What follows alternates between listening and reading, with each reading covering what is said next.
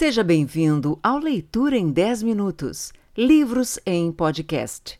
Não esqueça de inscrever-se no canal, avaliar e compartilhar. Cartas de um Diabo a seu Aprendiz. C.S. Lewis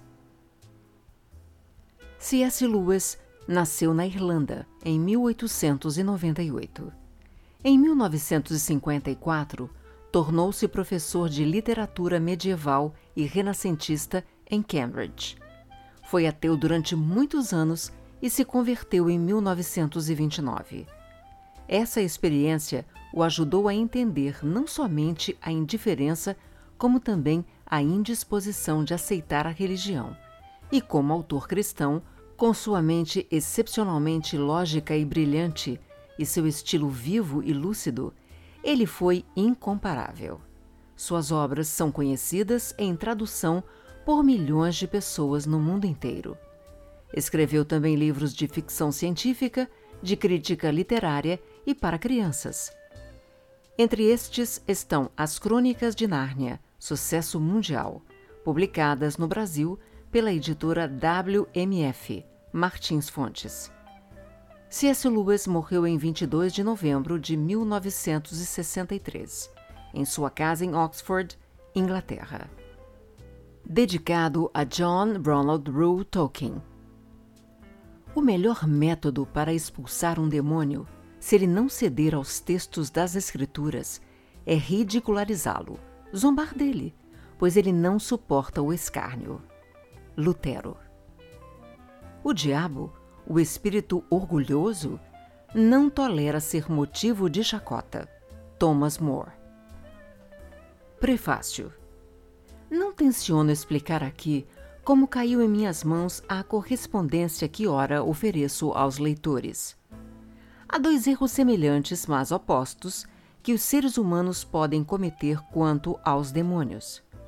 Um é não acreditar em sua existência. O outro é acreditar que eles existem e sentir um interesse excessivo e pouco saudável por eles. Os próprios demônios ficam igualmente satisfeitos com ambos os erros e saúdam o materialista e o mago com a mesma alegria. Os documentos contidos neste livro podem ser obtidos facilmente por qualquer pessoa capaz de aprender o truque. Mas não o ensinarei às pessoas de má índole ou muito voláteis, as quais podem fazer mau uso da prática. Aconselhemos nossos leitores a nunca esquecer que o diabo é um mentiroso. Nem tudo o que Screwtape diz deve ser considerado verdadeiro, mesmo do seu próprio ponto de vista. Não tentei identificar quem são os seres humanos mencionados nas cartas, mas acho bem pouco provável que sejam totalmente verossímeis as descrições. Por exemplo, do padre Spike ou da mãe do paciente. Há otimismo excessivo tanto no inferno como na Terra. Para encerrar, devo dizer que não procurei averiguar a cronologia das cartas. A de número 17 parece ter sido escrita antes de o racionamento da guerra ficar mais rigoroso. Mas, em geral, o método diabólico de datar estas cartas parece não ter nenhuma relação com o tempo terrestre, e nem sequer tentei reproduzi-lo. A história da guerra na Europa exceto quando ocasionalmente produziu algum efeito nefasto sobre a condição espiritual deste ou daquele ser humano, obviamente não interessava nem um pouco a Screwtape. C.S. Lewis, Magdalen College, 5 de julho de 1941. Carta 1 Querido Vermebile, compreendo o que você diz sobre guiar o seu paciente em suas leituras e também fazer de tudo para que ele sempre tenha encontros com o tal amigo materialista. Mas será que você não está sendo um pouco ingênuo? Parece que você vê a argumentação como o melhor método para mantê-lo afastado das garras do inimigo. Talvez fosse esse o caso se ele tivesse vivido alguns séculos atrás. Naquela época, os humanos sabiam muito bem quando algo era provado logicamente ou não. Em caso afirmativo, simplesmente acreditavam. Ainda não dissociavam seus pensamentos de suas ações. Estavam dispostos a mudar o modo como viviam a partir das conclusões tiradas de uma certa cadeia de raciocínio. Mas com a imprensa semanal e outras armas semelhantes, conseguimos alterar tudo isso. O seu paciente sempre foi acostumado, desde criança, a ter uma dezena de filosofias incompatíveis dentro de sua cabeça.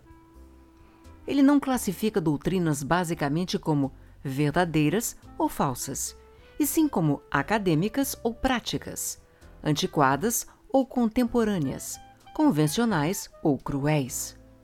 O jargão, e não a argumentação, é o seu melhor aliado para afastá-lo da igreja. Não desperdice seu tempo tentando fazê-lo pensar que o materialismo é verdadeiro. Faça-o pensar que é algo sólido, ou óbvio, ou audaz, enfim, que é a filosofia do futuro. É com esse tipo de coisa que ele se importa. O problema da argumentação é que ela leva a batalha para o campo do inimigo. Ele também pode argumentar, mas, graças ao tipo de propaganda realmente prática que sugiro, durante séculos foi possível provar que ele é inferior a nosso Pai nas profundezas. Pelo próprio ato de argumentar, você desperta a razão de nosso paciente. Uma vez desperta, como saberemos o que daí poderá resultar? Mesmo se uma cadeia de pensamentos puder ser distorcida a nosso favor, você logo descobrirá que fortaleceu no seu paciente o hábito fatal de atentar para questões universais e ignorar o fluxo de experiências sensoriais imediatas. O seu dever é fazer com que ele fixe a atenção nesse fluxo Ensine-o a chamá-lo de vida real e não o deixe indagar-se sobre o que você quer dizer com real. Lembre-se, ele não é, como você, um espírito puro. Como você jamais foi humano, ah, que vantagem abominável do inimigo sobre nós! Não se dá conta do quanto são escravos das coisas mundanas. Certa vez tive um paciente, um ateu convicto, que tinha o hábito de ler no Museu Britânico. Certo dia, enquanto lia, vi que em sua mente um pensamento tentava levá-lo para o caminho errado. O inimigo, é claro, estava ao seu lado nesse momento. Piscar de olhos, vi todo o trabalho que me tomou 20 anos começar a ruir. Se tivesse perdido a cabeça e tentado ganhar pela argumentação, talvez tivesse sido derrotado. Mas não fui tão estúpido. Imediatamente ataquei a parte do homem que melhor controlava. Sugeri que já estava na hora de almoçar. Talvez o inimigo também tenha feito uma contraproposta. Você sabia que não é possível ouvir nitidamente o que ele lhes diz? Dizendo-lhe que aquilo era mais importante que comida.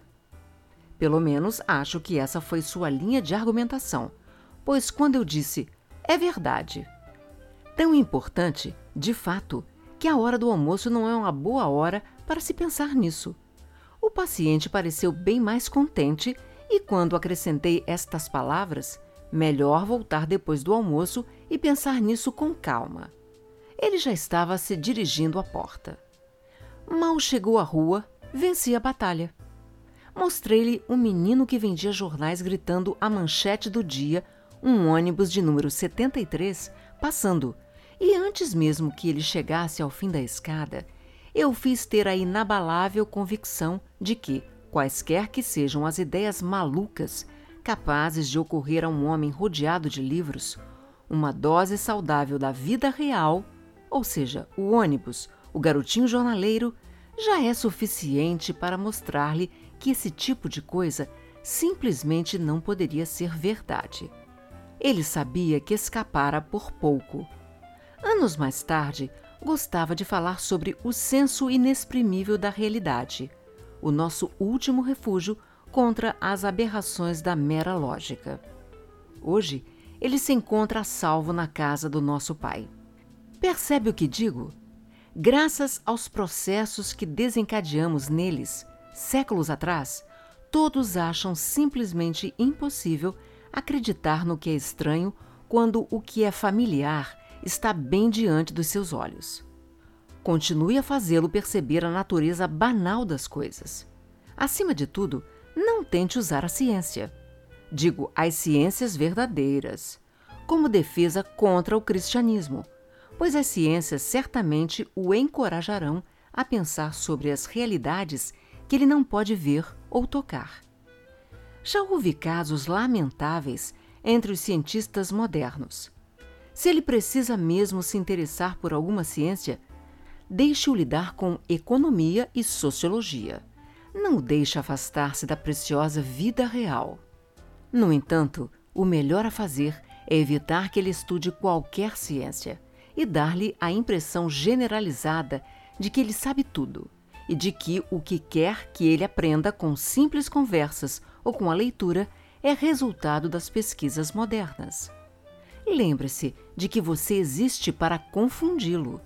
Do jeito que vocês diabinhos jovens falam, fica-se com a impressão de que o nosso dever é ensinar. Afetuosamente, seu tio, Screwtape. Carta 2 Querido Vermebile, é com pesar que recebo a notícia de que seu paciente converteu-se ao cristianismo. Não alimente vãs esperanças de escapar à pena que o espera. Na verdade, confio em que, em seus melhores momentos, você nem sequer deseja tal coisa. Enquanto isso, temos de tentar aproveitar a situação ao máximo. Não há motivo para desespero. Centenas de adultos convertidos foram recuperados depois de uma breve temporada ao lado do inimigo e agora estão conosco. Todos os hábitos do paciente, tanto mentais quanto corporais, ainda estão a nosso favor. Hoje em dia, um de nossos aliados é a própria Igreja. Mas não me compreenda mal. Eu não estou falando da Igreja que se propaga através do tempo e do espaço, ancorada na eternidade, terrível como um exército agitando seus estandartes. Isso, devo confessar, é um espetáculo que incomoda até nossos mais audazes tentadores. Felizmente, é algo praticamente invisível aos humanos. Tudo o que o seu paciente vê é o prédio gótico ainda pela metade em construção, um simulacro. Quando ele entra, vê o dono da mercearia com uma expressão falsamente amigável no rosto, apressando-se para oferecer-lhe um livrinho com a liturgia que nenhum dos dois compreende, e um livrinho gasto, contendo textos alterados de vários cantos religiosos, a maioria ruins e em letra bem miúda. Quando ele se senta num banco e olha em volta, vê apenas as pessoas que evitara até então. Faça com que seus pensamentos flutuem, indo de expressões como o corpo de Cristo para os rostos no banco ao lado. Obviamente, não importa muito que tipo de pessoa ocupa o banco ao lado. Talvez você até saiba que uma dessas pessoas é um grande guerreiro do exército inimigo não importa. O seu paciente, graças ao nosso Pai nos infernos, é um tolo. Se alguma dessas pessoas cantar desafinado ou usar botas com soldados barulhentos, ou tiver queixo duplo ou roupas deselegantes, o paciente facilmente acreditará que a religião deles deve ser de algum modo ridícula. Perceba que, em seu estágio atual, ele considera espiritual a ideia que faz dos cristãos. Mas essa ideia é, na verdade, em grande parte, pictórica. Sua imaginação está cheia de togas e sandálias e armaduras e pernas nuas. E o mero fato de as pessoas na igreja usarem roupas modernas é um verdadeiro obstáculo para ele. Embora, é claro, isso seja inconsciente. Nunca deixe que esse obstáculo se manifeste completamente. Nunca o deixe perguntar-se como ele esperava, afinal, que elas se vestissem. Por enquanto, deixe tudo confuso em sua mente, e você terá toda a eternidade para desfrutar do poder de proporcionar-lhe a peculiar clareza que o inferno traz. Portanto, esforce-se para alcançar a decepção ou anticlímax, que certamente o acometerá durante suas primeiras semanas na igreja. O inimigo permite que essa decepção aconteça no limiar de todo o empreendimento humano. Ela acontece quando o menino que ficava encantado no maternal com as histórias da Odisseia comece a estudar seriamente a língua grega. Acontece quando os recém-casados dão início à missão de aprender a viver juntos. Em todas as instâncias da vida, essa decepção marca a transição da aspiração sonhadora para a ação laboriosa. O inimigo prefere assumir esse risco porque ele tem essa fantasia absurda de transformar todos esses repugnantes vermezinhos humanos naquilo que chama de seus servos e adoradores livres. Filhos é a palavra que utiliza com seu gosto particular pela degradação de todo o mundo espiritual através das ligações anormais com os animais bípedes. Ao desejar sua liberdade, ele não aceita conduzi-los por meio de suas afeições e atos, até alguma das metas que ele mesmo estabeleceu para eles. Ele deixa que eles tentem sozinhos por seus próprios méritos. E é aí que está a nossa chance. Mas lembre-se de que aí também jaz o perigo. Se conseguirem atravessar essa aridez inicial com sucesso, eles se tornarão bem menos dependentes das emoções e, assim, bem mais difíceis de se tentar. Até o momento, sempre escrevi tendo em mente que as pessoas do banco ao lado, na igreja, não oferecem nenhuma base racional para a decepção. Mas é claro que, se oferecerem, se o paciente souber que a mulher com chapéu ridículo é viciada em jogar bridge, ou que o homem com as botas barulhentas é um sovina e um extorsivo, sua tarefa ficará bem mais fácil.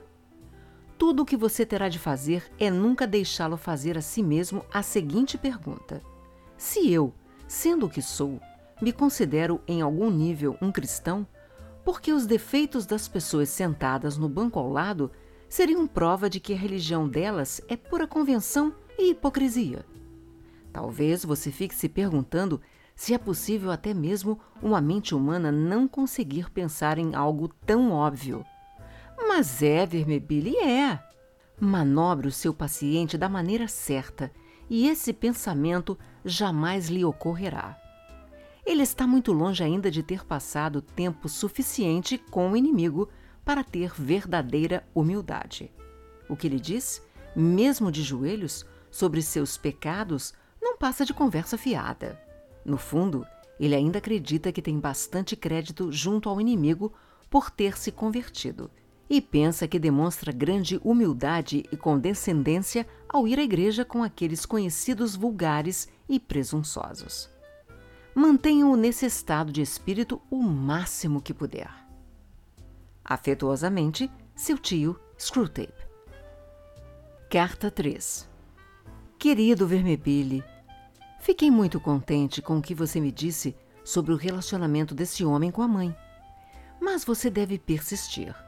O inimigo trabalha de dentro para fora, transformando gradualmente as ações do paciente para que correspondam ao novo padrão e talvez até mesmo a conduta dele para com a velha senhora mude a qualquer momento. Seria bom você intervir primeiro. Mantenha sempre contato com o nosso colega Glubose, que é responsável pela mãe, e fortaleçam os dois naquela casa o bom e estável hábito da irritação mútua das alfinetadas diárias.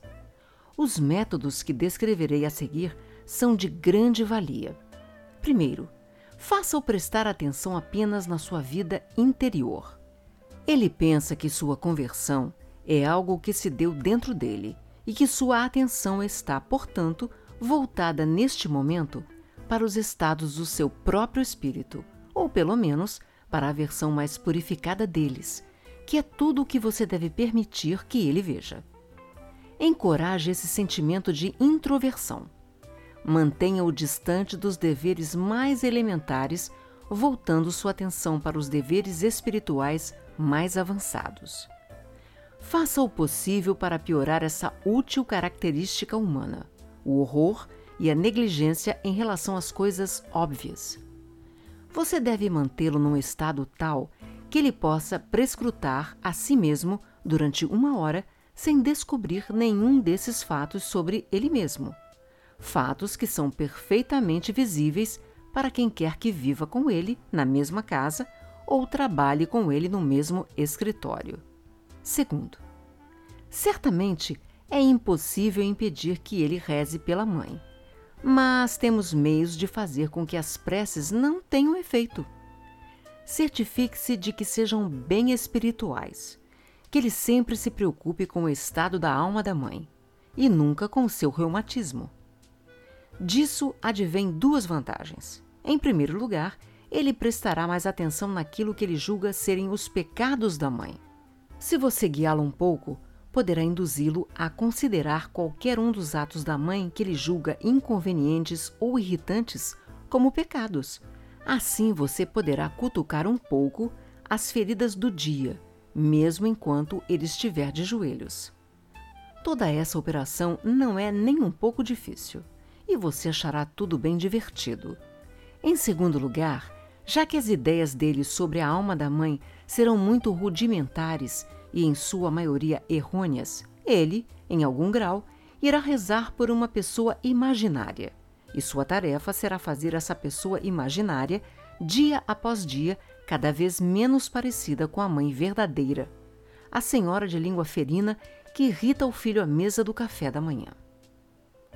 Com o tempo, você conseguirá aprofundar a distância entre eles de tal forma que nenhum pensamento ou sentimento advindo das preces pela mãe imaginária jamais alcançará ou servirá de ajuda à mãe verdadeira.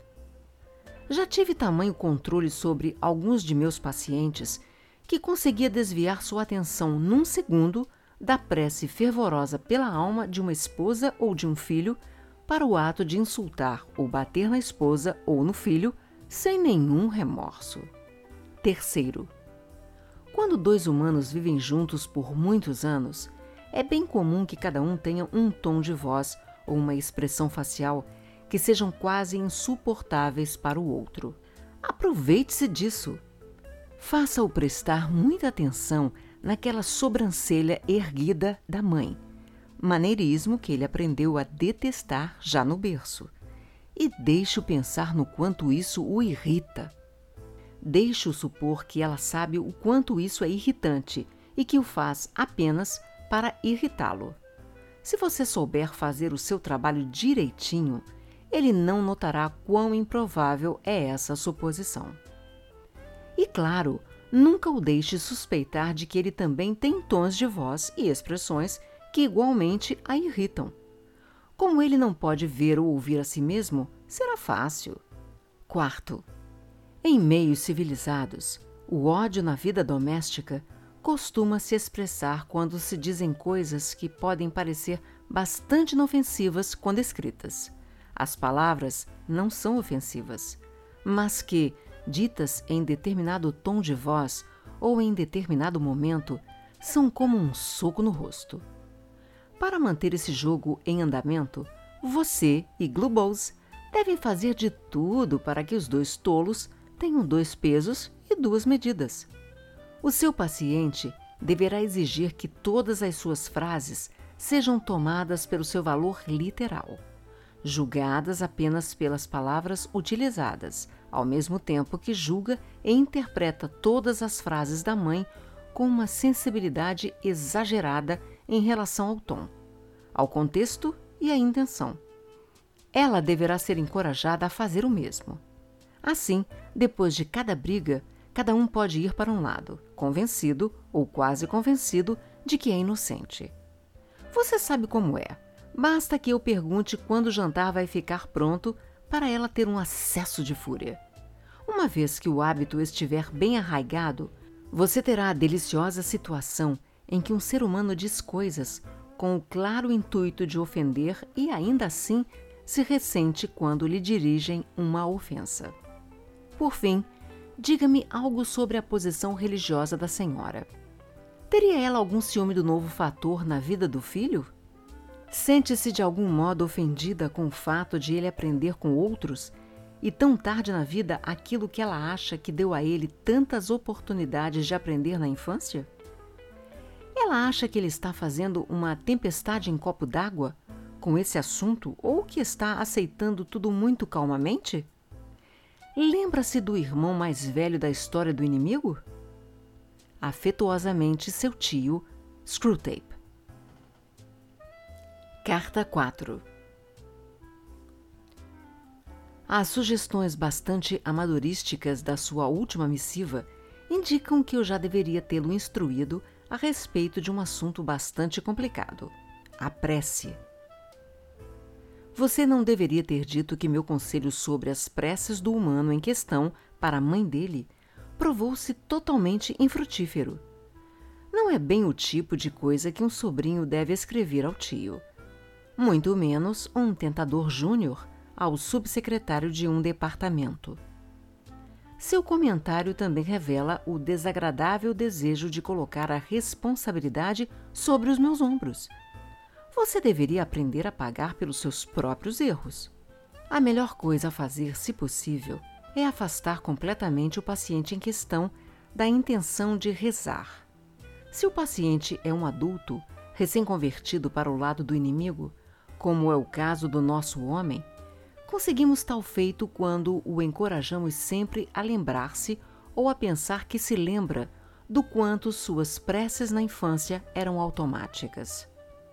Em contrapartida, você talvez possa persuadi-lo a almejar algo totalmente espontâneo, introspectivo, informal, livre de regras.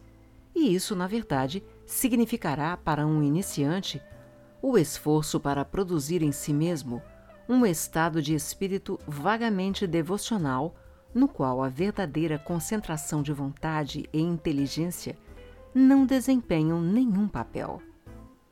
Um poeta deles, Coleridge, certa vez escreveu que não rezava, movendo os lábios e de joelhos, mas simplesmente dispunha seu espírito ao amor e dava lugar a um sentimento de súplica. É exatamente esse tipo de prece que queremos.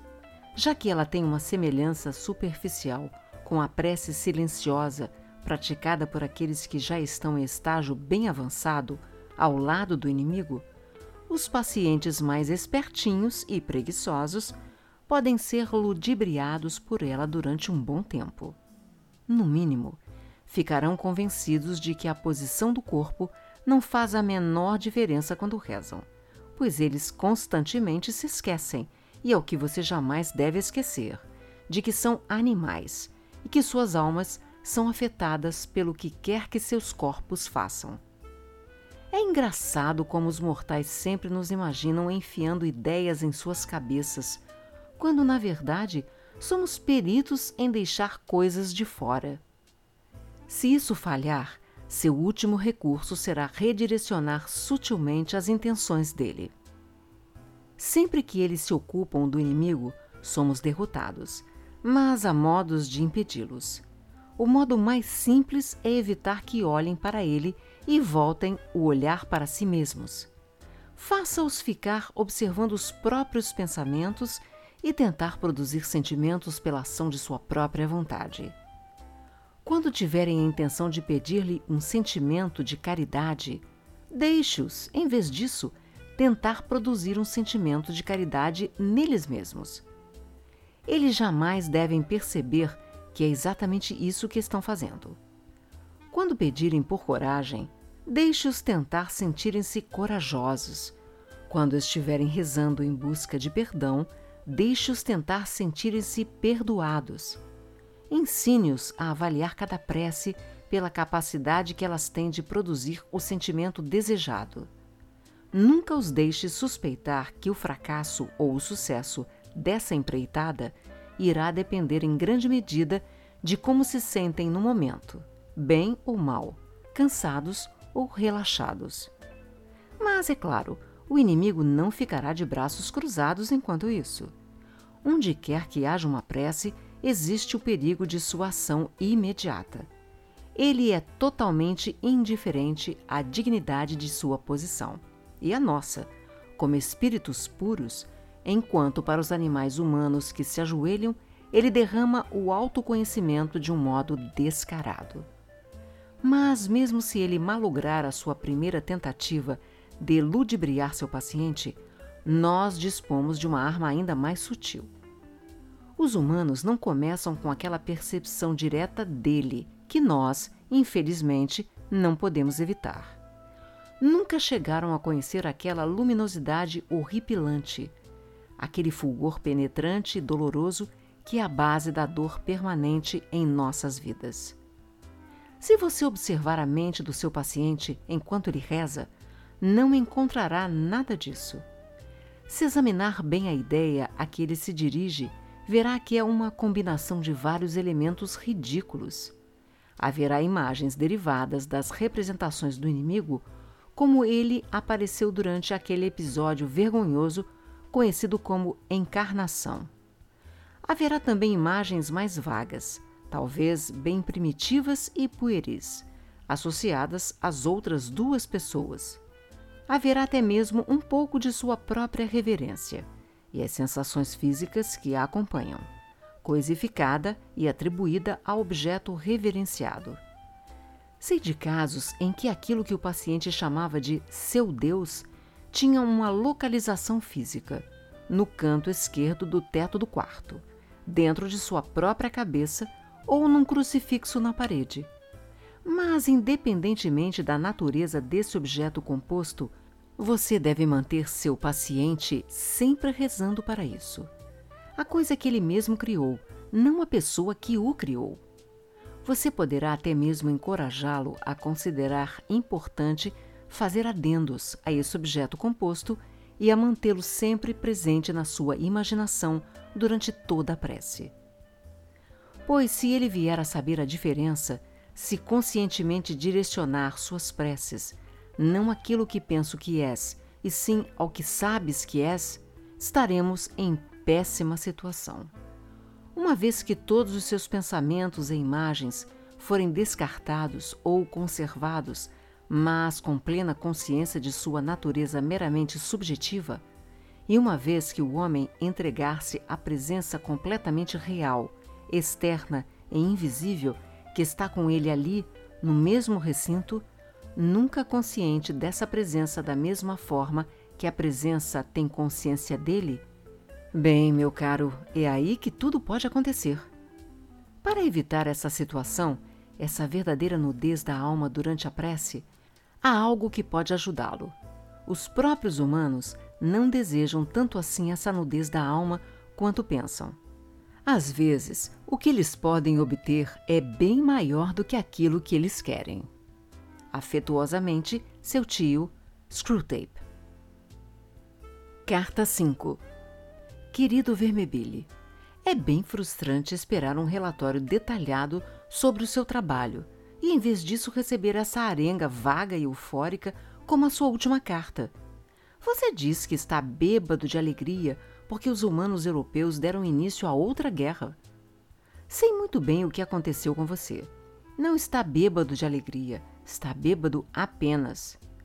Lendo nas entrelinhas do seu relato insano sobre a noite insone do paciente, consigo reconstruir o seu estado de espírito com grande exatidão. Pela primeira vez na sua carreira, você prova do vinho que é a recompensa pelo nosso trabalho, a angústia e a perplexidade de uma alma humana. E ele subiu à sua cabeça. Não o culpo. Não espero maturidade dos jovens. O paciente reagiu como você queria quando você mostrou-lhe as imagens aterrorizantes do futuro? Você conseguiu fazer com que ele olhasse para o seu passado feliz com um sentimento de autocomiseração? Conseguiu que ele ficasse com um frio na barriga, não é? Fez tudo direitinho, pois sim. Ora, nada mais natural. Mas lembre-se, Vermebile, que a obrigação vem antes da diversão. Se alguma autoindulgência da sua parte no presente levá-lo a perder completamente sua presa, você ansiará eternamente pela bebida da qual agora experimenta apenas o primeiro gole. Se por outro lado você finalmente obtiver controle sobre a alma dele de modo calmo e persistente, ele será seu para sempre, um cálice cheio até a borda de desespero, horror e desalento que você poderá erguer aos lábios quantas vezes quiser. Não permita, portanto, que uma felicidade temporária o distraia da sua verdadeira tarefa: solapar a fé e evitar a formação de virtudes. Na sua próxima carta, quero que você, sem falta, relate detalhadamente as reações do paciente em relação à guerra. E assim, poderemos avaliar se será melhor fazer dele um patriota empedernido ou um fervoroso pacifista. Existem várias possibilidades. Enquanto isso, devo admoestá-lo de que não se deve esperar muito de uma guerra. É claro que uma guerra é algo bem divertido. O medo e o sofrimento imediatos de um ser humano são um alívio refrescante para as miríades de diabos que trabalham sem descanso. Mas que bem permanente poderia uma guerra nos trazer se não a utilizarmos para levar as almas para o nosso Pai nas profundezas? Quando vejo o sofrimento temporal dos humanos que finalmente conseguem escapar de nós, sinto-me como se tivesse experimentado apenas o primeiro prato de um maravilhoso banquete. É pior do que não ter experimentado nada. O inimigo, fiel a seus métodos bárbaros de guerra, permite que nós sejamos testemunhas do breve sofrimento de seus favoritos, apenas para nos tentar e atormentar para zombar da fome incessante que sentimos e que ele abertamente impõe a nós com suas tropas de bloqueio durante a atual fase do grande conflito. Vamos, portanto, pensar na melhor maneira de tirar proveito dessa guerra europeia, pois ela possui certos traços inerentes que, em si mesmos, não estão de maneira alguma a nosso favor. É certo que podemos esperar grande crueldade e incontinência.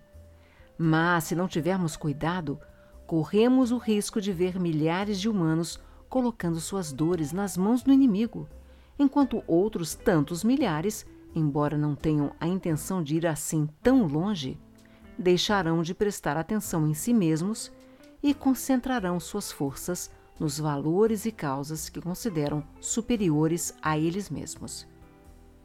Sei que o inimigo não aprova a maioria dessas causas e é aí que ele se mostra bastante injusto.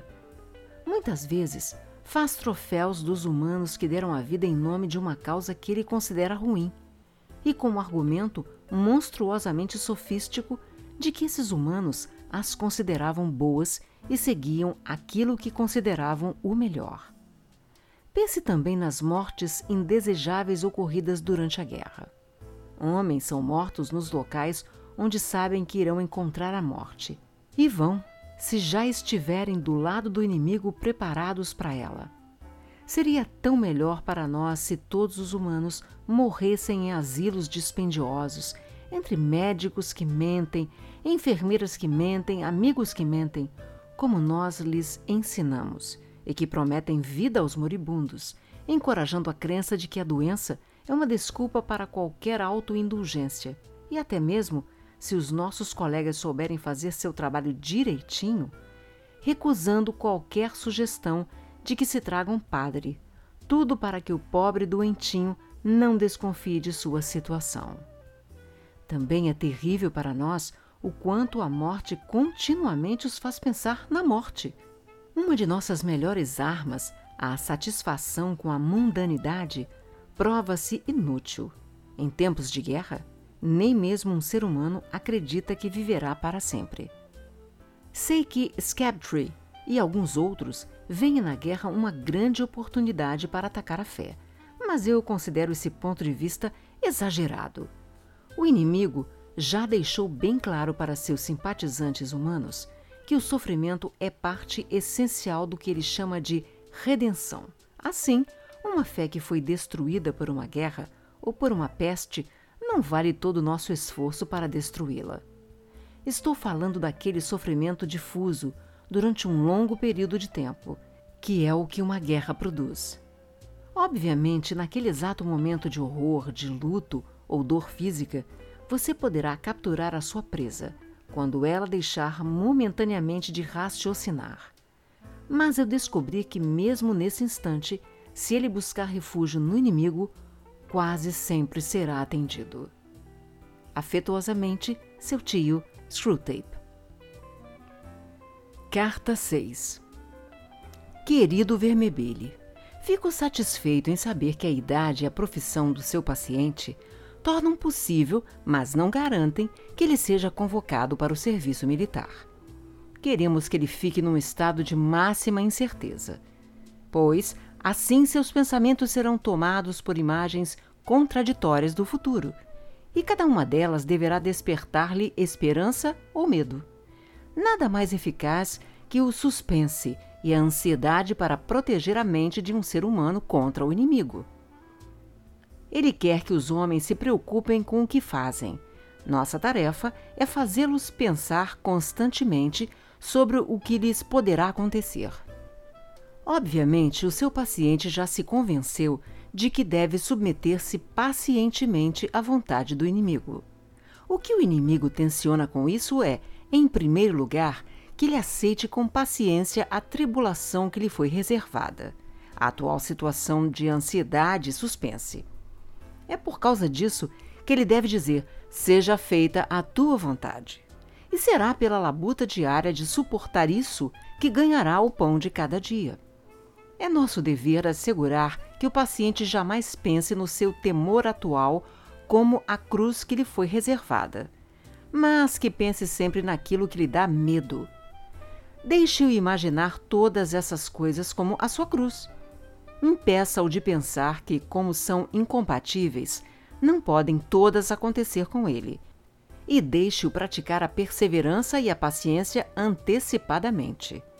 Pois é impossível estar conformado ao mesmo tempo com várias sinas diferentes e hipotéticas, e o inimigo não costuma ajudar muito aqueles que tentam ficar nesse estado de resignação. A resignação ao sofrimento atual e real mesmo quando esse sofrimento consiste basicamente no medo, é mais cômoda e geralmente é auxiliada pela ação direta dele. Aqui, uma importante lei espiritual está em jogo. Já expliquei que você poderá enfraquecer as preces do seu paciente se não deixar que ele concentre sua atenção no inimigo em si, mas no seu próprio estado de espírito, em como se sente em relação ao inimigo.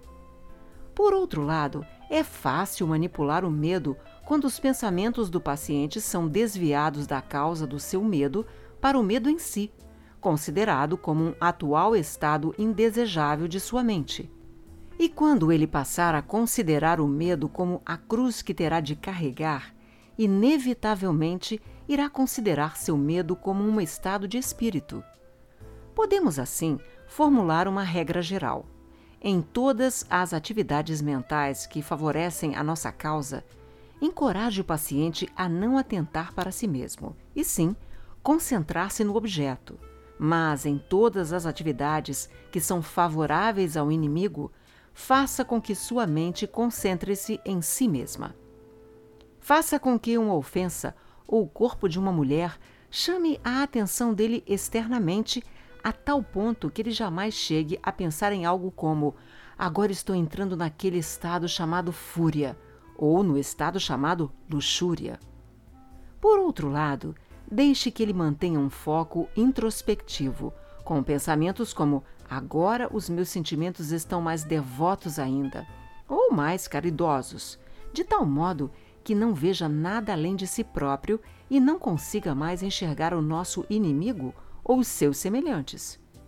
Em relação à postura dele quanto à guerra, você não deve contar muito com aqueles sentimentos de ódio sobre os quais os humanos gostam tanto de debater nos periódicos cristãos e anticristãos. Em sua angústia, o paciente poderá, é claro, ser encorajado a obter a desforra por meio de sentimentos vingativos direcionados aos líderes alemães. E isso em si já é muito bom. Mas, em geral, este é um tipo de ódio mítico ou melodramático, direcionado a bodes expiatórios imaginários. Ele nunca encontrou essas pessoas na vida real. São simulacros modelados de acordo com o que ele lê nos jornais. Os resultados desse ódio imaginário são, em geral, decepcionantes.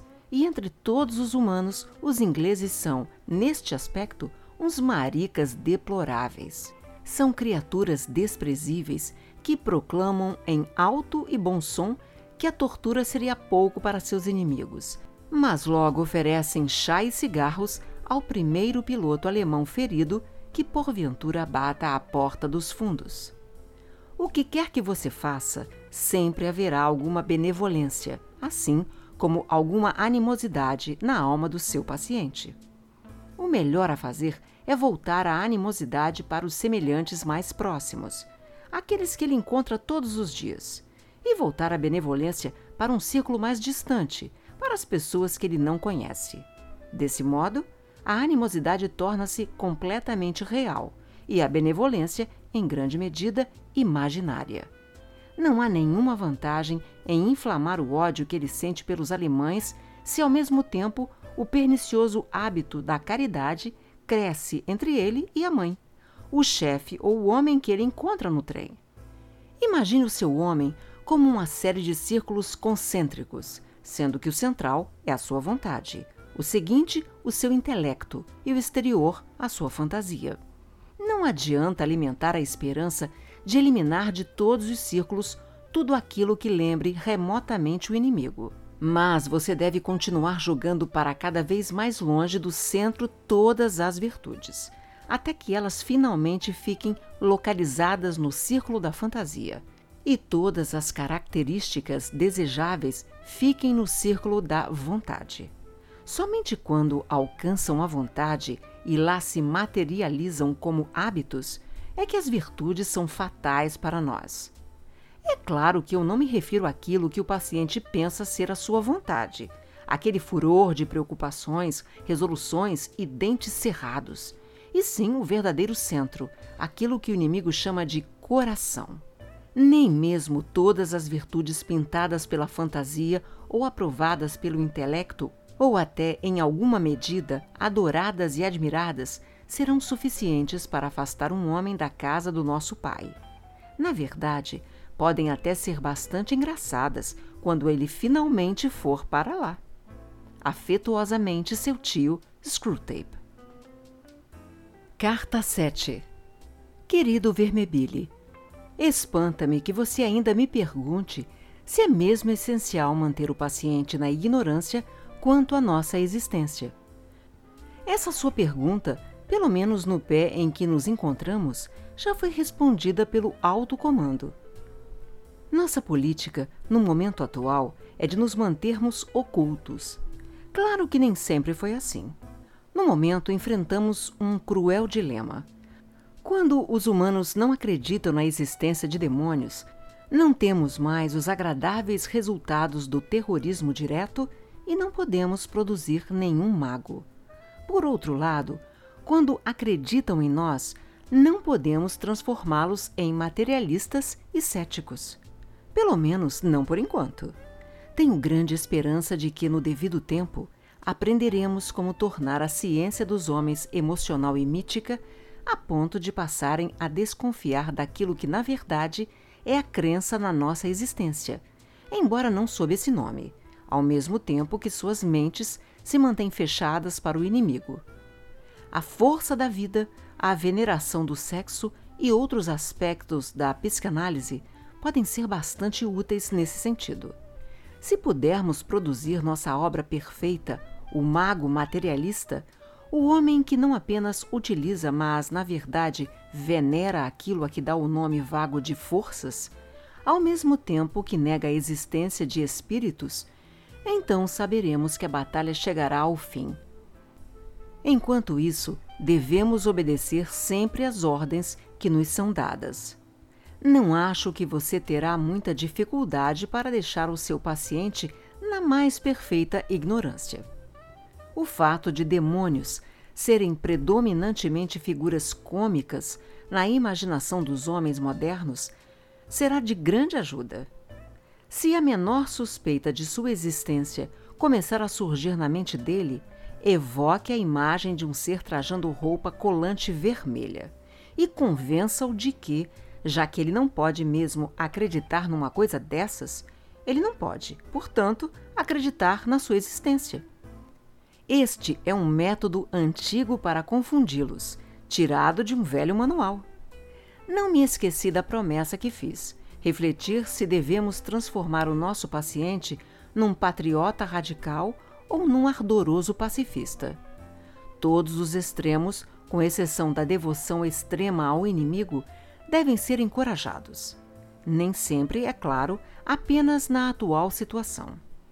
Algumas eras são muito apáticas e complacentes, e é nosso dever fazer com que fiquem ainda mais letárgicas.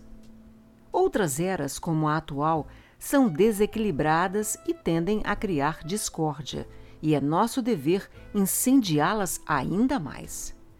Qualquer pequena associação de pessoas que se unem devido a interesses que outros homens ignoram ou desprezam tende a desenvolver em seu círculo uma intensa admiração mútua e também a gerar uma grande quantidade de vaidade e ódio para com o mundo exterior, os quais são alimentados sem nenhum pudor, pois a causa é o seu guia e ela é considerada algo impessoal. Isso é verdadeiro mesmo quando, originalmente, o grupo é criado para agir em nome do inimigo. Queremos que a igreja seja pequena, não apenas no sentido de cada vez menos homens conhecerem o inimigo, mas também no sentido de fazer com que aqueles que o conhecem adquiram uma intensidade inquieta e o farisaísmo defensivo de uma sociedade secreta ou de um grupo fechado. É claro que a igreja em si é defendida bravamente e jamais conseguimos atribuir por completo a ela todas as características de uma facção. Mas as facções menores a ela subordinadas costumam produzir resultados admiráveis. Desde Paulo e Apolo em Corinto até as divisões dentro da igreja anglicana. Se você conseguir fazer seu paciente se opor conscientemente a algo, ele automaticamente fará parte de uma sociedade pequena, impopular, mas com voz ativa, e as consequências para alguém recém-chegado ao cristianismo serão, com quase toda certeza, excelentes. Mas apenas quase. Por acaso ele já teve sérias dúvidas quanto à legitimidade de alistar-se numa guerra justa antes da guerra atual? Seria ele um homem de grande coragem física, tão grande que não nutre receio ou dúvida quanto aos reais motivos do seu pacifismo? Será que ele consegue, quando está mais próximo da honestidade, nenhum humano jamais está próximo bastante, sentir-se plenamente convencido de que é movido apenas pelo desejo de obedecer ao inimigo? Se ele for esse tipo de homem, seu pacifismo provavelmente não nos será de grande serventia, e o inimigo provavelmente o protegerá das habituais consequências de se pertencer a uma facção. A melhor estratégia a seguir nesse caso é tentar uma crise emocional repentina e confusa, da qual ele possa sair como um irrequieto recém-convertido ao patriotismo. Tais fatores são, em geral, manipuláveis. Mas, se ele for o homem que penso que é, tente o pacifismo. O que quer que ele defenda, sua principal tarefa continua a mesma vermebile. Deixe-o começar por considerar o patriotismo ou o pacifismo como parte da sua religião. Então deixe-o, sob a influência do espírito partidário, considerar o patriotismo ou o pacifismo como a parte mais importante. Depois, cuide para que ele fique naquele estágio em que a religião torna-se apenas uma parte da causa na qual o cristianismo é valorizado basicamente por causa da excelente argumentação que fornece em favor dos esforços britânicos na guerra ou do pacifismo você deverá precaver-se quanto àquela atitude de que os assuntos temporais são basicamente considerados como matéria-prima para a obediência. Uma vez que você tenha feito do mundo um fim em si mesmo e da fé apenas um meio para chegar até ele, você estará a poucos passos de ter controle sobre o seu paciente e fará pouca diferença à meta terrena que ele busca. Ele será nosso, contanto que encontros, panfletos, politicagens, movimentos, causas e cruzadas sejam mais importantes para ele do que preces, sacramentos e caridade. E quanto mais religiosos, nesses termos, eles forem, mais controle teremos sobre eles. Você devia ver só quantas jaulas cheias deles existem aqui embaixo. Afetuosamente, seu tio Screwtape. Carta 8 Querido Vermebile, então você nutre grandes esperanças de que a fase religiosa do paciente esteja gradualmente chegando ao fim? Pois sim. Eu sempre achei que a faculdade de treinamento chegou ao fundo do poço quando puseram o velho Slubgob para chefiá-la. E agora tenho certeza. Será que ninguém nunca lhe falou sobre a lei da ondulação? Os humanos são anfíbios, metade animais, metade espíritos. A teimosia do inimigo em produzir tal híbrido repugnante foi uma das razões pela qual nosso pai decidiu cessar de dar a ele seu apoio. Como espíritos, pertencem à eternidade, mas, como animais, habitam a temporalidade. Isso significa que, enquanto seus espíritos podem ser direcionados para um objeto eterno, seus corpos, suas paixões e sua imaginação estão em constante mudança. Pois estar ligado à temporalidade significa passar por mudanças. Aquilo em que mais se aproximam da constância, portanto, é a ondulação. A recorrente volta a um nível do qual caem repetidamente uma série de altos e baixos. Se você tivesse observado o seu paciente com cuidado, teria percebido essa ondulação em todos os setores de sua vida. O interesse pelo trabalho, a afeição pelos amigos, os apetites físicos, tudo sobe e desce. Enquanto ele viver na Terra, períodos de riqueza e vitalidade física serão alternados com períodos de pobreza e enfraquecimento. A aridez e o embotamento que o seu paciente tem de suportar no presente não são, como você tolamente supõe, obra sua. São apenas um fenômeno natural que de nada nos servirá se não soubermos como manipulá-lo. Para decidir o que fazer a respeito desse dado, você deverá se perguntar como o inimigo planeja utilizá-lo e então fazer exatamente o oposto. Talvez você fique surpreso em saber que ele, quando tenta obter o controle definitivo de uma alma, conta mais com os baixos do que com os altos. Alguns de seus filhos prediletos suportaram tribulações mais duradouras e intensas do que qualquer pessoa. A razão é simples. Para nós, os humanos não são nada além de alimento.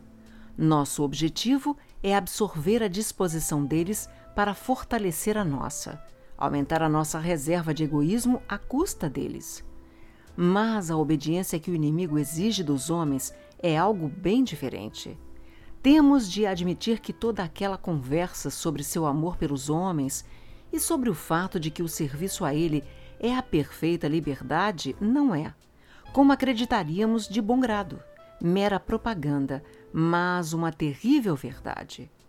Ele realmente quer preencher o universo com inúmeras pequenas réplicas repugnantes de si mesmo, criaturas cuja vida, em escala menor, será qualitativamente como a dele, não porque ele as absorveu, e sim porque a vontade deles está em espontânea harmonia com a dele. Nós queremos apenas um gado que finalmente poderá ser transformado em alimento. Ele quer servos que finalmente poderão tornar-se filhos. Nós queremos sugá-los. Ele quer fortalecê-los. Somos vazios e por isso queremos ser preenchidos. Ele está repleto e transborda. Nosso objetivo nessa guerra é um mundo no qual o nosso Pai nas profundezas possa absorver todos os outros seres nele mesmo. O inimigo quer um mundo repleto de seres unidos a ele e ainda assim distintos. E é aí que entram os tais baixos da tal ondulação. Certamente você já se perguntou várias vezes por que o inimigo não utiliza os seus poderes para estar presente de modo perceptível para as almas humanas com a intensidade que ele escolher e sempre que desejar. Mas agora você percebe que o irresistível e o indisputável são duas armas que a própria natureza do seu desígnio o impede de usar. Para ele, de nada valeria simplesmente neutralizar a vontade humana, o que certamente aconteceria se ele os fizesse sentir a sua presença, mesmo do modo mais débil e suave possível.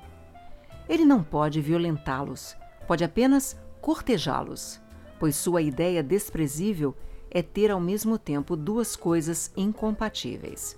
As criaturas devem ser um com ele, e ainda assim distintas. De nada lhe serve simplesmente anulá-las ou assimilá-las. Ele está disposto a guiá-los um pouco, no começo. Inicialmente dá a eles mensagens da sua presença que, mesmo esmaecidas, são para eles grandiosas, repletas de grande candura emocional e representam uma fácil vitória sobre a tentação. Mas ele nunca permite que esse estado de coisas dure indefinidamente.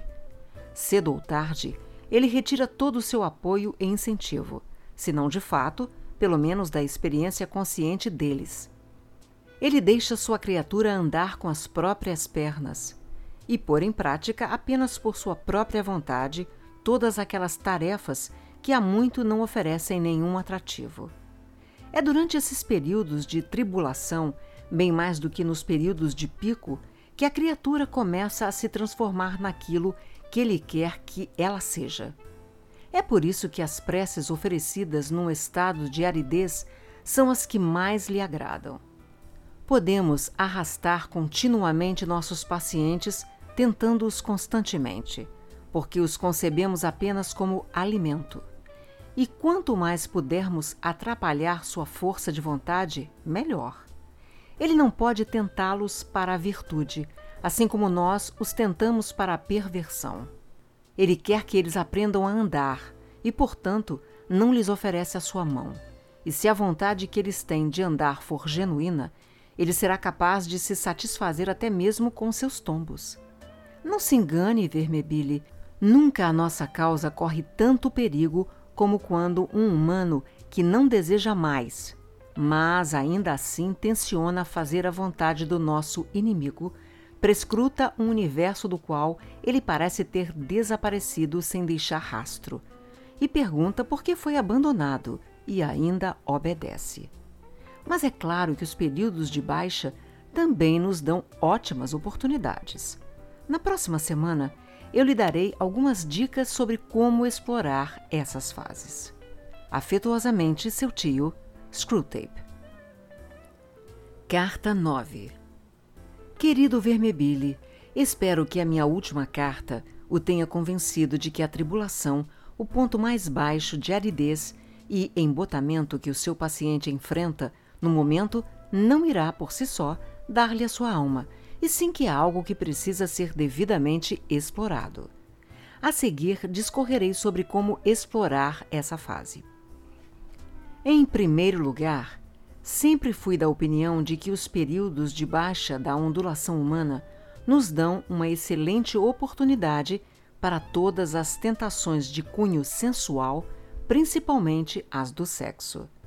Talvez isso seja uma surpresa para você, porque afinal de contas, é nas fases de pico que existe mais energia física e, portanto, mais apetite em potencial. Mas você deve se lembrar de que o poder da resistência também está no seu nível máximo.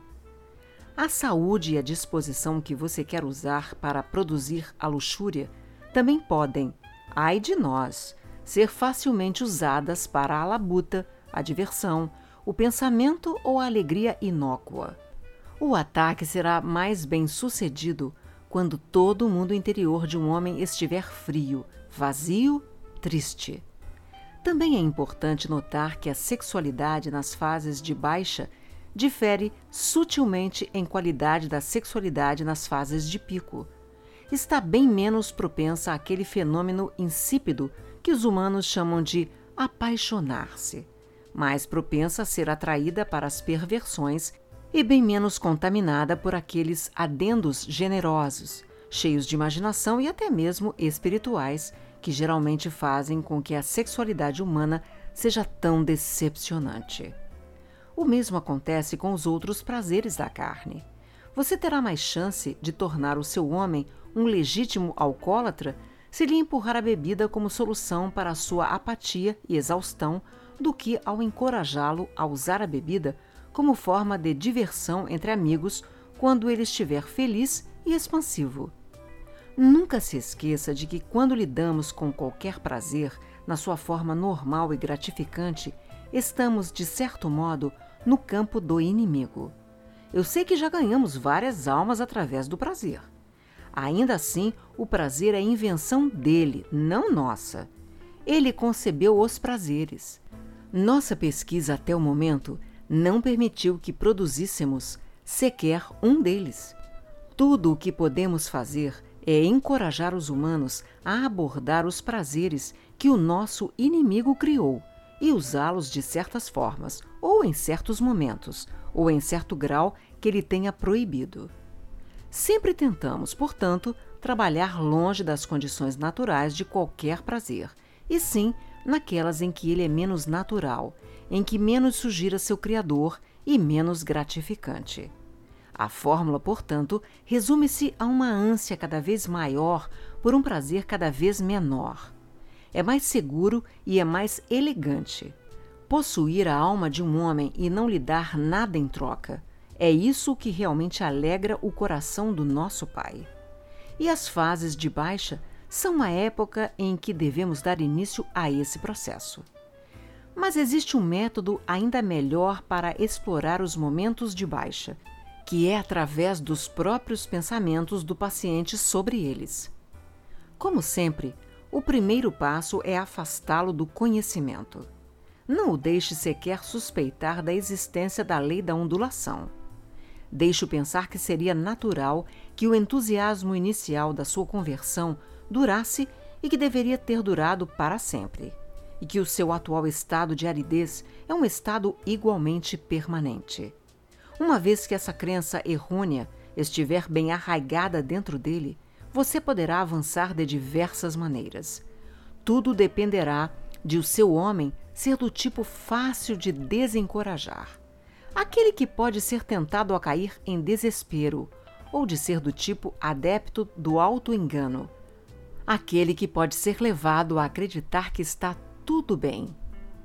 É cada vez mais raro o primeiro tipo entre os humanos. Se o seu paciente for desse tipo, tudo será mais fácil. Você deverá apenas afastá-lo da influência dos cristãos mais experientes, o que é fácil de conseguir nos dias de hoje.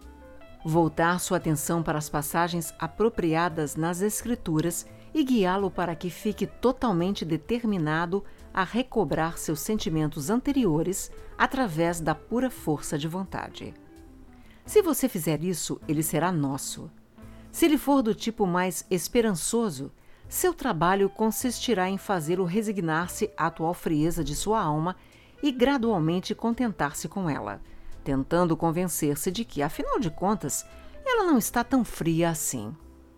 Dentro de uma ou duas semanas, ele ficará em dúvida se os primeiros dias do seu cristianismo não foram talvez um tanto exagerados.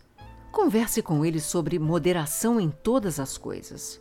Se você conseguir fazê-lo chegar ao ponto de pensar que a religião é benéfica só até certa medida, você poderá então soltar fogos de artifício, pois a alma dele estará prestes a ser sua. Uma religião moderada é tão proveitosa para nós quanto religião nenhuma, e ainda mais divertida existe também a possibilidade de atacar a sua fé diretamente. Quando você conseguir fazê-lo imaginar que o período de baixa é permanente. Será que não poderia também persuadi-lo de que sua fase religiosa irá acabar como todas as suas fases anteriores? É claro que não existe um modo concebível de ir através da lógica da afirmação.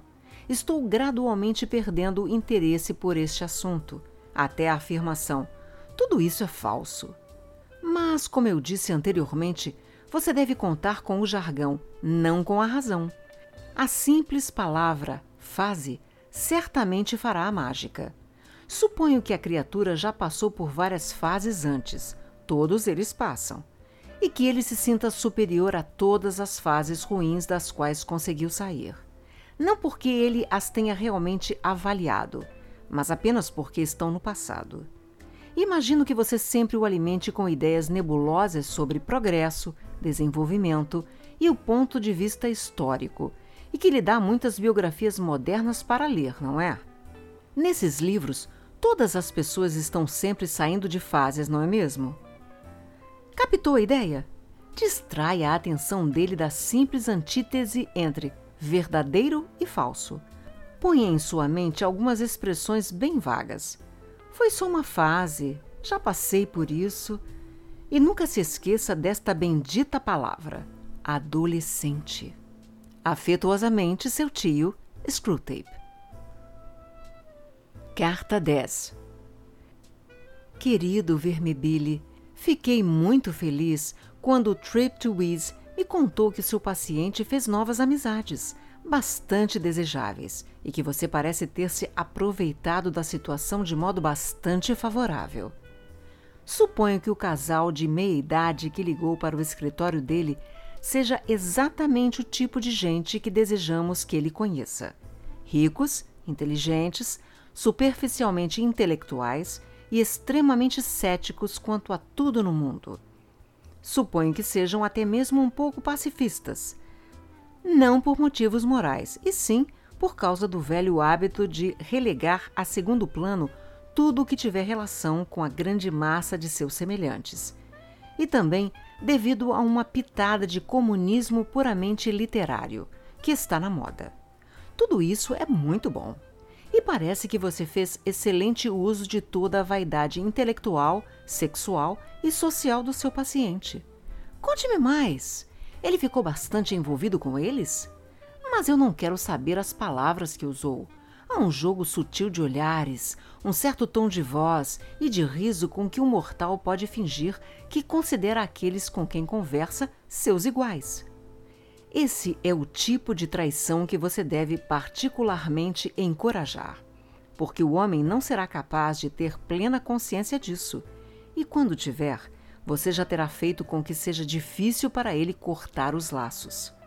Sem dúvida, ele logo se dará conta de que sua fé é totalmente contrária a todos aqueles conceitos sobre os quais seus novos amigos baseiam suas opiniões. Eu não acho que isso seria de grande relevância, contanto que você consiga persuadi-lo a postergar o franco reconhecimento desse fato. E isso é fácil de fazer, com a ajuda da vergonha, do orgulho, da modéstia e da vaidade. Enquanto ele adiar o momento de confessar a sua fé, estará numa posição falsa. Ficará em silêncio quando deveria falar, e irá rir quando deveria ficar em silêncio. Ele adotará primeiro apenas com atos, mas logo em seguida com palavras, todo tipo de ceticismo e sarcasmo, atitudes que não são originalmente suas. Mas se você conseguir manipulá-lo direitinho, poderá fazer com que se transformem em atitudes dele. Todos os mortais tendem a se transformar naquilo que fingem ser. Esta é uma lei básica. A verdadeira dificuldade está em preparar-se para o contra-ataque do inimigo. A primeira coisa a fazer é adiar o máximo que puder o momento em que ele se dê conta de que este novo prazer é uma tentação. Talvez isso seja difícil de conseguir, já que os servos do inimigo pregam há dois mil anos que o mundo é uma das grandes tentações clássicas. Mas, felizmente, todos têm falado muito pouco sobre isso nas últimas décadas. Nos textos cristãos modernos, embora eu veja muitas referências, de fato mais do que gostaria, a Mamon, vejo que há muito pouca advertência quanto às vaidades mundanas, à escolha dos amigos e ao valor do tempo. Tudo isso seu paciente certamente classificaria como puritanismo. E permita-me fazer um comentário a respeito. O valor que nós conseguimos dar a essa palavra é uma das maiores vitórias dos últimos 100 anos. Através dela, conseguimos resgatar milhares de humanos de uma vida de temperança, castidade e bom senso. Cedo ou tarde, no entanto, a verdadeira natureza de seus amigos ficará clara para ele, e então sua tática dependerá da inteligência do seu paciente. Se ele for tolo o bastante, você poderá fazê-lo perceber a índole de seus amigos apenas quando eles estiverem ausentes. Faça com que a presença deles elimine toda a possibilidade de crítica. Se der certo, você poderá induzi-lo a viver, como muitos humanos, duas vidas paralelas. Durante longos períodos, ele não apenas parecerá ser, mas realmente será um homem diferente em cada círculo de pessoas que frequentar. Se isso falhar, existe um método mais sutil e mais divertido. Você pode fazer com que ele tenha verdadeiro prazer ao perceber que existem dois lados de sua vida que são incompatíveis. Você obterá isso explorando sua vaidade. Poderá ensiná-lo a gostar de se ajoelhar ao lado do dono da mercearia aos domingos apenas porque se recorda de que o dono da mercearia jamais poderia entender o insolente mundo urbano que ele habita no domingo à noite.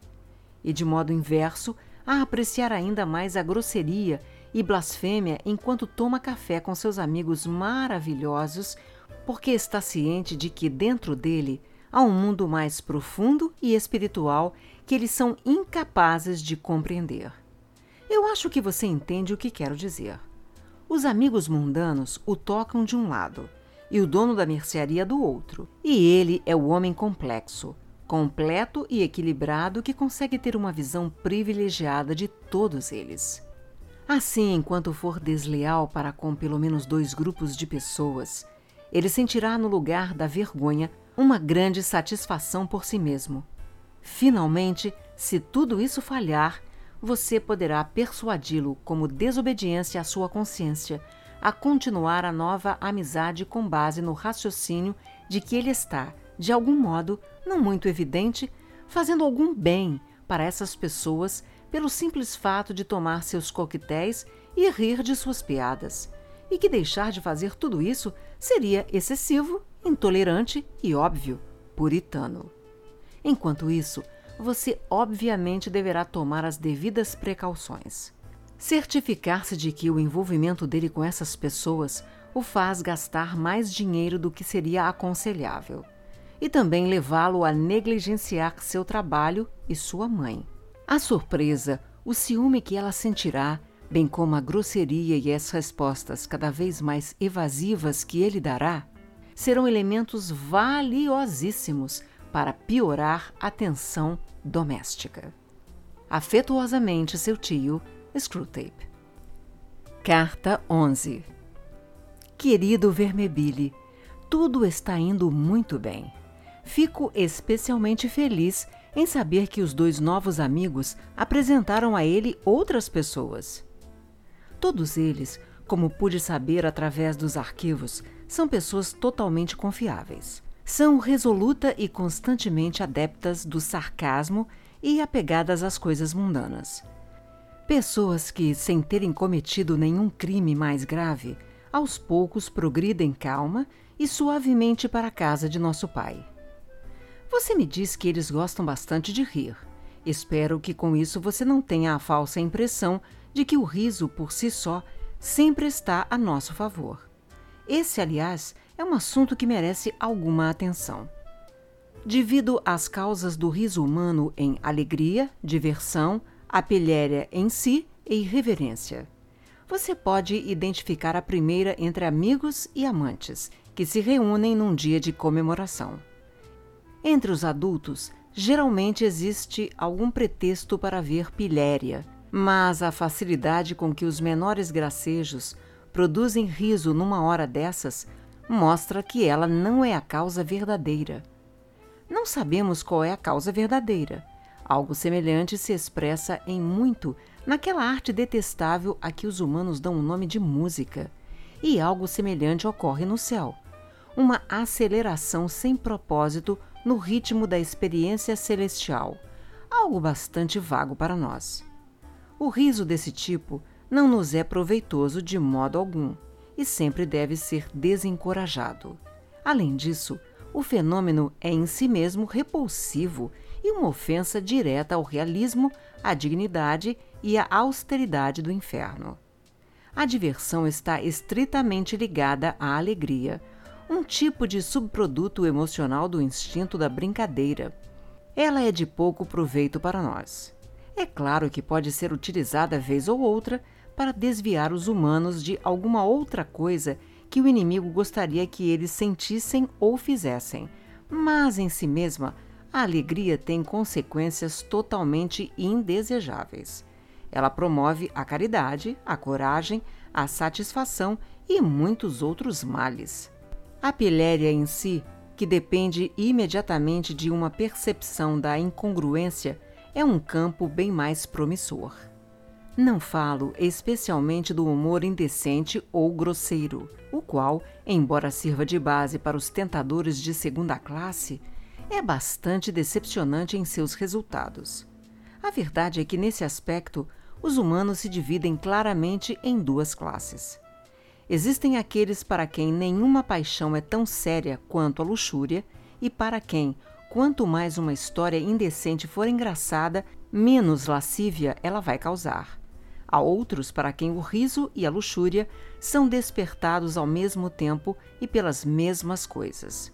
Os do primeiro tipo fazem gracejos sobre o sexo porque lhe dá margem a muitas incongruências.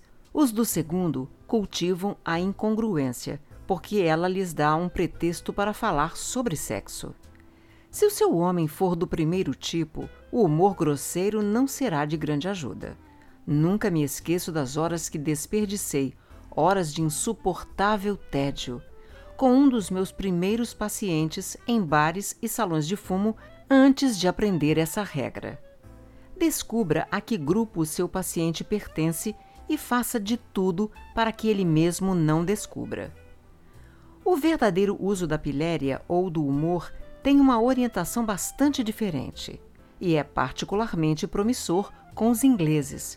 Eles levam seu senso de humor tão a sério que uma deficiência nesse sentido é quase a única deficiência da qual sentem vergonha. O humor é para eles a graça da vida que a tudo consola e extremamente importante, que a tudo perdoa. Portanto, o humor é de grande valor para acabar com o sentimento de vergonha. Se um homem deixa que outros paguem as contas em seu lugar, ele assovina. Se ele se gaba disso de modo jocoso e ridiculariza os amigos por terem sido passados para trás, ele não é mais sovina, mas um sujeito engraçado. A mera covardia é vergonhosa, mas a covardia da qual se gaba com exagero cômico e gestos grotescos pode parecer engraçada. A crueldade é vergonhosa, exceto quando o homem cruel expressa sua crueldade pregando uma peça em alguém. Mil piadas obscenas ou até mesmo blasfemas não são de grande ajuda para se conseguir a danação de um homem, tanto quanto a descoberta de que quase tudo o que ele deseja fazer pode ser feito, não apenas com a aprovação, mas também com a admiração de seus companheiros, se ele puder fazer tudo parecer uma piada. E essa tentação pode passar quase inteiramente despercebida ao seu paciente, devido à importância que os ingleses dão ao humor. Qualquer sugestão de que talvez esteja sendo excessivo poderá ser interpretada por ele como puritana ou indicará uma falta de humor. Mas a irreverência é a melhor de todas. Em primeiro lugar, ela é bem econômica. Só um humano bastante inteligente pode fazer uma verdadeira piada sobre a virtude, ou sobre qualquer outra coisa. Mas qualquer um pode ser treinado para falar como se a virtude fosse algo engraçado. Entre as pessoas irreverentes, a piada é dada como certa. Nenhuma delas fez de fato uma piada, mas todo assunto sério é discutido de tal modo que indica que todos já perceberam o lado ridículo da coisa. Se prolongado, o hábito da irreverência constrói em volta de um homem a melhor defesa que eu conheço contra o inimigo. Ela também não possui os perigos inerentes às outras fontes de riso. Está infinitamente distante da alegria. Em vez de aguçar o intelecto, ela o enfraquece e não desperta a afeição entre aqueles que a praticam. Afetuosamente seu tio, Screwtape. Carta 12 Querido Vermebile, sem dúvida você está fazendo excelente progresso. Eu apenas temo que, ao tentar apressar o paciente, você faça com que ele perceba a sua situação. Afinal, nós dois, que enxergamos a situação como ela se apresenta na realidade, jamais devemos nos esquecer do quanto ele a percebe de modo totalmente diverso. Sabemos que ocasionamos uma mudança de rumo que já o está levando para bem longe da órbita do inimigo. Mas você deve fazê-lo imaginar que todas as escolhas que causavam essa mudança de curso são revogáveis e insignificantes. Jamais permita que ele suspeite de que agora está, mesmo que lentamente, distanciando-se do Sol numa rota que o levará direto para a frieza e a escuridão do espaço mais distante. Por esse motivo, fico quase feliz em saber que ele ainda vai à igreja e que ainda comunga. Sei que há perigo nisso, mas qualquer coisa é melhor do que ele perceber o quanto está distante dos primeiros meses de sua vida cristã. Conquanto ele retenha externamente os hábitos de um cristão, você poderá fazê-lo imaginar que é uma pessoa que adotou novos amigos e divertimentos, mas cuja vida espiritual ainda é praticamente a mesma de seis semanas atrás. E enquanto ele continuar pensando dessa maneira, não teremos de lutar com o arrependimento explícito de um pecado explícito que ele reconhece totalmente, e sim apenas com a sensação vaga mas ainda assim um tanto incômoda, de que ele não tem se comportado muito bem ultimamente. É preciso manipular cuidadosamente essa vaga sensação incômoda. Se ela se tornar muito forte, poderá despertá-lo e, com isso, vir a arruinar tudo. Por outro lado, se você a suprimir por completo, o que, aliás, o inimigo provavelmente não permitirá que aconteça, nós perdemos o ingrediente da situação que poderá reverter a nosso favor. Se permitirmos a existência desse sentimento, sem que se seja irresistível ou que se transforme num arrependimento genuíno, ele dará excelentes frutos. Ele fará com que o paciente fique mais relutante a pensar sobre o inimigo. Todos os humanos, em quase todas as épocas, possuem essa relutância em algum grau. Mas quando para pensar nele é preciso enfrentar e intensificar a vaga nuvem de culpa semiconsciente, essa relutância fica dez vezes maior. Eles odeiam qualquer ideia que possa sugerir o inimigo, assim como os homens que passam por dificuldades financeiras odeiam a simples vista do contador. Nessa situação, o seu paciente não apenas irá negligenciar seus deveres religiosos, como passará a gostar cada vez menos deles. Ele refletirá sobre eles o mínimo que julgar decente e se esquecerá deles o mais rápido possível assim que os cumprir. Algumas semanas atrás, você teve de tentá-lo para a irrealidade e para a desatenção em suas preces. Mas agora ele está de braços abertos para você, quase implorando para que você o distraia de seus propósitos e entorpeça o seu coração. Ele desejará que suas preces sejam irreais, pois nada lhe será mais odioso do que o contato efetivo com o inimigo. O objetivo dele será o de nunca remexer a sujeira que está debaixo do seu próprio tapete. À medida que essa situação se consolidar, você ficará cada vez mais livre da cansativa tarefa de propiciar prazeres como tentações. À medida que a sensação incômoda e a relutância em enfrentá-la o afastam cada vez mais da verdadeira felicidade, e que o hábito faz com que seja cada vez mais difícil renunciar aos prazeres da vaidade, da alegria e da irreverência, que cada vez mais dão menos prazer, pois é isso que o hábito faz na verdade, você perceberá que será necessário muito pouco ou até mesmo nada para atrair a sua atenção. Não será mais preciso um livro interessante, coisa que particularmente lhe agrada, para afastá-lo de suas preces, do seu trabalho ou de seu sono. A coluna de classificados do jornal de ontem será suficiente. Você pode fazê-lo desperdiçar seu tempo não apenas conversando com as pessoas de quem gosta, mas conversando com aqueles com quem ele não se importa sobre assuntos que o entediam. Você pode fazê-lo ficar sem fazer nada por longos períodos de tempo. Você pode fazê-lo ficar acordado à noite, não bebendo numa festa, mas apenas de olhos fixos na lareira apagada numa sala fria. Podemos impedir todas aquelas atividades saudáveis e sociáveis que desejamos que ele evite e não lhe dar nada em troca, de tal modo que ele finalmente dirá: assim como um de meus pacientes quando de sua chegada aqui embaixo. Agora vejo que passei grande parte da minha vida sem fazer nem o que eu devia fazer, nem aquilo de que eu gostava.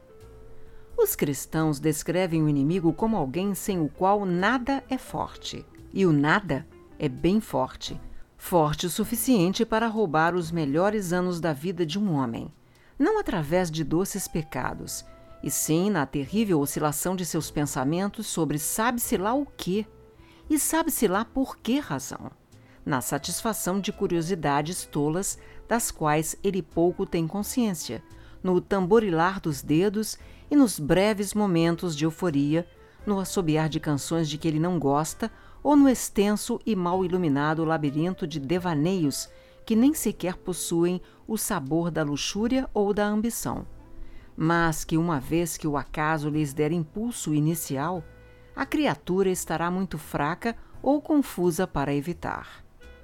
Você dirá que esses são pecados bem pequenos, e sem dúvida, como todos os tentadores jovens, você está ansioso para relatar impressionantes atos de crueldade.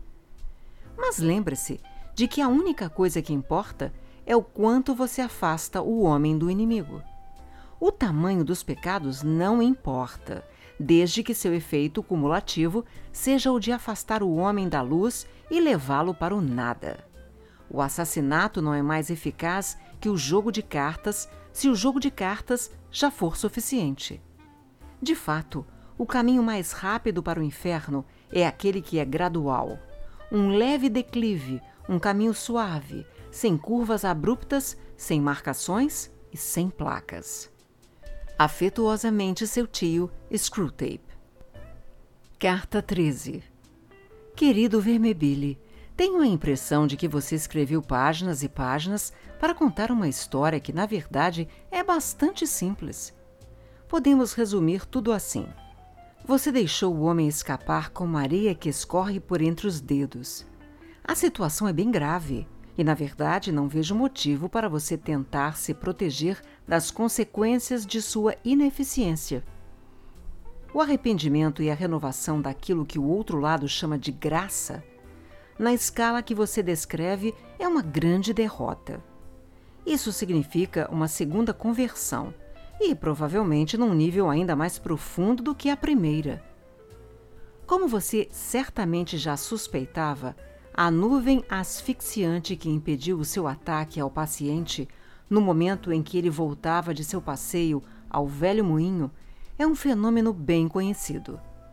É a arma mais cruel do inimigo e geralmente aparece quando ele se faz presente diretamente para o paciente sob certas formas ainda não totalmente catalogadas. Alguns humanos estão permanentemente cercados delas e estão, portanto, inacessíveis a nós. Agora falemos dos seus erros. De acordo com o seu próprio relato, você, em primeiro lugar, permitiu que o paciente lesse um livro de que realmente gostava simplesmente por gostar, e não para fazer comentários inteligentes sobre a obra para seus novos amigos. Em segundo lugar, você permitiu que ele fosse até o velho moinho e lá tomasse chá um passeio pelo campo, coisa que ele realmente aprecia, e ainda por cima, sozinho. Em outras palavras, você permitiu que ele tivesse dois prazeres positivos. Será que você foi tão estúpido a ponto de não perceber o perigo disso tudo? A característica principal das dores e dos prazeres é que eles são inegavelmente reais e, portanto, até onde podem, dão ao homem que os sente a pedra de toque da realidade. Portanto, se você estava tentando levar o seu homem à danação pelo método romântico, fazer dele uma espécie de Child Harold ou de um Werther, mergulhado na autocomiseração devido a angústias imaginárias, você deveria tentar protegê-lo a todo custo de qualquer dor real, porque cinco minutos de uma genuína dor de dentes provavelmente seriam capazes de revelar que as tristezas românticas não passavam de bobagem e desmascarariam todo o seu estratagema. Mas você estava tentando levar seu paciente à danação através do mundo, ou seja, empurrando-lhe como prazeres a vaidade, a confusão, a ironia e o tédio dispendioso. Como é possível você não ter percebido que um prazer real deveria ser a última coisa que ele poderia experimentar? Você não sabia que ele iria comparar isso a toda a ninharia que você arduamente ensinou-lhe a valorizar, a qual acabaria sendo jogada fora? E que o prazer proporcionado pelo livro e pelo passeio era do tipo mais perigoso de todos? Que fatalmente o faria se livrar da crosta que estava se formando por cima da sua sensibilidade, o faria sentir que estava, aos poucos, voltando ao normal, voltando a si? Como preparação para afastá-lo do inimigo, você queria que ele se afastasse de si mesmo e fez algum progresso nessa área, mas agora tudo voltou ao que era antes. Obviamente, eu sei que o inimigo também quer que os homens se afastem de si mesmos, mas de modo diferente. Lembre-se sempre de que ele realmente gosta desses vermezinhos e que dá um valor absurdo para a individualidade de cada um deles. Quando ele fala sobre o fato de eles perderem a si mesmos, ele apenas se refere ao abandono da vontade própria. Uma vez alcançado esse abandono, ele lhes devolve toda a sua personalidade e gaba-se. Desconfio que o faça sinceramente. Do fato de que, quando eles pertencerem totalmente a ele, serão mais eles mesmos do que nunca. Portanto, ao mesmo tempo que se compraz em vê-los sacrificando suas menores vontades a dele, ele odeia ver que eles estão se afastando de sua própria natureza por outros motivos. E nós devemos sempre encorajá-los a isso. Os impulsos e as preferências são íntimos de qualquer homem, são a matéria-prima dada a ele pelo inimigo. Afastá-lo de ambas as coisas é, portanto, sempre uma vantagem para nós. Mesmo nas coisas sem importância, é sempre desejável substituir as próprias preferências e aversões de um humano pelos padrões do mundo, pela convenção, pela moda. Eu mesmo levaria isso às últimas consequências. Estabeleceria a seguinte meta: erradicar do meu paciente qualquer gosto particular mais forte que não seja essencialmente um pecado, mesmo que seja algo bem trivial como um certo apreço pelo jogo de cricket, ou colecionar selos, ou tomar chocolate quente. Eu lhe asseguro de que essas coisas não carregam em si mesmas nenhuma virtude, mas existe nelas uma espécie de inocência, humildade e esquecimento de si mesmo que me deixa desconfiado.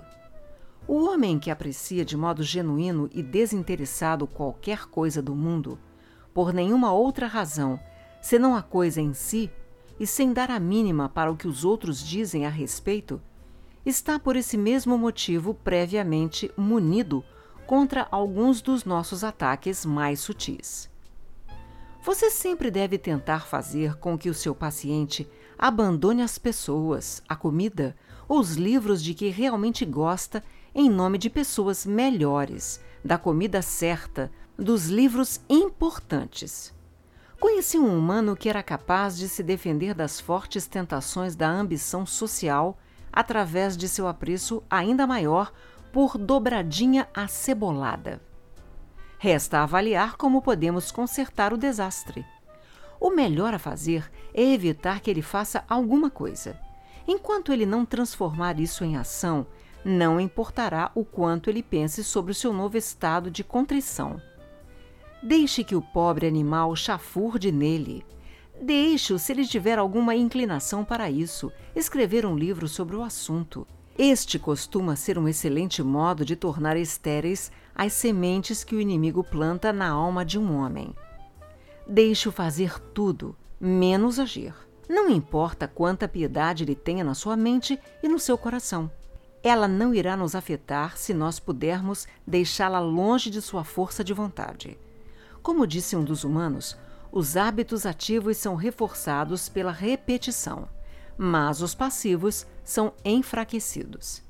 Quanto mais inativo ele ficar, mais incapaz será de agir, e a longo prazo, mais incapaz será de sentir. Afetuosamente seu tio, Screwtape.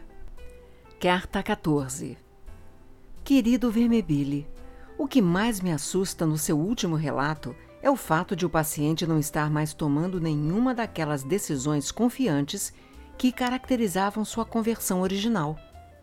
Suponho que ele não faça mais promessas extravagantes de virtude eterna, que nem mesmo tenha a expectativa de receber o dom da graça da vida, e sim apenas de ter a esperança de ser capaz, a cada dia, a cada momento, de enfrentar a tentação de cada dia e de cada momento.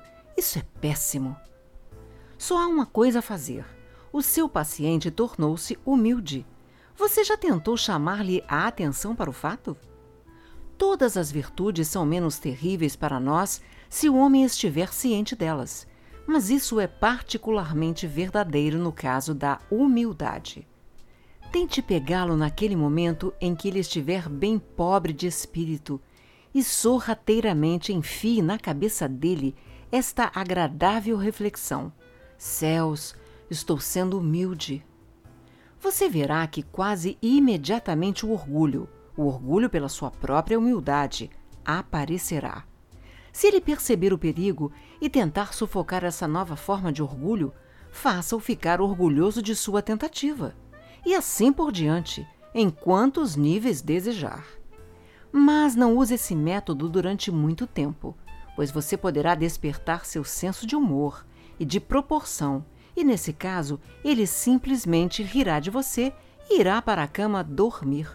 Existem, porém, outros métodos eficazes para fixar a atenção dele sobre a virtude da humildade. Por meio dessa virtude, assim como por todas as outras, o nosso inimigo busca desviar a atenção do homem de si mesmo para ele e para seus semelhantes. Toda a humilhação e repulsa por si próprio que um humano pode sentir existem, a longo prazo, apenas para este fim.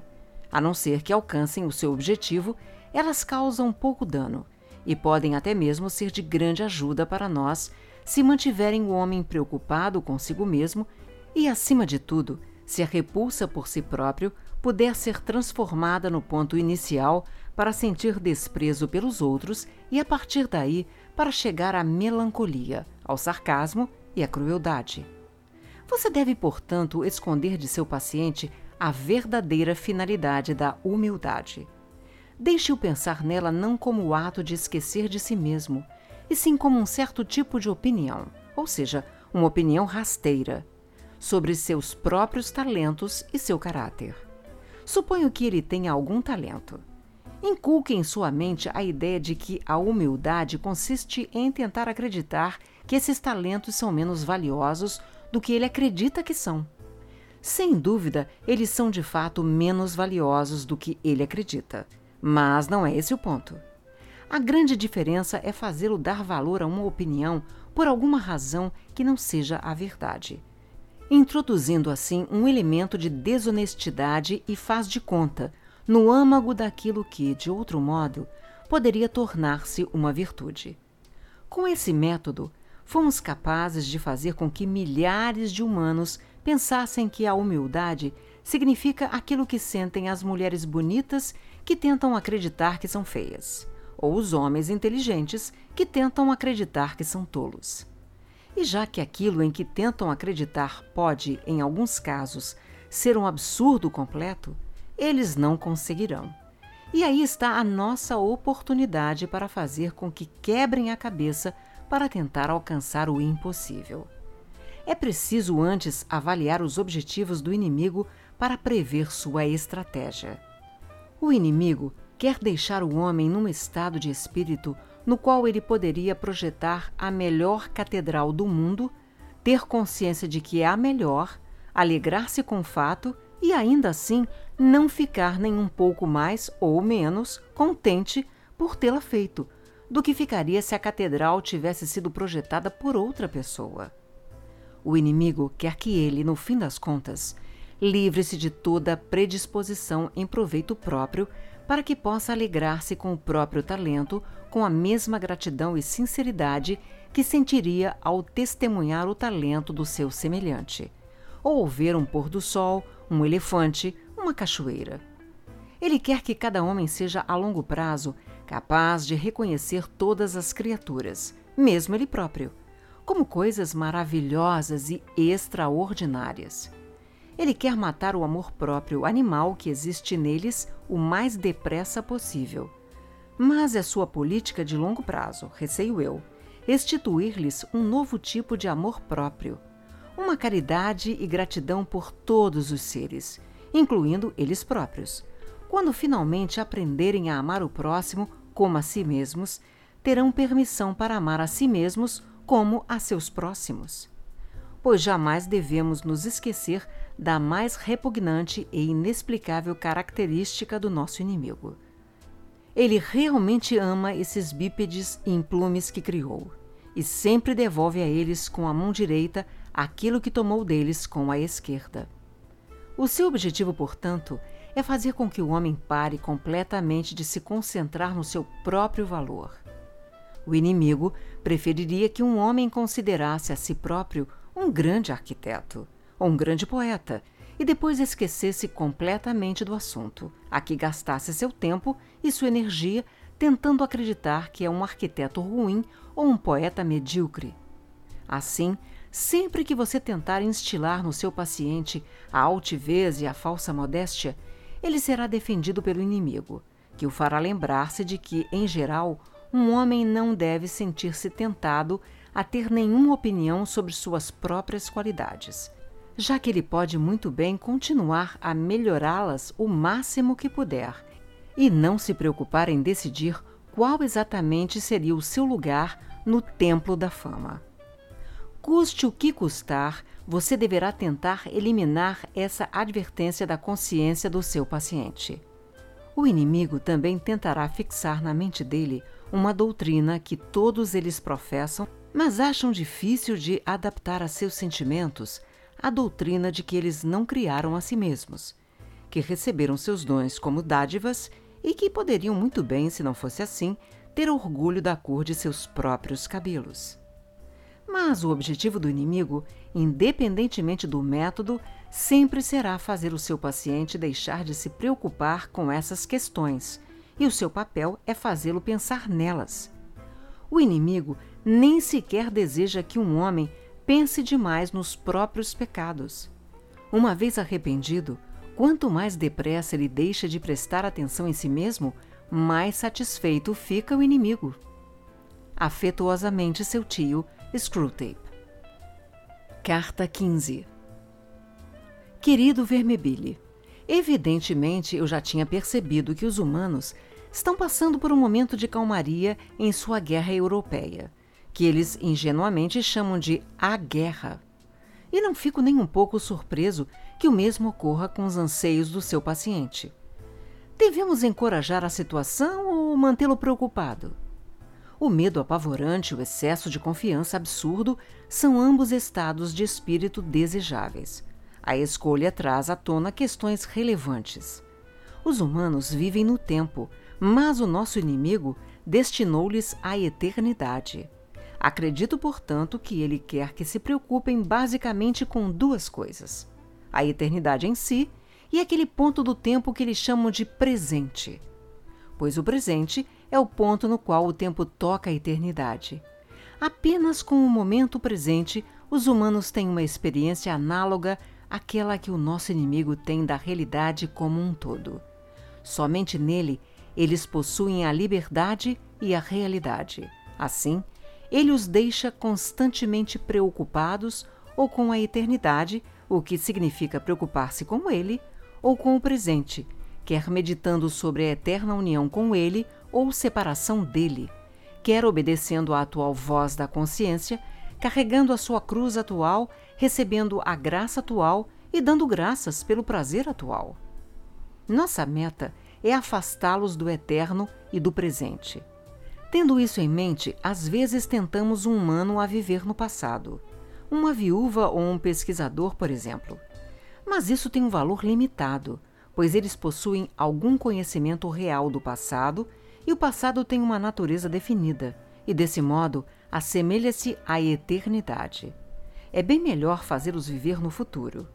As necessidades biológicas já fazem com que todas as suas paixões apontem nessa direção, de modo que o pensamento sobre o futuro sempre instiga a esperança e o medo.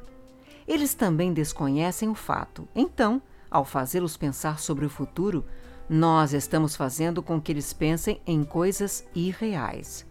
Em uma palavra, o futuro é, de todas as coisas, aquela que menos se assemelha à eternidade é a parte mais totalmente temporal do tempo, pois o passado está congelado, não flui mais, e o presente está eternamente iluminado.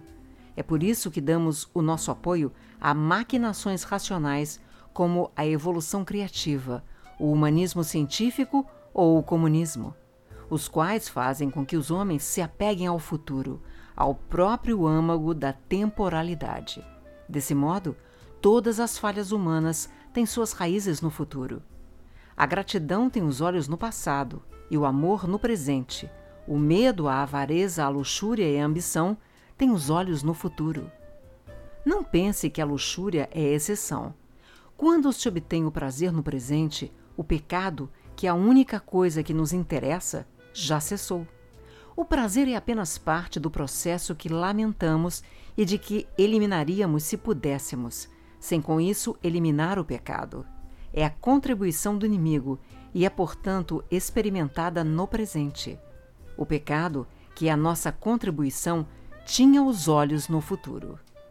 Obviamente, o inimigo deseja que os homens pensem também no futuro, apenas o suficiente para planejar agora os atos de justiça ou caridade que provavelmente farão parte das tarefas do dia de amanhã. A tarefa de planejar as tarefas do dia seguinte é tarefa do dia de hoje. Embora peça emprestada do futuro, a sua essência, o dever, como todos os deveres, está no presente.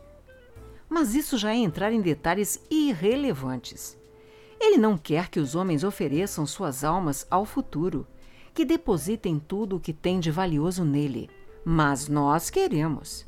O seu ideal é o homem que, depois de ter trabalhado o dia inteiro pensando na posteridade, se essa for a sua vocação, logo depois esquece completamente o assunto e o deixa aos encargos do céu, retornando imediatamente ao estado de paciência e gratidão que o presente exige.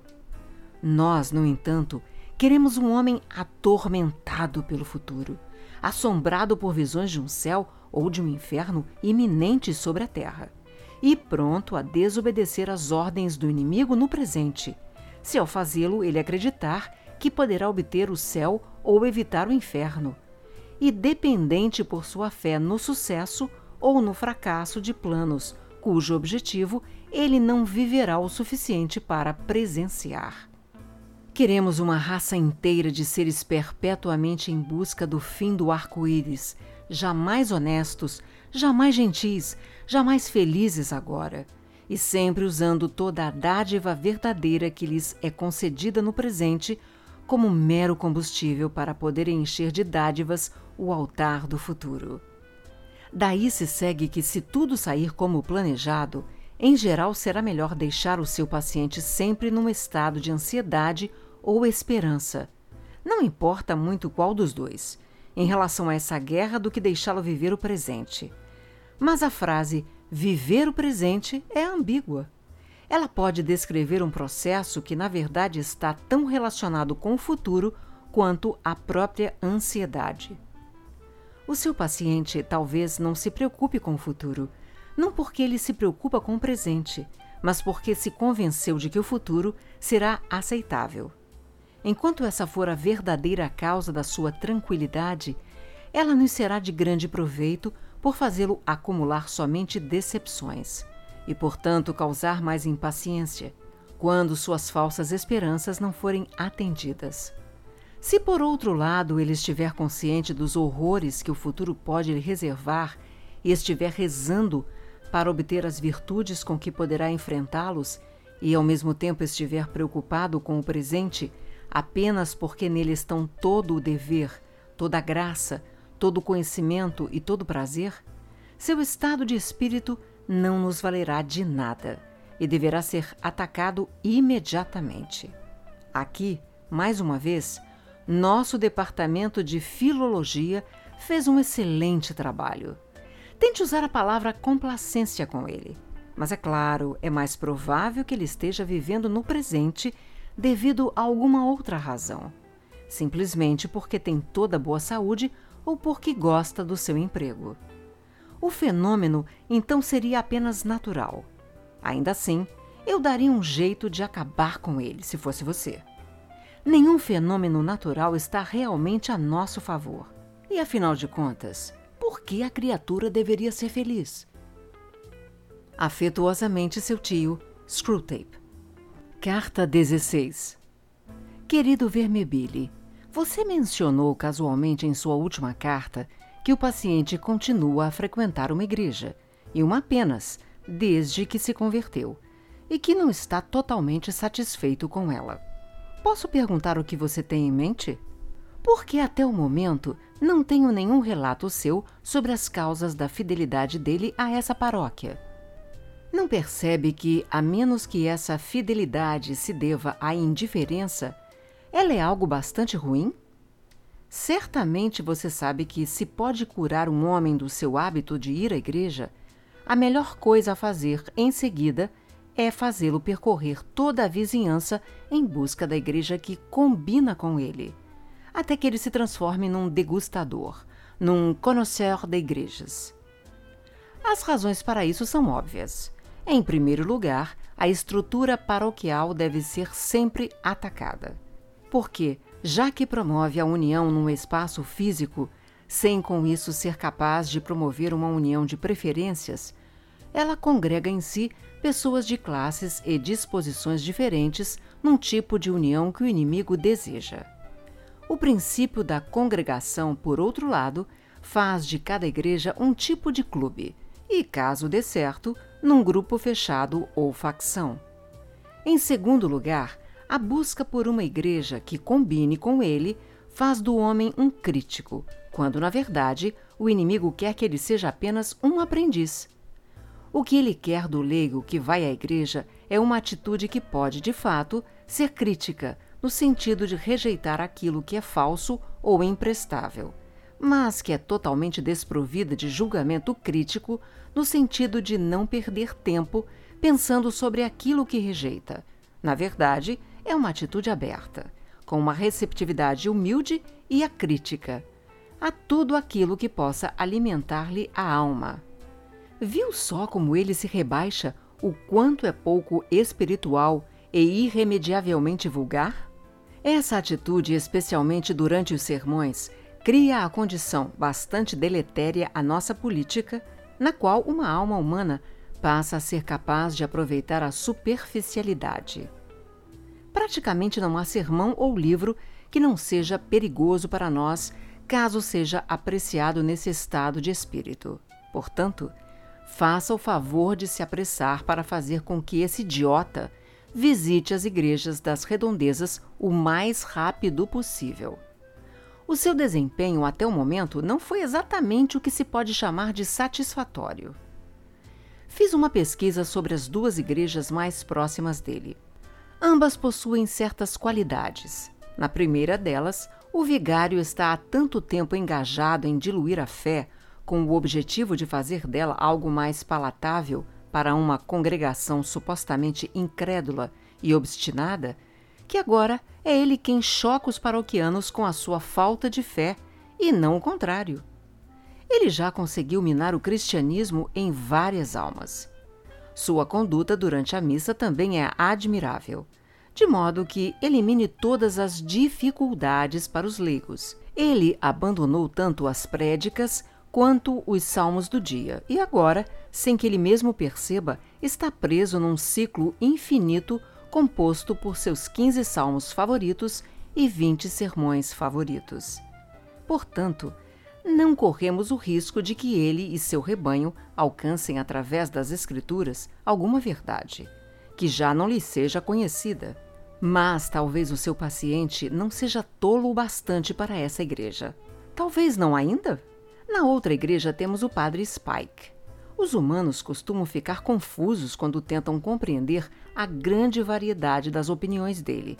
Afinal, num dia ele é quase um comunista e no outro não está muito longe de um certo fascismo teocrático. Um dia comporta-se como um escolástico, no outro está pronto a negar completamente a razão humana. Num dia está mergulhado em política e no dia seguinte declara que todas as nações do mundo estão igualmente sob julgamento. Nós, é claro, enxergamos o vínculo que está por trás de tudo isso: o ódio. Esse homem não consegue fazer um sermão que não seja previamente calculado para chocar, causar tristeza, confundir ou humilhar seus pais e os amigos destes. Um sermão aceitável para essas pessoas seria para ele tão insípido quanto analisar a métrica de um poema. Há também uma certa desonestidade nele, o que é bastante promissor. Nós lhe estamos ensinando a dizer coisas como: o ensinamento da igreja é etc. Quando, na verdade, ele quer dizer: tenho quase certeza de que li isso recentemente nas obras de Jacques Maritain, ou coisa que o valha. Mas devo alertá-lo, Vermebile, de que ele tem um defeito fatal. Ele realmente acredita. E isso ainda pode pôr tudo a perder. Ambas as igrejas, no entanto, têm um ponto em comum: são igrejas partidárias. Acho que eu o alertei anteriormente de que, se você não consegue fazer com que o seu paciente fique longe da igreja, você deverá, ao menos, fazê-lo ficar profundamente ligado a algum grupo dentro dela. Com isso, eu não quero dizer que ele deva se sentir assim devido às questões realmente doutrinais. Quanto mais indiferente ele for a elas, melhor. Nós não dependemos essencialmente das doutrinas para produzir hostilidade. A verdadeira diversão está em fomentar o ódio entre aqueles que dizem missa e aqueles que dizem santa comunhão, quando nenhum dos lados sequer seria capaz de afirmar a diferença entre, digamos, a doutrina de Hooker e a de Tomás de Aquino com argumentos que se sustentem por mais de cinco minutos. E todas aquelas coisas completamente irrelevantes velas, paramentos, etc. Também oferecem um vasto campo de ação para nós. Conseguimos eliminar quase por completo da mente dos homens o que aquele sujeito pestilento chamado Paulo costumava ensinar sobre a comida e outros supérfluos. Isto é, que os humanos sem peso na consciência devem sempre aquecer aos humanos adeptos da contrição. É de imaginar que eles não poderiam deixar de perceber a aplicação de tudo isso. Seria natural esperar que o paroquiano da igreja inferior se ajoelhasse ostensivamente e fizesse o sinal da cruz como exemplo, para impedir que a fraca consciência de seu irmão superior fosse tomada pela falta de reverência, e que o da igreja superior se abstivesse de fazer essas coisas para não induzir seu irmão inferior ao erro da idolatria. E assim seria se não fosse o nosso árduo trabalho. Sem ele, a grande variedade de diferenças dentro da igreja anglicana talvez tivesse se tornado um verdadeiro manancial de caridade e humildade. Afetuosamente seu tio, Screwtape. Carta 17 Querido Vermebile, a maneira desdenhosa com que você se referiu à gula como meio para capturar mais almas na sua última missiva apenas demonstra a sua ignorância. Uma das grandes realizações dos últimos cem anos foi solapar a consciência dos homens quanto ao assunto, de tal forma que agora você raramente encontra um sermão ou uma consciência atribulada com esse assunto em toda a Europa. Isso foi alcançado principalmente graças a nós, que concentramos nossos esforços na gula da delicadeza e não na gula do excesso. Eu vi no dossiê e você pode obter informações a respeito através de Glubose, que a mãe do paciente é um bom exemplo disso. Ela ficaria assombrada se soubesse, um dia espero ela saberá, que toda a vida dela esteve atrelada a esse tipo de sensualidade, a qual lhe passa despercebida pelo fato de as quantidades envolvidas serem pequenas. Mas o que importa a quantidade se nós pudermos usar o estômago e o paladar humanos para produzir queixas, impaciência, falta de caridade e egoísmo. Glubose tem essa mulher na palma da mão. Ela é um verdadeiro terror para seus anfitriões e seus empregados. Ela sempre declina aquilo que lhe é oferecido para depois dizer com um suspirozinho recatado e um sorriso: Ah, por favor, tudo o que eu quero é uma xícara de chá bem fraquinho, mas não muito fraquinho, e um pedaço pequenininho de nada de uma torrada bem torradinha. Você percebe o que digo? Já que aquilo que ela quer é menor e mais barato do que aquilo que está na sua frente, ela nunca reconhece como gula sua determinação de obter exatamente o que quer, por mais trabalho que dê para os outros. No mesmo instante em que acha que está praticando a temperança, ela está satisfazendo seus desejos. Num restaurante lotado, ela dá um gritinho para o prato que alguma garçonete visivelmente sobrecarregada de trabalho põe na sua frente e diz: Ah, não, é muita comida. Leve-se embora e me traga só a quarta parte disso tudo.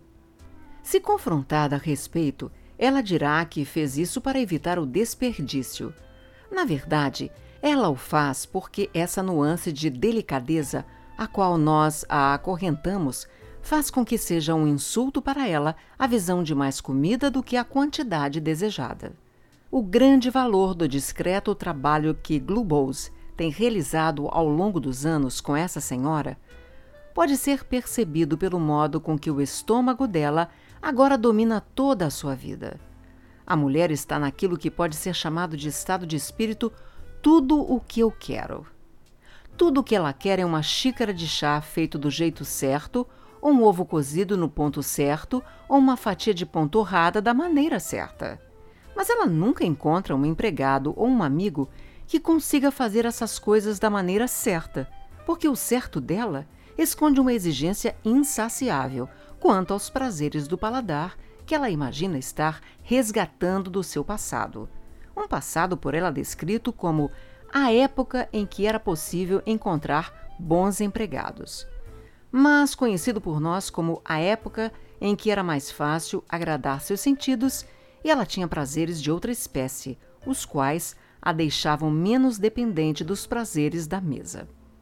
Nesse ínterim, o desapontamento diário produz um péssimo humor todos os dias. Cozinheiras acabam pedindo demissão e os amigos ficam distantes. Se uma única vez o inimigo chega a pôr em sua cabeça a mais leve desconfiança de que ela tem um interesse excessivo por comida, Glubose contra-ataca sugerindo-lhe que ela mesma não se importa com o que come, mas gosta de ter a comida preparada direitinho para o seu menino. Na verdade, é claro, essa sua mesquinharia sempre foi uma das grandes causas de desconforto doméstico para seu filho durante muitos anos. Bem, o seu paciente é filho dela. Apesar de você dar o melhor de si e com razão em outras frentes, seria bom também começar a agir quanto a essa questão da gula. Como o seu paciente é um homem, é pouco provável que ele caia na armadilha do tudo o que eu quero. É mais fácil transformar os homens em glutões com a ajuda da vaidade. Eles devem pensar em si mesmos como grandes conhecedores de gastronomia. Devem ficar alegres por terem achado o único restaurante da cidade onde a carne é preparada do jeito certo. O que começa como vaidade pode ser gradualmente transformado em hábito. Mas, qualquer que seja a maneira de abordar o assunto, o melhor a fazer é deixar o seu paciente num estado em que negar-se qualquer prazer seja ele qual for, champanhe ou chá, Soul Colbert ou cigarros, acabará por deixá-lo irritado. Porque então, Vermebile, a caridade, a justiça e a obediência dele estarão à sua mercê. O simples excesso de alimentação é menos importante que o apreço pelas iguarias. Seu principal uso é como artilharia para os ataques à castidade. Nisso, assim como em qualquer outro assunto, mantenha o seu homem numa condição de falsa espiritualidade. Nunca o deixe perceber o aspecto medicinal. Deixe-o quebrar a cabeça tentando imaginar que espécie de orgulho ou falta de fé fez com que ele ficasse em suas mãos, quando, na verdade, uma simples avaliação do que ele comeu ou bebeu nas últimas 24 horas já bastaria para mostrar a ele de onde vem a munição do seu algoz, o que possibilitaria a ele, por meio de um pouquinho de abstinência, colocar em xeque todo o seu poder de persuasão. Se não houver mesmo jeito, se ele tiver mesmo de pensar sobre o lado medicinal da castidade, faça-o engolir aquela grande mentira na qual fizemos os humanos ingleses acreditarem: que o exercício físico em excesso e a fadiga decorrente são particularmente favoráveis à castidade. É de perguntar como eles podem acreditar nisso, já que marinheiros e soldados são notoriamente lascivos.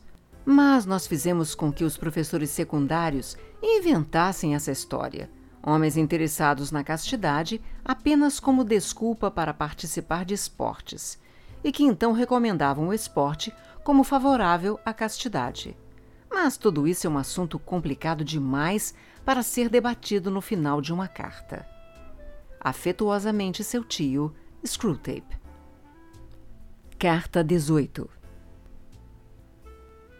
Querido Vermebile, mesmo sob a batuta de Slubgob, você deve ter aprendido na faculdade a técnica usual da tentação sexual. E já que para nós, espíritos, esse é um assunto bastante tedioso, embora seja necessário como parte do nosso treinamento, eu o ignorarei. Mas acredito que você ainda tenha muito a aprender em questões relativas a esse assunto. A exigência que o inimigo faz aos humanos assume a forma de um dilema: ou a completa abstinência ou a monogamia absoluta. Desde a primeira grande vitória de nosso Pai, nós fizemos com que a primeira fosse extremamente difícil para eles. E da segunda, nós fizemos nos últimos séculos um modo de fuga. Chegamos a isso através de poetas e romancistas, persuadindo os humanos de que uma experiência curiosa e geralmente efêmera, chamada estar apaixonado, é a única razão respeitável para o casamento. Que o casamento pode e deve fazer com que essa excitação seja permanente e que o casamento que falha nesse sentido não é mais obrigatório. Essa ideia é uma paródia nossa de uma ideia do inimigo. Toda a filosofia do inferno se baseia no reconhecimento do seguinte axioma: uma coisa não é outra coisa e, principalmente, um ser não é outro ser. O que é bom para mim é bom para mim. O que é bom para você é bom para você. O que um ganha, o outro perde.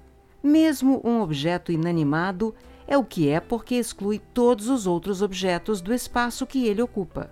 Se ele se expande, ele o faz por empurrar os outros objetos ou por absorvê-los.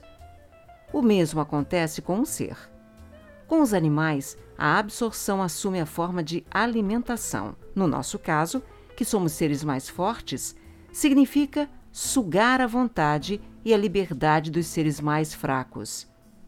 Existir significa estar em competição. Bem, a filosofia do inimigo nada mais é do que uma contínua tentativa de escapar dessa óbvia verdade. Ele aspira à contradição. As coisas devem ser muitas e ainda assim uma única coisa. O bem para um ser deve ser o bem para o outro. A essa impossibilidade ele dá um nome de amor. E essa mesma panaceia monótona pode ser detectada em tudo o que ele faz e mesmo em tudo o que ele é, ou que afirma ser. Assim, Nem ele mesmo se contenta em ser uma simples unidade aritmética. Ele diz que é três ao mesmo tempo que é um, para que toda essa bobagem de amor possa apoiar-se na sua própria natureza. No outro lado da equação, ele inclui aquela invenção obscena, o organismo, cujas partes são deturpadas para não seguir seu destino natural, a competição, e são forçadas a cooperar entre si. Seu verdadeiro motivo para fixar o sexo como método de reprodução entre os humanos fica bastante claro ao se analisar o uso que ele faz dele. O sexo pode ser, do nosso ponto de vista, algo bastante inocente. Pode ser apenas mais um modo pelo qual um ser mais forte aproveita-se de um ser mais fraco. Como de fato acontece entre as aranhas, cuja fêmea conclui suas núpcias comendo o macho. Mas nos humanos, o inimigo associou gratuitamente o desejo sexual com a afeição entre as partes. Ele também fez com que os descendentes dependessem dos pais e deu aos pais o instinto de cuidar deles, produzindo assim a família, que é como o organismo, só que pior, pois seus membros são mais separados e ainda assim unidos de um modo mais consciente e responsável. Tudo isso, na verdade, apenas mais um artifício para acumular o amor. E agora vem a grande piada. O inimigo descreveu um homem e uma mulher casados como uma só carne ele não disse um casal feliz no casamento ou pessoas que se casaram porque estavam apaixonadas. Mas você pode fazer os humanos ignorarem o fato. Você também pode fazê-los esquecer que aquele homem chamado Paulo não limitou isso a casais casados. A mera cópula, para ele, já faz deles uma só carne. Então você pode fazer com que os humanos aceitem como um elogio retórico ao estar apaixonado, aquilo que na verdade é uma simples descrição do verdadeiro significado do intercurso sexual. O fato é que, sempre que um homem se deitar com uma mulher, ali, quer queiram, quer não, passa a existir entre eles uma relação transcendental, que depois eles terão de suportar ou desfrutar. Nós podemos fazer com que os humanos deduzam, a partir do fato em conteste, de que essa relação transcendental tem a intenção de produzir. E se ambos obedientemente a seguirem, certamente irá produzir a afeição e a família. A falsa crença de que a mistura de afeição, medo e desejo, a que dão o nome de apaixonar-se, é a única coisa que torna um casamento feliz ou sagrado.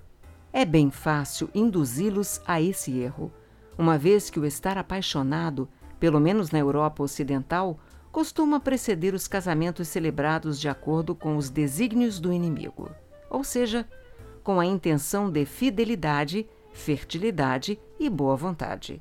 Do mesmo modo que a emoção religiosa muitas vezes, mas nem sempre, acompanha a conversão. Em outras palavras, os humanos devem ser encorajados a acreditar que a base do casamento é uma versão distorcida e colorida de algo que o inimigo, na verdade, promete como seu resultado. Disso advém duas vantagens. Em primeiro lugar, podemos dissuadir os humanos que não possuem o dom do autocontrole de buscar o casamento como solução, porque eles não estão apaixonados, graças a nós, a ideia de se casar por qualquer outro motivo lhes parece baixa e desprezível. Sim, eles pensam assim. Consideram a intenção de ser leal a um parceiro com vistas ao auxílio mútuo, à preservação da castidade e à propagação da vida algo inferior a uma tempestade emocional. Não se esqueça de fazer com que o seu homem pense na cerimônia de casamento como algo bastante desagradável. Em segundo lugar, qualquer atração sexual, enquanto carregar consigo a ideia de casamento, será considerada amor, e o amor funcionará como um escudo para que um homem nunca se sinta culpado por se casar com uma mulher pagã, com uma tola ou com uma libertina, além de protegê-lo de todas as consequências dessa sensação de culpa. Mas na minha próxima carta falarei mais sobre isso. Afetuosamente, seu tio, Screwtape. Carta 19 Querido Vermebile, tenho meditado bastante a respeito da pergunta que você me fez na sua última carta. Se, como eu claramente demonstrei, todos os seres estão em competição devido à sua própria natureza, e que, portanto, a ideia do inimigo, o amor, é uma contradição em termos, o que se pode dizer de minhas repetidas advertências de que ele realmente ama esses vermes humanos e realmente deseja a liberdade e a existência eterna de todos eles? Espero, meu caro jovem, que você não tenha mostrado minhas cartas a ninguém. Não que isso importe, claro. Qualquer um veria que a aparência de heresia ali contida foi simplesmente acidental. A propósito, espero que você também tenha compreendido que eu estava apenas brincando quando fiz algumas referências aparentemente não muito elogiosas a Slobgob. Tenho grande respeito por ele. E, é claro, aquelas coisas sobre não querer defender você das autoridades não foram ditas a sério. Você sabe que pode confiar em mim para cuidar de seus interesses. Mas mantenha tudo isso em segredo. A verdade é que eu, por pura falta de cuidado, dei uma escorregadela. Eu disse que o inimigo realmente ama os humanos. Isso, é claro, é impossível. Ele é um ser e eles são seres distintos dele. O bem deles não pode ser o bem dele. Toda essa conversa dele sobre amor certamente é um disfarce para alguma outra coisa. Ele deve ter algum motivo real para criá-los e ter tanto trabalho com eles. A razão por que as pessoas falam como se ele realmente sentisse esse amor impossível deve-se ao nosso total fracasso em descobrir o verdadeiro motivo. O que ele pretende fazer? É uma pergunta sem resposta. Não vejo problema em lhe dizer que essa mesma pergunta foi a grande causa da contenda entre o nosso pai e o inimigo. Quando a criação do homem foi colocada em debate, e quando, mesmo nesse estágio, o inimigo confessou abertamente que ele antevia um certo episódio relacionado com uma cruz, nosso pai, obviamente, procurou falar com ele para pedir uma explicação. O inimigo não lhe deu resposta alguma além dessa historinha absurda sobre amor sem interesse próprio que desde então ele faz circular por aí. É claro que isso era algo que o nosso pai não poderia aceitar. Ele implorou ao inimigo para pôr tudo em pratos limpos e deu a ele várias oportunidades para isso admitiu que estava ansioso para saber o segredo. O inimigo retrucou: Ah, como eu gostaria que você soubesse. Foi nesse ponto da conversa, imagino, que a indignação do nosso pai, por ser objeto de tamanha falta de confiança, sem nenhum motivo para tanto, fez com que ele saísse de perto da presença com uma rapidez que deu motivo para aquela ridícula história inventada pelo inimigo de que o nosso pai foi expulso do céu. Desde então, nós começamos a perceber porque o nosso opressor era tão cheio de segredos. Seu trono depende desse segredo. Os membros de sua facção frequentemente são forçados a admitir que, se algum dia nós pudermos compreender o que ele quer dizer com amor, a guerra chegaria ao fim e nós poderíamos voltar para o céu. E é aí que está nossa grande tarefa.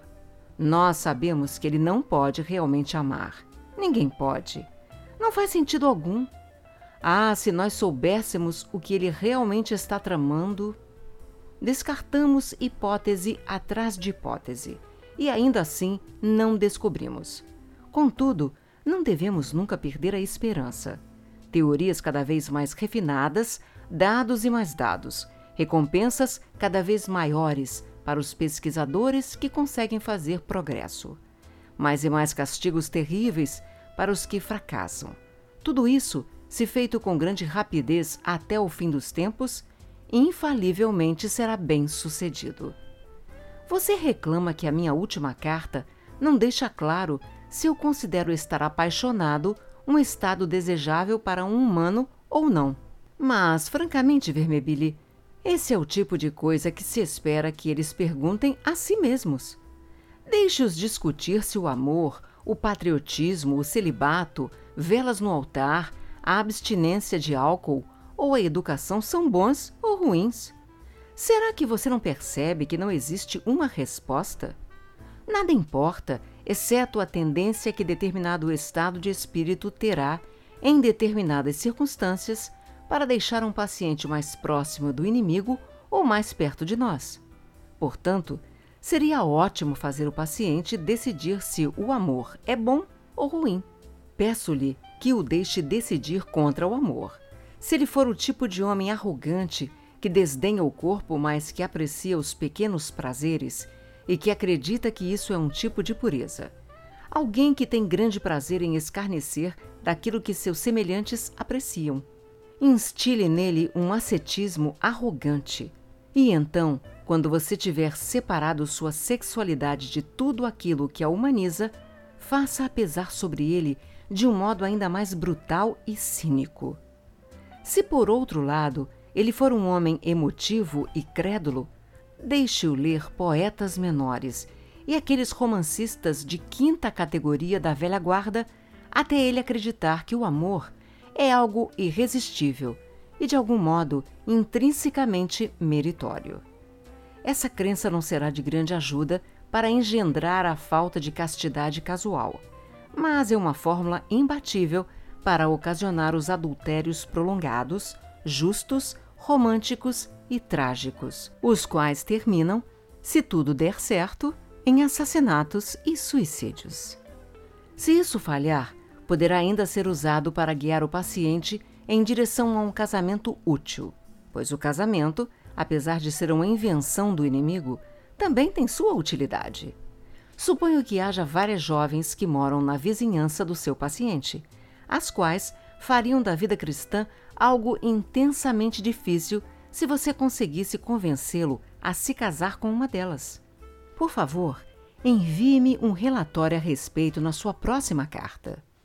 Enquanto isso, que fique bem claro para você que estar apaixonado não é em si necessariamente favorável para nós ou para o outro lado.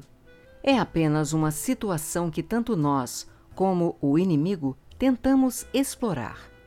Como a maioria das coisas capazes de deixar os humanos em algum estado de excitação, como a saúde e a doença, a velhice e a juventude, ou a guerra e a paz, estar apaixonado é, do ponto de vista da vida espiritual, apenas matéria-prima.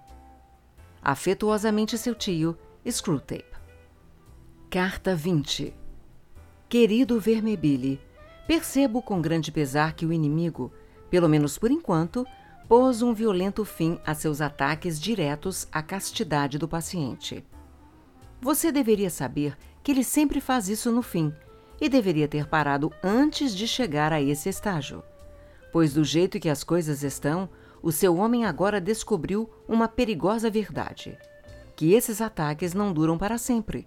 Consequentemente, você não pode utilizar novamente aquilo que é, no fim das contas, a nossa melhor arma, a crença dos humanos ignorantes de que não há esperança de livrar-se de nós a não ser rendendo-se a nós. Você já tentou persuadi-lo de que a castidade faz mal à saúde? Ainda não recebi nenhum relatório seu sobre as jovens da vizinhança. Eu gostaria de tê-lo o quanto antes, pois, se não pudermos usar a sexualidade dele para torná-lo libidinoso, devemos tentar usá-la para promover um casamento desejável. Enquanto isso, eu gostaria de lhe dar algumas dicas sobre o tipo de mulher. O tipo físico, quero dizer, por quem ele deve ser encorajado a se apaixonar. Se apaixonar-se for o melhor que conseguirmos fazer.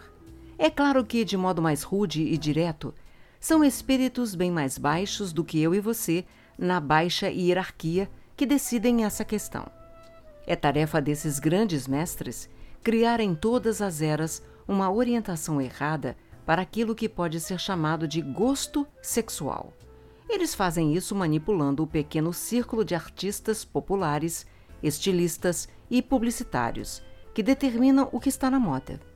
O objetivo é afastar cada sexo dos membros do outro sexo com os quais estão mais propensos a contrair casamentos férteis, felizes e espiritualmente cooperativos.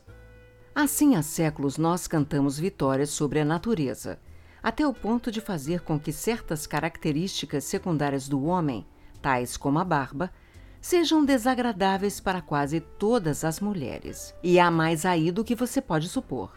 Quanto ao gosto masculino, nós chegamos a uma ampla variedade. Certa vez, conseguimos voltá-lo para um tipo de beleza mais aristocrático e escultural, misturando a vaidade dos homens com seus desejos e encorajando a raça a se multiplicar, principalmente através das mulheres mais perdulárias e arrogantes. Em outra época, selecionamos um tipo tão exageradamente feminino, tão débil e lânguido de tal forma que a tolice e a covardia e toda a falsidade e estreiteza mental que em geral as acompanham chegaram a ser consideradas valiosas. Atualmente, você está na direção contrária. A era do jazz sucedeu à era da valsa, e agora instruímos os homens a gostar de mulheres cujos corpos pouco se distinguem de corpos de meninos já que este é um tipo de beleza ainda mais transitório que os outros. Exacerbamos o horror crônico que as mulheres têm de envelhecer, com excelentes resultados, e fazemos com que fiquem menos dispostas a ter filhos e sejam menos capazes de tê-los. E não é só isso. Conseguimos aumentar a liberdade com que a sociedade permite-se representar o nu explícito, não o verdadeiro nu. Na arte, e sua exibição nos palcos e nas praias. É tudo uma farsa, é claro. Todas as figuras na arte popular são desenhadas de modo falso. As verdadeiras mulheres dentro dos maiôs de banho ou em roupas colantes são, na verdade, apertadas e arrumadas de um modo que as faz parecer mais firmes, mais magras e mais andrógenas do que a natureza permitiria a uma mulher adulta. Como resultado, estamos cada vez mais direcionando o desejo masculino para algo que não existe, tornando o papel da estética na sexualidade cada vez mais importante e, ao mesmo tempo, fazendo com que seja cada vez mais impossível corresponder às suas exigências. É fácil prever o que vem depois disso. Essa é a estratégia em uso atualmente. Mas dentro dessa estrutura, você saberá que ainda é possível direcionar o desejo do seu paciente para outras opções além dessas duas. Você descobrirá, se observar atentamente o coração dos homens, que eles são assombrados por pelo menos duas mulheres imaginárias, uma Vênus terrena e outra infernal, e que o desejo deles difere em qualidade dependendo do objeto. Há o tipo de mulher pela qual o desejo do homem agrada naturalmente ao inimigo. E imediatamente une-se à caridade, é obediente ao casamento, está totalmente colorido por aquela luz dourada de reverência e da naturalidade que detestamos. Há outro tipo que ele deseja violentamente, um tipo que é mais bem utilizado quando tentamos afastá-lo por completo do casamento. Mas é o tipo que, mesmo dentro do casamento, o homem estaria tentado a tratar como escravo, ídolo ou cúmplice de seus atos ruins. Seu amor pela primeira pode implicar aquilo que o inimigo chama de mal, mas não intencionalmente. O homem poderia desejar que essa Vênus não fosse a esposa de outro e lamentar o fato de não poder amá-la legitimamente. Mas com o segundo tipo, o que ele deseja é sentir o mal. É o sabor picante que ele procura. No rosto, ele busca um traço de animalidade visível, ou de mau humor, ou de dissimulação, ou de crueldade. No corpo, algo bem diferente daquilo que ele geralmente chama de beleza. Algo que ele talvez até descreva num momento de lucidez como feiura, mas que por meio de nossas habilidades pode exacerbar uma obsessão particular. A verdadeira utilidade da Vênus infernal é sem dúvida como prostituta ou amante. Mas se o seu homem for cristão, e se ele já tiver experiência para lidar com as bobagens do amor irresistível, que para tudo arranja justificativa, é possível induzi-lo a casar-se com ela. Você terá falhado em relação à fornicação e ao pecado solitário. Mas há outros métodos mais indiretos de usar a sexualidade de um homem para levá-lo à ruína. E posso dizer a você que eles não são apenas eficazes, mas muito prazerosos. A infelicidade que eles produzem é de um tipo duradouro e raro. Afetuosamente seu tio, Screwtape. Carta 21 Querido Vermebile, sim, um período de tentação sexual é um excelente momento para introduzir um ataque secundário à irritabilidade do paciente. Pode até mesmo ser o ataque principal, contanto que ele o perceba como secundário. Mas aqui, como em tudo o mais, você deve preparar o terreno para o seu ataque moral, obscurecendo o intelecto dele. Os homens não se enfurecem pela mera adversidade, e sim pela adversidade oriunda da ofensa. E perceber algo como ofensa depende de sentir que uma reivindicação legítima foi-lhe negada. Portanto, Quanto mais reclamações o paciente tiver sobre a vida, induzidas por você, mais frequentemente ele se sentirá ofendido e, como consequência, mais mal-humorado ficará. Bem, você já deve ter notado que nada o deixa mais facilmente furioso do que descobrir que um certo período de tempo, o qual julgava ter à sua disposição, foi inesperadamente tirado dele. É a visita inesperada quando ele espera ter uma noite mais tranquila, ou a mulher tagarela do amigo, que aparece quando ele esperava ter um tete a tete com um amigo apenas, que podem deixá-lo irritado. Mas ele não é ainda tão pouco caridoso ou preguiçoso a ponto de essas pequenas exigências à sua cordialidade serem em si mesmas excessivas para ele. Elas o irritam porque ele vê o tempo como sua propriedade e sente que está sendo roubado. Você deve, portanto, sempre proteger na mente dele a curiosa premissa de que o meu tempo pertence a mim. Deixe-o sentir que começa a cada dia como o legítimo proprietário de 24 horas. Deixe-o sentir que aquele pedaço de sua propriedade que tem de ceder a seus empregadores é um tributo muito pesado e que aquela outra porção de tempo que ele cede aos deveres religiosos é uma generosa doação. Mas ele jamais deve duvidar de que a soma total de tempo que sofreu essas deduções era de algum modo misterioso, um direito de nascença. Você tem, portanto, uma tarefa bastante delicada.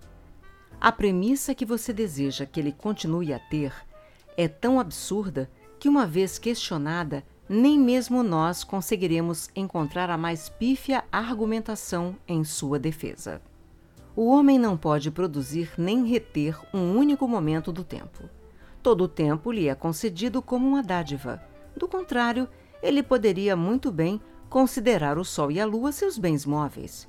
Ele também está, em tese, determinado a servir totalmente ao inimigo. E se o inimigo aparecesse fisicamente para ele e exigisse o tempo integral dele durante um dia inteiro, ele não se negaria. Ele ficaria imensamente aliviado se esse dia não envolvesse nada mais trabalhoso do que ouvir a conversa de uma mulher tola e ficaria aliviado, quase a ponto da decepção, se por meia hora durante esse dia o inimigo dissesse: Agora você está livre para se divertir. Mas até mesmo ele se dará conta se meditar sobre isso um instante, de que na verdade ele se encontra todos os dias nessa situação. Assim, quando falo de preservar essa premissa na mente dele, a última coisa que desejo que você faça é fornecer-lhe argumentos para defendê-la, pois eles não existem. Sua tarefa é de caráter puramente negativo. Não deixe que os pensamentos dele se aproximem nem um pouco dessa premissa. Deixe-a envolta pela escuridão, e no centro dessa escuridão, deixe que o sentimento dele, de propriedade do tempo, descanse em paz, em constante funcionamento e jamais examinado. O sentimento de posse em geral sempre deve ser encorajado. Os humanos sempre fazem reivindicações quanto às suas posses que soam igualmente engraçadas aos ouvidos tanto do céu quanto do inferno, e devemos encorajá-los a continuar assim. Muito da moderna resistência à castidade advém da crença dos homens de que são donos de seus corpos, que são como vastos e perigosos domínios, pulsando com a energia que fez os mundos nos quais eles se encontram sem o consentimento deles e dos quais podem ser expulsos ao bel prazer de outrem. É como se um pequeno príncipe, colocado pelo pai, por amor, no comando de alguma grande província, sob a regência real de sábios conselheiros, passasse a imaginar que ele realmente é dono de todas as cidades, florestas e sementes, do mesmo modo que é dono dos bloquinhos de montar com que brinca no chão da creche. Nós produzimos essa sensação de posse não apenas por meio do orgulho, mas também pela confusão. Nós ensinamos-lhes a não notar os diferentes sentidos do pronome possessivo. As sutis diferenças desde meus livros, passando por meu cachorro, meu empregado, minha mulher, meu pai, meu mestre e meu país, até meu Deus. Nós podemos ensiná-los a reduzir todos esses sentidos ao de minhas botas, o meu de posse. Mesmo na creche, uma criança pode aprender a referir-se quando diz meu ursinho, não ao velho objeto de afeição com que se estabelece uma relação especial, pois é isso que o inimigo irá ensinar-lhes, se não tivermos cuidado. E sim, o ursinho que eu posso desfazer em pedacinhos se eu quiser. E do outro lado da balança, nós ensinamos os homens a dizer meu Deus, num sentido não muito diferente daquele de minhas botas, ou seja, o Deus a que posso recorrer devido aos meus valiosos serviços prestados, ou o Deus que eu exploro do púlpito, o Deus em que fiz a minha morada. E durante todo o tempo, a grande piada é que a palavra meu, no seu sentido puramente possessivo, não pode ser pronunciada por um ser humano sobre coisa alguma. A longo prazo, tanto nosso pai quanto o inimigo dirão meu de todas as coisas existentes, e especialmente de cada homem. No fim, os humanos saberão, esteja certo, a quem seu tempo, suas almas e seus corpos realmente pertencem. E com certeza não pertencem a eles, independentemente do que aconteça. Por agora, o inimigo diz meu de todas as coisas, com base no fundamento legalista e pedante de que foi ele quem as criou. Nosso Pai espera no fim dizer meu de todas as coisas com base no fundamento mais realista e dinâmico da conquista. Afetuosamente seu tio, Screwtape. Carta 22 Querido Vermebile, ora, ora, então seu paciente está apaixonado e está sentindo o pior tipo de amor que existe, por uma moça que nem sequer aparece no relatório que você me enviou. Talvez você tenha interesse em saber que o pequeno desentendimento que você tentou causar com a polícia secreta sobre algumas expressões descuidadas numa de minhas cartas já foi passado a limpo. Se você contava com isso para obter os meus favores, verá que estava enganado. Você pagará por isso e também pelos seus outros erros. Por enquanto, envio anexo um livrinho, recém-publicado, a respeito da Casa de Correção para Tentadores Incompetentes. É ricamente ilustrado. Aposto que você achará extremamente interessante. Examinei o dossiê dessa moça e fiquei horrorizado com as minhas descobertas. Não é apenas uma moça cristã, mas bastante cristã. Uma moça vil, sorrateira, de sorrisinho afetado, recatada, monossilábica, tímida, insípida, insignificante, virginal e comum. Uma criaturinha repulsiva. Ela me dá vontade de vomitar. Seu mau cheiro exala das páginas do dossiê e queima os dedos. Fico possesso ao ver o quanto o mundo piorou. Em outras eras, nós a colocaríamos numa arena. Gente desse tipo foi feita para isso. Não que ela talvez fosse de grande proveito ali, tão pouco. Uma farsante de duas caras, conheço bem o tipo. O tipo de pessoa que parece que vai desmaiar se vir sangue, mas capaz de morrer com um sorriso no rosto. Uma farsa da cabeça aos pés. Tem um ar de santinha, mas ainda assim é capaz de fazer comentários espirituosos e divertidos. O tipo de gente que me acharia ridículo. Uma vestalzinha asquerosa e insípida, e ainda assim pronta a atirar-se nos braços daquele idiota como qualquer outro animal reprodutor. Por que o inimigo não a faz voar pelos ares por conta disso, se ele é tão fanático pela virgindade, em vez de ficar só olhando lá de cima sorrindo? No fundo, ele é um hedonista. Todos aqueles jejuns, vigílias, martírios e cruzes são só fachada. Ou são como a espuma do mar. Lá no mar, no mar dele, existe prazer e mais prazer. E ele não guarda nenhum segredo a respeito. A sua mão direita há delícias eternas. Que nojo! Não acho que ele tenha a menor noção daquele mistério elevado e austero que alcançamos na nossa visão angustífica. Ele é vulgar, Vermebile. Tem uma mente burguesa. Ele encheu o seu mundo de prazeres. Existem coisas para os humanos fazerem o dia todo sem que ele se importe nem um pouco. Dormir, lavar roupa, comer, beber, fazer amor, jogar, rezar, trabalhar. Tudo isso tem de ser pervertido para que passe a ter algum valor para nós. Nós entramos nessa batalha em cruel desvantagem. Nada está naturalmente a nosso favor. Não que isso sirva de desculpa para você. Em breve cuidarei de você. Você sempre me odiou e sempre foi insolente quando teve coragem para sê-lo. É óbvio, então, que o seu paciente passará a conhecer a família dessa mulher e todo o círculo de amizades. Será que você não percebeu que a própria casa onde ela mora é um lugar onde ele jamais deveria ter entrado? Todo o ambiente exala aquele odor mortal. Até o jardineiro, que só trabalha lá há cinco anos, começa a adquiri-lo.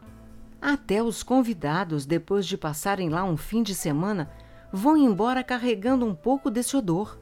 O cão e o gato estão impregnados dele. É uma casa cheia do mistério impenetrável. Temos certeza é uma questão de princípios básicos, de que cada membro da família, obviamente, está se aproveitando dos outros de alguma maneira. Mas não conseguimos descobrir como. Eles protegem com unhas e dentes, como o próprio inimigo, o segredo do que está por trás de toda essa simulação de amor altruísta. Toda a casa e o jardim não passam de uma grande obscenidade. Tem uma semelhança repulsiva com a descrição que certo escritor humano fez do paraíso. As regiões onde há apenas vida e onde, portanto, tudo aquilo que não for música será silêncio. Música e silêncio. Ah, como detesto os dois!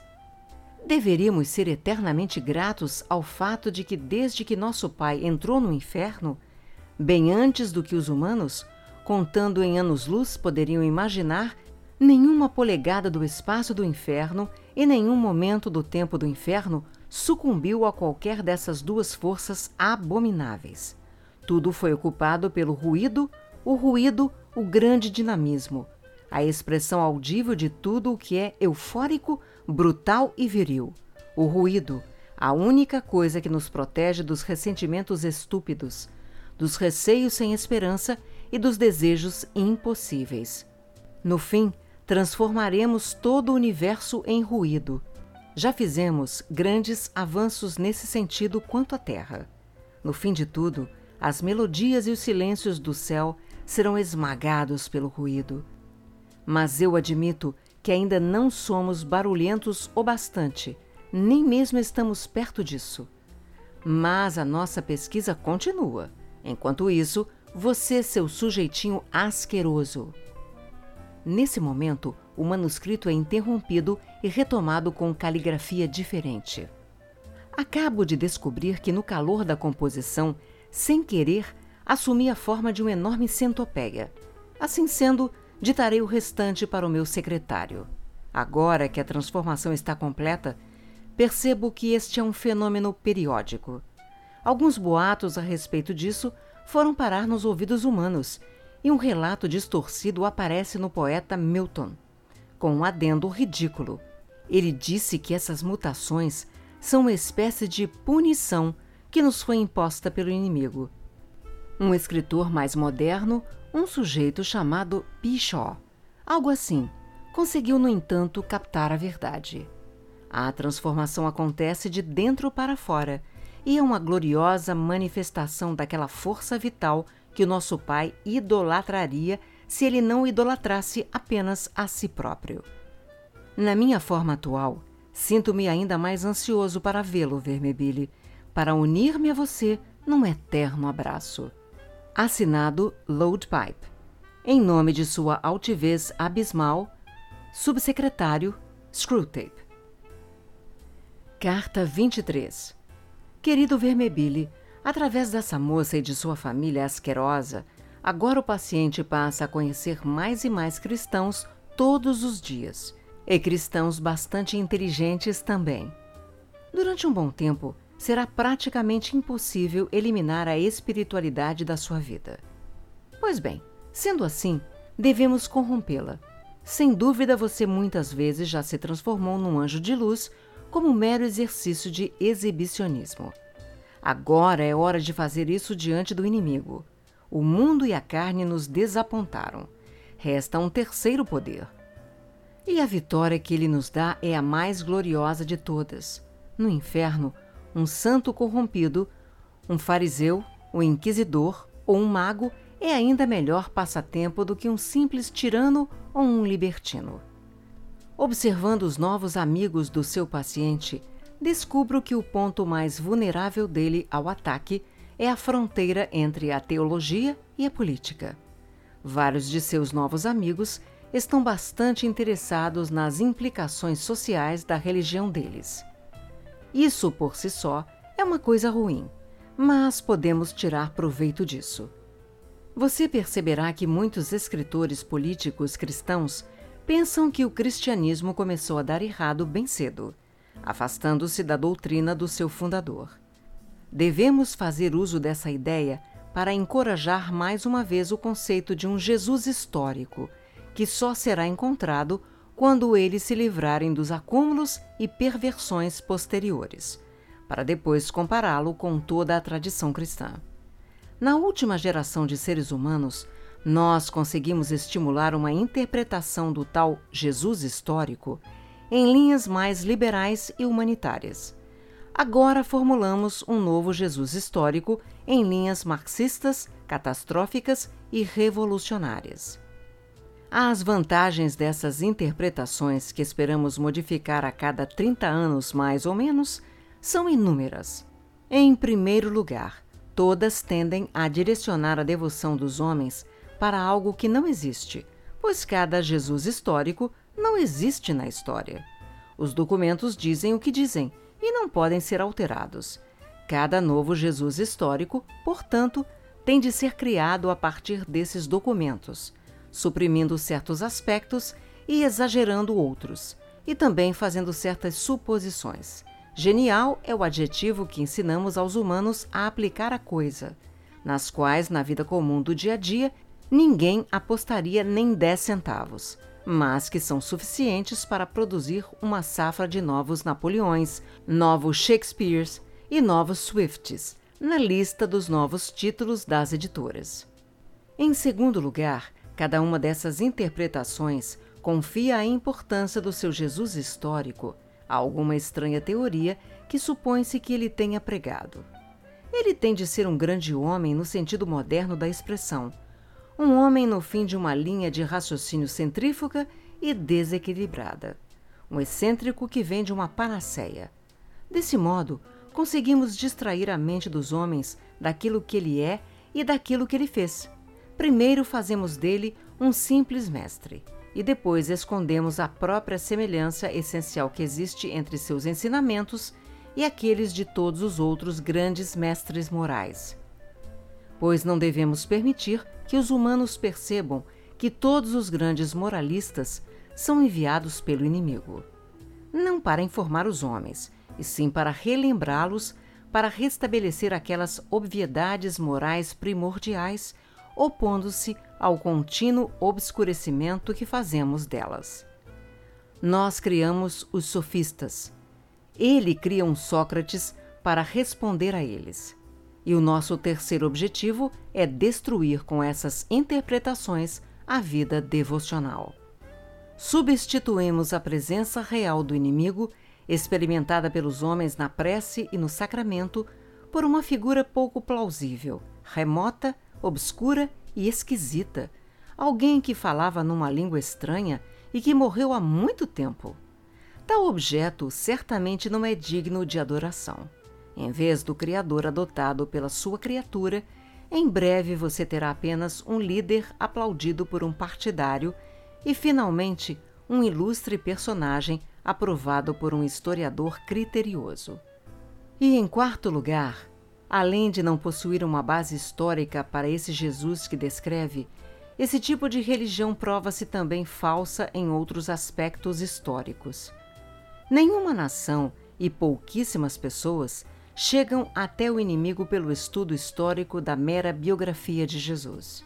Na verdade, os fatos necessários para uma biografia completa foram ocultos dos homens. Os primeiros adeptos do cristianismo se converteram por causa de um único fato histórico, a ressurreição, e uma única doutrina teológica, a redenção, que estava de acordo com o entendimento de pecado que eles já possuíam. Pecado deve-se ressaltar, não algo baseado em alguma lei falsa apresentada como novidade por algum grande homem, e sim na velha e corriqueira lei moral universal que lhes foi ensinada por suas mães e amas secas. Os evangelhos vieram mais tarde e foram escritos não para criar cristãos, e sim para edificar os cristãos já existentes. Portanto, devemos sempre promover o Jesus histórico, por mais perigoso que isso possa parecer para nós em certos momentos. Mas, quanto à ligação existente entre o cristianismo e a política, nossa posição é um pouco mais delicada. Obviamente, não desejamos que os homens permitam que o cristianismo domine sua vida política, porque estabelecer qualquer coisa parecida com uma sociedade realmente justa seria uma grande tragédia.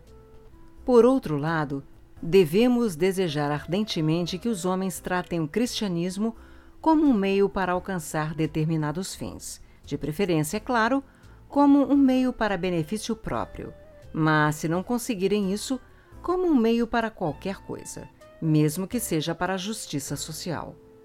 Você deve fazer com que os homens primeiro vejam a justiça social como algo que o inimigo exige e fazer com que eles depois cheguem ao estágio no qual dão valor ao cristianismo, porque ele pode gerar a justiça social pois o inimigo não deseja ser usado como mera conveniência. Se assim fosse, os homens ou as nações que acreditam que devem restaurar a fé para criar uma sociedade justa poderiam muito bem utilizar o caminho que leva ao céu como um atalho para a farmácia mais próxima. Felizmente, é bem fácil seduzir os humanos a pensar assim.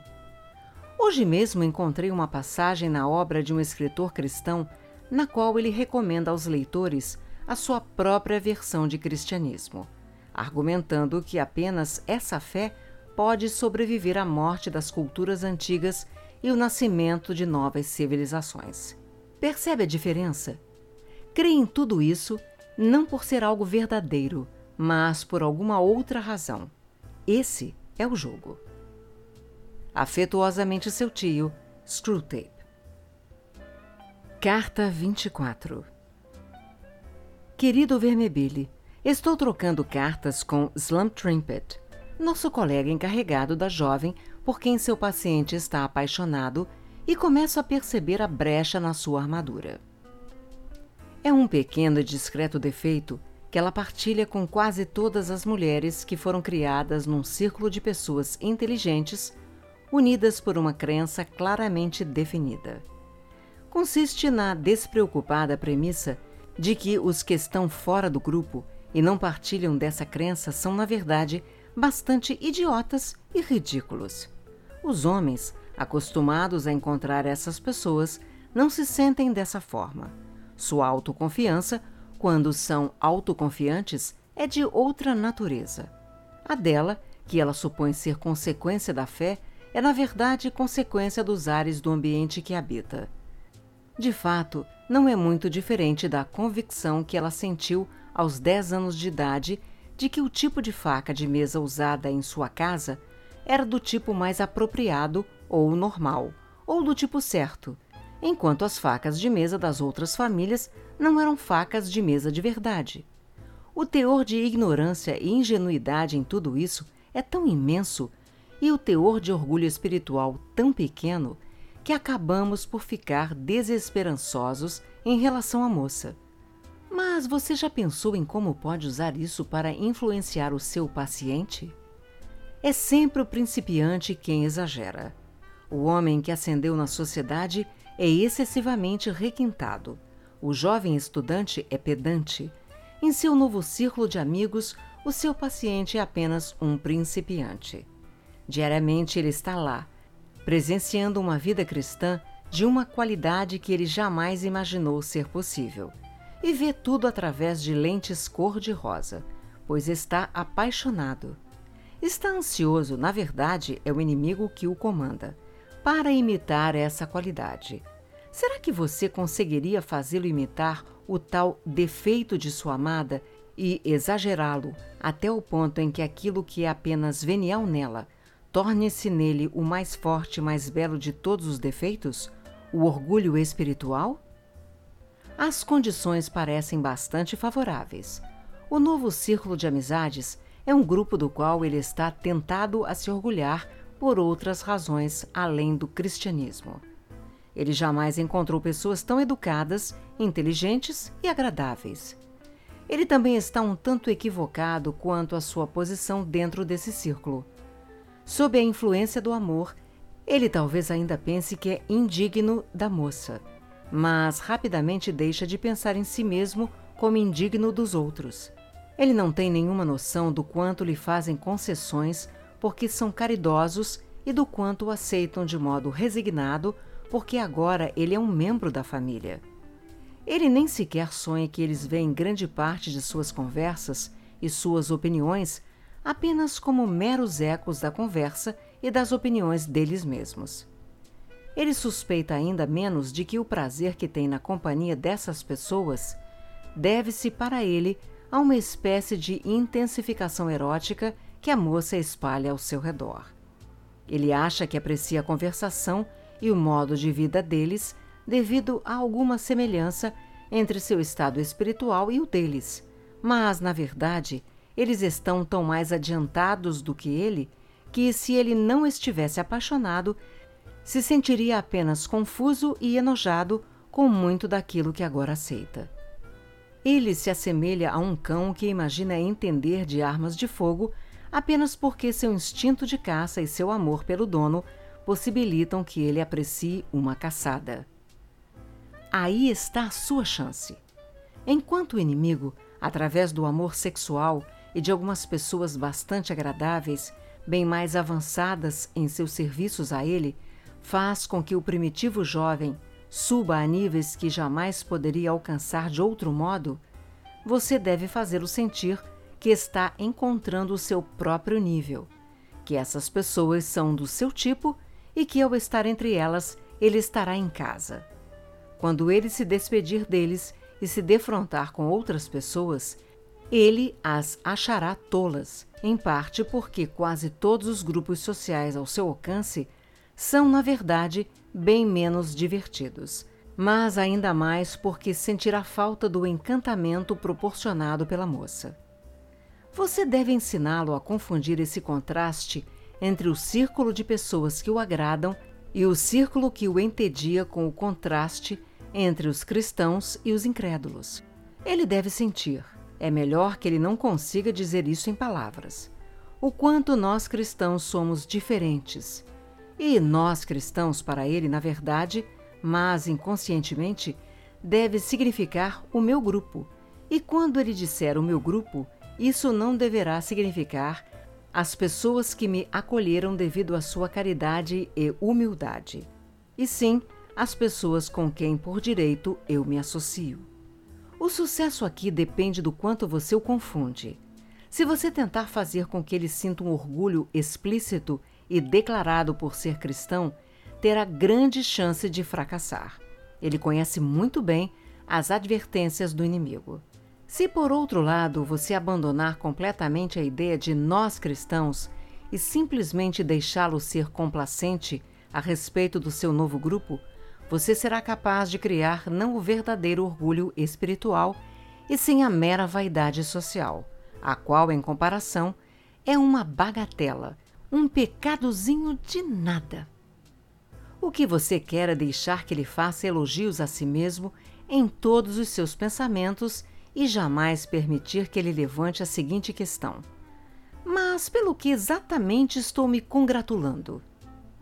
A ideia de pertencer a um círculo interno, de pertencer a algo oculto, é-lhe bastante agradável. Toque repetidamente nessa tecla. Ensine-o por meio da influência da moça, quando ela estiver em seus momentos mais tolos, a adotar um ar de alguém que está achando graça das coisas que os incrédulos dizem. Algumas teorias com que ele pode deparar nos círculos cristãos modernos podem ser de grande ajuda. Refiro-me às teorias que colocam a esperança da sociedade em algum círculo oculto de eruditos, uma minoria treinada de teocratas. Não é da sua conta se essas teorias são verdadeiras ou falsas. O que importa é fazer do cristianismo uma religião de mistérios, na qual ele se sinta um dos iniciados. Peço-lhe encarecidamente que não encha mais suas cartas com essas besteiras sobre a tal guerra europeia. Suas implicações finais serão, sem dúvida, importantes, mas isso é assunto para o alto comando. Eu não estou nem um pouco interessado em saber quantas pessoas na Inglaterra morreram devido às bombas. Se eu quiser saber em que estado de espírito morreram, consulto os arquivos do lado de cá. Que elas iriam morrer algum dia, eu já sabia.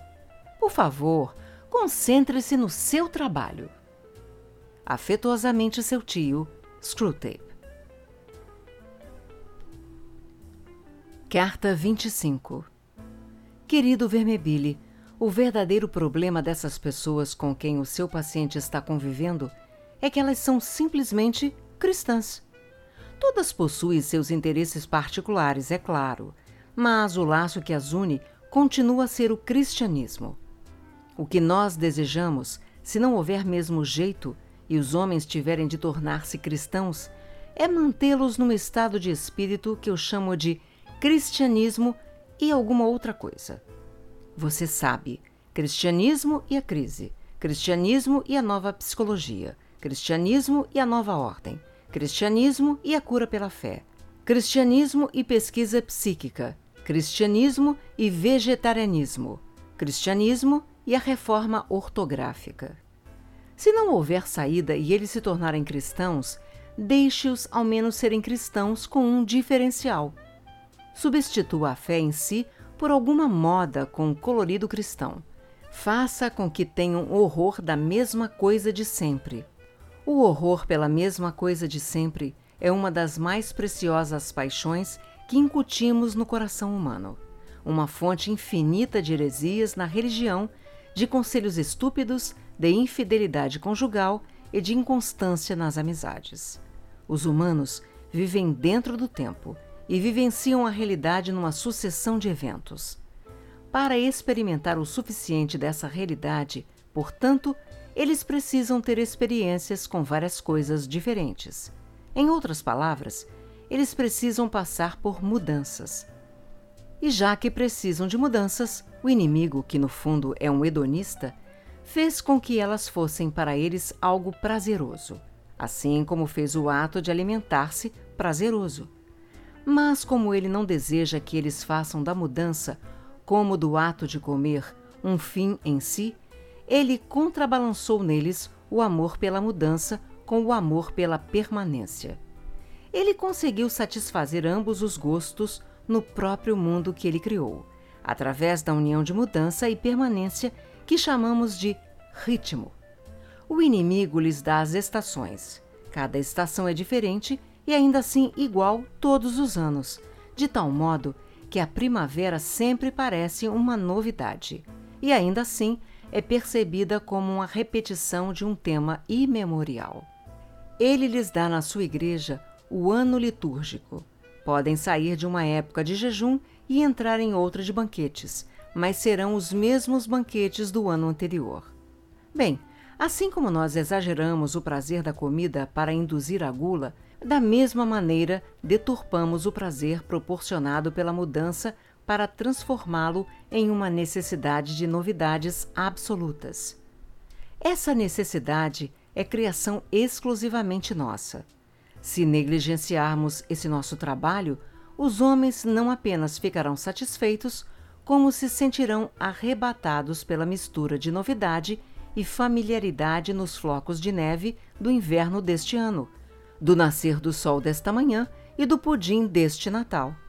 As crianças, pelo menos até que nós finalmente possamos intervir em sua educação, ficarão sempre satisfeitas com uma periódica rodada de brincadeiras, na qual o jogo de bola de gude dá lugar à amarelinha com a mesma regularidade com que o verão dá lugar ao outono. Apenas através de nossos esforços contínuos é que nós conseguimos manter viva essa necessidade de mudança infinita ou arrítmica. Sob vários aspectos, essa necessidade é de grande valor. Em primeiro lugar, ela diminui o prazer ao mesmo tempo que aumenta o desejo. O prazer proporcionado pela novidade está, por sua própria natureza, mais sujeito do que qualquer outro à lei do retorno decrescente. Além disso, a novidade contínua custa dinheiro. Então, o desejo pela novidade resulta em avareza, ou em infelicidade, ou em ambas. E, novamente, quanto mais ganancioso for esse desejo, mais cedo irá se cansar de todas as inocentes fontes de prazer. E mais cedo passará aquelas que são proibidas pelo inimigo. Assim, recentemente, ao exacerbarmos o horror pela mesma coisa de sempre, fizemos com que a arte, por exemplo, fosse menos prejudicial para nós do que talvez jamais tenha sido. Os artistas de apelo mais popular e os mais refinados são arrastados diariamente para os revigorantes excessos da lascividade, da insensatez, da crueldade e do orgulho. E, finalmente, o desejo pela novidade é indispensável se quisermos fabricar modas ou tendências. A grande utilidade das modas no pensamento é distrair a atenção dos homens, tirando-a dos verdadeiros perigos. Direcionamos as reivindicações da moda de cada geração para ir contra aqueles defeitos que ela menos corre o risco de contrair e fazemos com que eles aprovem a virtude mais próxima do defeito que tentamos tornar endêmico.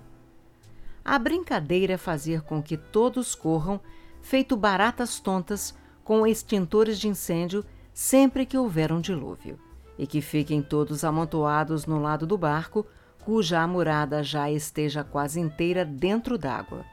Assim conseguimos fazer com que esteja na moda expor os perigos do entusiasmo excessivo na mesma época em que todos, na verdade, estão se tornando mundanos e indiferentes. Um século depois, quando, graças a nós, todos estiverem cheios de desespero e ironia. A la Byron, bêbados de emoção.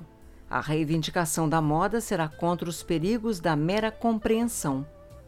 As eras cruéis resguardam-se contra aquilo que é sentimental as eras apáticas e ociosas contra aquilo que é honroso, as eras lascivas contra o puritanismo. E sempre que os homens, na verdade, estiverem rapidamente tornando-se escravos ou tiranos, nós faremos do liberalismo o principal fantasma a ser temido. Mas a maior vitória de todas é elevar esse horror pela mesma coisa de sempre ao nível de uma filosofia de tal forma que o absurdo intelectual possa reforçar a corrupção da força de vontade. E é aí que a natureza em geral evolucionista ou histórica do pensamento europeu moderno, em parte obra nossa, mostra-se tão útil. O inimigo adora obviedades. Até onde vejo, ele quer que os homens, quando deparam com uma certa linha de ação, façam perguntas bem simples. Isso é correto? É possível? Mas se conseguirmos fazer com que os homens perguntem: Isso está de acordo com as ideias gerais do nosso tempo? É algo voltado para o futuro ou é reacionário? É para essa direção que a história caminha? Eles acabarão por desprezar as perguntas relevantes. E as perguntas que eles realmente fazem, obviamente, não têm resposta, pois eles não sabem como será o futuro e o que ele reserva depende em grande parte exatamente dessas escolhas que os homens querem fazer com a ajuda do futuro. Consequentemente, enquanto suas mentes estiverem boiando nesse vácuo, teremos mais chances para entrar subrepticiamente em cena e fazê-los curvarem-se à linha de ação que nós decidimos. Há muito tempo, eles tinham consciência de que algumas mudanças vinham para o bem outras para o mal, enquanto outras não faziam diferença. Conseguimos eliminar esse conhecimento quase totalmente. Substituímos o adjetivo descritivo imutável pelo adjetivo emocional estagnado. Nós lhes ensinamos a pensar no futuro como uma terra prometida reservada aos heróis privilegiados não algo que todos alcançam na velocidade de 60 minutos por hora, independentemente do que façam e de quem sejam. Afetuosamente seu tio, Screwtape. Carta 26 Querido Vermebile, sim, o namoro é a época ideal para plantar aquelas sementes que daqui a 10 anos darão os frutos do ódio doméstico. Podemos induzir os humanos a confundir as consequências do encanto produzido pelo desejo não satisfeito com os resultados da caridade. Aproveite-se da ambiguidade da palavra amor. Deixe-os pensar que foi por causa do amor que resolveram seus problemas, quando, na verdade, nada fizeram além de evitá-los e postergá-los, sob a influência do encantamento. Enquanto esse estado de coisas durar, você terá a chance de secretamente piorar os problemas e transformá-los em problemas crônicos. O grande empecilho é a abnegação. Mais uma vez chamo a sua atenção para o admirável trabalho desenvolvido pelo nosso departamento filológico. Ao substituir a caridade positiva do inimigo pela abnegação negativa. Graças a isso, você pode, desde o início, ensinar um homem a renunciar coisas boas, não em nome da felicidade de terceiros, e sim para que ele possa ser altruísta ao renunciar a elas. Isso é uma grande vantagem. Outra coisa de grande ajuda, quando as partes envolvidas são um homem e uma mulher, é a divergência de opinião, obra nossa, que ambos possuem sobre a abnegação. Para uma mulher, abnegação significa principalmente preocupar-se com os outros. Para um homem, significa não criar problemas para os outros. Consequentemente, uma mulher que já estiver num estágio avançado nos serviços prestados ao inimigo será muito mais inconveniente e irritante do que qualquer homem, exceto aqueles que nosso pai já dominou completamente. E por outro lado, um homem terá de passar ainda um bom tempo ao lado do inimigo antes de agir espontaneamente para agradar aos outros do mesmo modo que uma mulher o faz em seu dia a dia. Assim, enquanto a mulher busca ser generosa e o homem busca respeitar os direitos alheios, cada sexo, sem nenhuma razão óbvia, passa a ver o outro como absurdamente egoísta. Você pode criar ainda mais confusões. O encanto erótico produz um sentimento de gentileza mútuo, através do qual cada um se sente realmente satisfeito ao ceder aos pedidos do outro. Eles também sabem que o inimigo exige deles um certo grau de caridade, que, se obtido, resultaria em atos semelhantes. Você deve fazer com que eles estabeleçam como regra para toda a vida de casados esse grau de autossacrifício mútuo, que no presente brota naturalmente do encanto, mas que, quando o encanto desaparecer, eles não terão como tornar realidade, pois não terão caridade suficiente. Eles não serão capazes de vir à armadilha, já que estão duplamente cegos. Confundem o entusiasmo sexual com a caridade e pensam que esse entusiasmo irá durar. Quando um certo tipo de abnegação oficial ou legal já estiver estabelecido como regra, uma regra que não pode ser mantida, porque os recursos emocionais de ambos feneceram e seus recursos espirituais ainda não amadureceram, os resultados serão excelentes. Ao discutir qualquer ação conjunta, torna-se obrigatório que A discuta em favor dos supostos desejos de B e contra os seus próprios, enquanto B deve fazer o oposto. Em geral, é impossível saber quais os verdadeiros desejos de cada um. Com sorte, eles terminarão por fazer algo que nenhum dos dois quer, enquanto cada um erroneamente se sente superior ao outro moralmente e nutre secretamente o desejo por um tratamento preferencial devido à abnegação que demonstrou possuir, além de guardar um rancor oculto pelo outro, por ele ter aceitado tão facilmente o seu sacrifício. Mais tarde, você pode até arriscar aquilo que podemos chamar de ilusão do conflito generoso. Esse é um jogo que funciona melhor com mais de duas pessoas. Uma família com filhos já adultos, por exemplo. Alguém propõe algo bastante trivial, como tomar chá no jardim. Uma das pessoas faz questão de deixar bem claro, embora não com essas palavras, que prefere não tomar chá no jardim, mas está, é claro, disposta a ceder em nome do seu altruísmo. Os outros instantaneamente desistem da proposta, aparentemente por causa do seu próprio altruísmo, mas, na verdade, porque não querem ser usados como um receptáculo onde a primeira pessoa despeja seus insignificantes rompantes de abnegação. Mas ela também não aceita ser dissuadida de sua orgia altruísta. Ela insiste em fazer o que os outros querem. Os outros insistem em fazer o que ela quer. Logo os ânimos ficam acirrados. Logo alguém dirá: Então, pronto, não vou tomar chá coisa nenhuma e segue-se uma verdadeira briga cheia de ressentimentos de ambos os lados. Percebe como a coisa funciona? Se cada lado estiver lutando abertamente por aquilo que realmente deseja, todos teriam permanecido dentro das fronteiras da razão e da gentileza. Mas, precisamente porque a discórdia foi invertida e cada lado está lutando no lugar do outro, toda a amargura que flui do sentimento de superioridade moral frustrado, da teimosia e dos rancores acumulados ao longo dos anos, acaba ficando oculta de todos por essa abnegação nominal ou oficial, ou, no mínimo, usa a abnegação como desculpa. Portanto, cada lado está bastante alerta à mesquinharia da abnegação do adversário bem como a falsa posição que ela os obriga a assumir.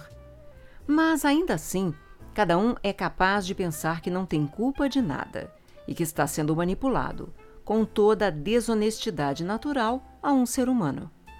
Um humano bastante sensato certa vez disse: se as pessoas soubessem o quanto a abnegação provoca mal-estar, poucos padres a recomendariam em seus sermões.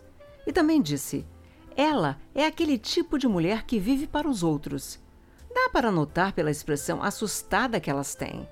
Você pode dar início a tudo isso no próprio período em que um corteja o outro. Um pouco de verdadeiro egoísmo da parte do seu paciente, em geral, é menos eficaz para assegurar a sua alma a longo prazo do que aquele egoísmo intrincado e constrangido que ele sente inicialmente. Algo que um belo dia poderá transformar-se no que eu acabo de descrever. Você já pode começar a introduzir sorrateiramente um certo grau de falsidade de ambas as partes. um certo sentimento de surpresa se a moça nem sempre notar o quanto ele está sendo altruísta. Faça tudo isso e, acima de tudo, não deixe que os jovens tolos percebam. Se perceberem, estarão prestes a descobrir que o amor não é o bastante, que é necessário ter uma caridade que ainda não possuem e que nenhuma lei externa pode ocupar o seu lugar. Eu só queria que Slam Trumpet fizesse alguma coisa para sabotar o senso de ridículo da jovem. Afetuosamente seu tio, Screwtape. Carta 27 Querido Vermebile, parece-me que você não está indo muito bem.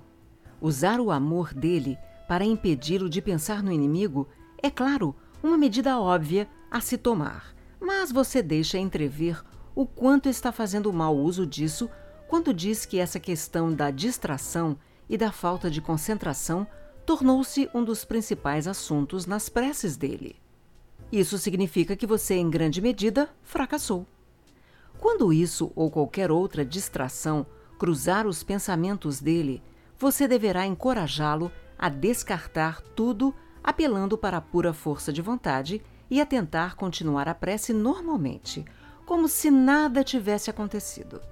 Se ele aceitar a distração como seu problema atual e fizer menção dele perante o inimigo, além de fazer dele o principal tema de suas preces e de seus objetivos, isso será prejudicial para você. Qualquer coisa, mesmo um pecado, que tenha como consequência deixá-lo ainda mais próximo do inimigo, acaba por, a longo prazo, ir contra nós. Mas há outra linha de ação que pode ser promissora. Agora que ele está apaixonado, uma nova ideia de felicidade terrena surgiu em sua mente. Portanto, há uma nova urgência em suas preces, que são puramente preces de súplica a respeito da guerra e de assuntos semelhantes. Agora é o momento para criar dificuldades intelectuais para as preces desse tipo. Você sempre deve encorajar a falsa espiritualidade. Baseando-se na acepção aparentemente religiosa de que a verdadeira prece é apenas o louvor e a comunhão com Deus, passa a ser fácil atrair os humanos para a desobediência direta ao inimigo, o qual, do modo que lhe é habitual, ou seja, de um modo vulgar, desinteressante e monótono, disse-lhes claramente que eles devem rezar pelo pão de cada dia e pela cura dos enfermos. Você deve, é claro, esconder do seu paciente o fato de que a prece pelo pão de cada dia, interpretada num sentido espiritual, na verdade é tão grosseiramente uma prece de súplica quanto seria de qualquer outra maneira. Mas já que o seu paciente contraiu o terrível hábito da obediência, ele provavelmente continuará com as tais preces rudimentares, independentemente do que você fizer. Você pode, no entanto, fazê-lo pensar, por meio da desconfiança constante, que essa prática é absurda e que não pode ter resultados objetivos. Não se esqueça de usar um argumento do tipo cara ou coroa. Se aquilo que por ele reza não acontece, então isso é mais uma prova de que as preces que envolvem pedidos não funcionam. Se isso acontecer, ele será capaz, obviamente, de perceber algumas das causas físicas que levaram a isso e concluirá que teria acontecido do mesmo jeito. Assim, uma prece que consegue o que deseja torna-se prova de que ela é tão ineficaz quanto uma prece que não alcança o seu objetivo. Você, sendo um espírito, achará difícil entender como ele pode se deixar levar por essa confusão toda. Mas lembre-se de que ele dá como certo que o tempo é a realidade suprema. Ele supõe que o inimigo, assim como ele próprio, vê certas coisas como o presente, lembra-se de outras como o passado e antecipa outras mais como o futuro. Ou mesmo que ele acredite que o inimigo não vê as coisas desse modo, ainda assim, bem no fundo, ele acredita que isso é apenas uma peculiaridade do modo de percepção do inimigo. Ele não acredita realmente, embora talvez diga sim, que as coisas são como o inimigo as vê. Se você tentasse explicar para ele que as preces dos homens no dia de hoje são uma das inúmeras coordenadas utilizadas pelo inimigo para harmonizar o dia de amanhã, ele replicaria que, de qualquer modo, o inimigo sempre soube que os homens iriam fazer essas preces, e sendo assim, eles não rezaram livremente, mas estavam predestinados a rezar. E acrescentaria que é possível reconstituir os eventos de um determinado dia, desde as suas causas até a criação da própria matéria, de tal modo que a coisa toda, tanto do lado humano quanto do lado material, já está definida desde o início. É claro que o que ele deveria responder é bem óbvio para nós que o problema de ligar os eventos de um determinado dia a determinadas preces é apenas o aspecto superficial, em dois pontos de seu modo temporal de percepção, do problema total de ligar todo o universo espiritual a todo o universo corpóreo, que a criação, na sua totalidade, opera em todos os pontos do espaço e do tempo, ou que pelo menos o tipo de consciência que os humanos possuem os força a ver todo o ato criador, sempre coerente consigo mesmo, como uma série de eventos sucessivos, porque esse ato criador deixa espaço para o livre arbítrio deles, é o maior de todos os problemas. O segredo que está por trás de toda essa lenga-lenga do inimigo em relação ao amor.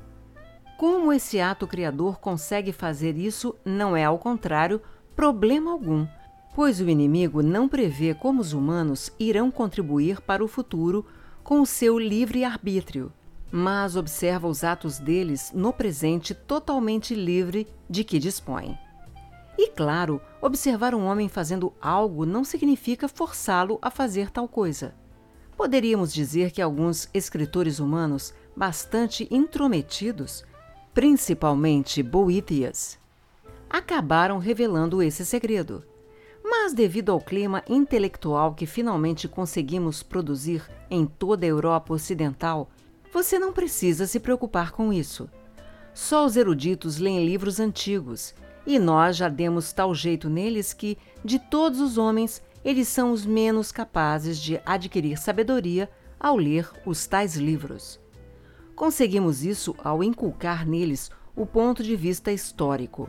O ponto de vista histórico Grosso modo, significa que sempre que um homem culto deparar com qualquer afirmação de um autor antigo, ele jamais irá se perguntar se a afirmação é verdadeira. Ele se pergunta quem influenciou o autor, o quanto essa afirmação contradiz o que ele disse em outros livros, que fase ela representa na evolução desse autor ou na história geral do pensamento, como ela afetou os autores posteriores com que frequência ela é mal compreendida, especialmente pelos próprios colegas do leitor erudito, qual é a crítica geral feita a essa afirmação nos últimos dez anos e qual é a atual conjuntura do problema. Enfim, considerar esse autor antigo como uma possível fonte de sabedoria, antever que o que ele disse poderia talvez modificar os próprios pensamentos e o comportamento do leitor, é rejeitado como um ato puramente ingênuo. E já que não conseguimos enganar toda a raça humana o tempo todo, é de grande importância para nós separar cada geração de todas as outras, pois sempre que o aprendizado permite a livre troca entre as gerações, há o perigo de que os erros característicos de uma sejam corrigidos pelos acertos característicos da outra. Mas, graças ao nosso pai e ao ponto de vista histórico, os grandes eruditos se baseiam tão pouco no passado quanto o mecânico mais ignorante, daquele tipo capaz de afirmar que a história é uma besteira. Afetuosamente seu tio, Screwtape. Carta 28 Querido Vermebile, quando lhe disse para não encher suas cartas com besteiras sobre a guerra, eu quis dizer, é claro, que eu não queria mais ler os seus relatos confusos e bastante infantis sobre a morte dos homens e a destruição das cidades. Obviamente, o que quero são relatórios completos sobre o quanto a guerra afeta o estado espiritual do paciente. E é nesse aspecto que você parece particularmente obtuso. Você alegremente me diz que tem boas razões para desconfiar que haverá pesados ataques aéreos sobre a cidade onde a criatura habita. Isso é um exemplo gritante de algo de que já reclamei com você antes. Sua pressa em esquecer o objetivo principal na sua degustação imediata do sofrimento humano. Será que você não sabe que as bombas matam? Ou não se dá conta de que a morte do paciente nesse momento é exatamente o que queremos evitar? Ele já escapou do círculo de amigos materialistas em que você tentou enredá-lo. Ele se apaixonou por uma mulher bastante cristã e está temporariamente imune aos ataques à castidade e os vários métodos para corromper sua vida espiritual de que lançamos mão não deram nenhum resultado até agora. No momento atual, em que o impacto total da guerra se aproxima e as esperanças terrenas dele assumem um lugar cada vez menor em sua mente, que está cheia de pensamentos sobre seus trabalhos de defesa civil, sobre a moça forçada a ajudar seus semelhantes mais do que jamais fizera, e apreciando o fato mais do que esperava. E ele não está mais absorto em suas próprias misérias? Como dizem os humanos, e está cada vez mais consciente da sua dependência em relação ao inimigo, nós certamente o perderíamos se ele morresse hoje à noite. Isso é tão óbvio que chego a ter vergonha de escrever. Às vezes eu me pergunto se vocês, jovens diabos, não ficam tempo demais no serviço de tentar os humanos. Se não correm algum perigo de serem infectados pelos sentimentos e valores dos humanos com que trabalham. Eles, é claro, tendem a ver a morte como o grande mal e a sobrevivência como grande bem, mas apenas porque nós os ensinamos a pensar assim. Não se deixe influenciar pela sua própria propaganda. Eu sei que parece estranho que o seu principal objetivo no momento seja exatamente a mesma coisa porque rezam a mãe do paciente e a moça, isto é, a proteção de seu corpo. Mas é você deve protegê-lo como a si mesmo. Se ele morrer agora, você o perderá. Se ele sobreviver à guerra, sempre haverá esperança. O inimigo protegeu de você desde a primeira série de tentações. Mas apenas se ele permanecer vivo, você terá o próprio tempo como seu aliado. Os longos, inóspitos e monótonos anos da prosperidade ou da adversidade na meia-idade proporcionam um excelente meio para suas ações. O ato da perseverança é muito difícil para essas criaturas. A rotina cheia de adversidades, a gradual decomposição dos amores e esperanças da juventude, o silencioso desespero, quase nunca percebido como dor, de sempre superar as tentações crônicas com que nós repetidamente os derrotamos, a insipidez que criamos em suas vidas e o ressentimento inexprimível que eles sentem em relação a ela, obra nossa. Tudo isso proporciona uma excelente oportunidade para destruir uma alma pela exaustão. Se, por outro lado, a meia-idade for uma época próspera, ficaremos ainda mais fortes. A prosperidade faz com que o homem fique preso ao mundo. Ele sente que está encontrando seu lugar no mundo, quando, na verdade, é o mundo que encontra lugar nele. Sua reputação crescente, seu círculo de amizades cada vez maior, sua sensação de importância, a pressão cada vez maior do trabalho que lhe agrada e o absorve. Tudo isso causa nele a sensação de estar em casa no mundo, que é exatamente o que queremos. Perceba que os jovens, em geral, são menos relutantes quanto à morte do que os humanos de meia idade ou os idosos. A verdade é que o inimigo, ao tomar a estranha decisão de destinar esses meros animais à vida no seu próprio mundo eterno, sempre os protegeu bravamente contra o perigo de eles se sentirem à vontade em algum outro lugar. É por isso que devemos sempre desejar que nossos pacientes vivam por muito tempo. 70 anos nunca é suficiente para a difícil tarefa de impedir que as suas almas vão para o céu e construir uma sólida ligação com a terra. Enquanto forem jovens, eles sempre estarão fugindo. Mesmo se nós tramarmos algo para mantê-lo sempre longe da religião, os ventos imprevisíveis da fantasia, da música e da poesia, o simples rosto de uma menina, a canção de um pássaro ou a vista do horizonte, sempre acabarão estragando os nossos planos. Eles não se dedicarão com afinco, em primeiro lugar, para o progresso terreno, para ter ligações cautelosas com as pessoas ou a favor de alguma política de segurança. Tão arraigado é o apetite deles pelo céu que, nesse estágio, o nosso melhor método para prendê-los ao mundo é fazê-los acreditar que ele pode ser transformado no paraíso em algum momento no futuro pelos políticos, pela eugenia, pela ciência ou pela psicologia, e sabe-se lá pelo que mais.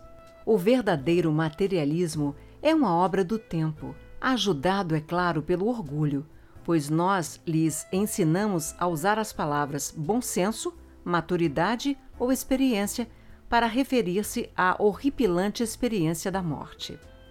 A experiência, no sentido peculiar que nós lhes ensinamos a dar, é, por sinal, uma palavra extremamente útil. Um grande filósofo humano quase descobriu o nosso segredo ao afirmar que, em relação à virtude, a experiência é a mãe da ilusão mas graças às mudanças da moda e, é claro, ao ponto de vista histórico, nós tornamos o seu livro praticamente inócuo. O grande valor que o tempo tem para nós pode ser medido pelo fato de que o inimigo permite que nós tenhamos pouco acesso a ele. A maioria dos seres humanos morre na infância. Dos que sobrevivem, muitos morrem na juventude.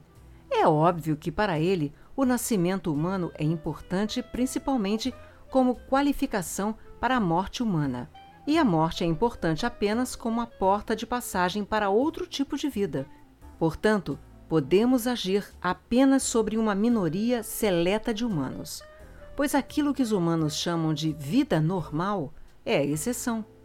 Aparentemente, ele quer que alguns, apenas alguns poucos, de seus animais humanos com que ele está povoando o céu já tenham passado pela experiência de resistir a nós numa vida de 60 ou 70 anos. E é aí que está a nossa chance. Quanto mais curta for essa vida, melhor uso devemos fazer dela. O que quer que você faça, proteja o seu paciente o máximo que você puder. Afetuosamente seu tio, Screwtape. Carta 29 Querido Vermebile, agora que já temos certeza de que os humanos alemães irão bombardear a cidade do seu paciente e que seus afazeres o deixarão bastante próximo do perigo, devemos avaliar a nossa tática. Devemos almejar a covardia ou a coragem, e seu consequente orgulho, ou o ódio pelos alemães? Bem, receio que não seja uma boa ideia tentar fazer dele um homem corajoso. Nosso departamento de pesquisa ainda não descobriu, embora estejamos esperando ansiosamente, como produzir alguma virtude. Essa é uma séria deficiência. Para ser perverso de um modo significativo e eficaz, um homem precisa de alguma virtude. Que teria sido de Átila sem a sua coragem, ou de Shylock sem a abstinência dos prazeres da carne? Mas, como nós mesmos não podemos dar a eles essas qualidades, só podemos utilizá-las como dádivas do inimigo?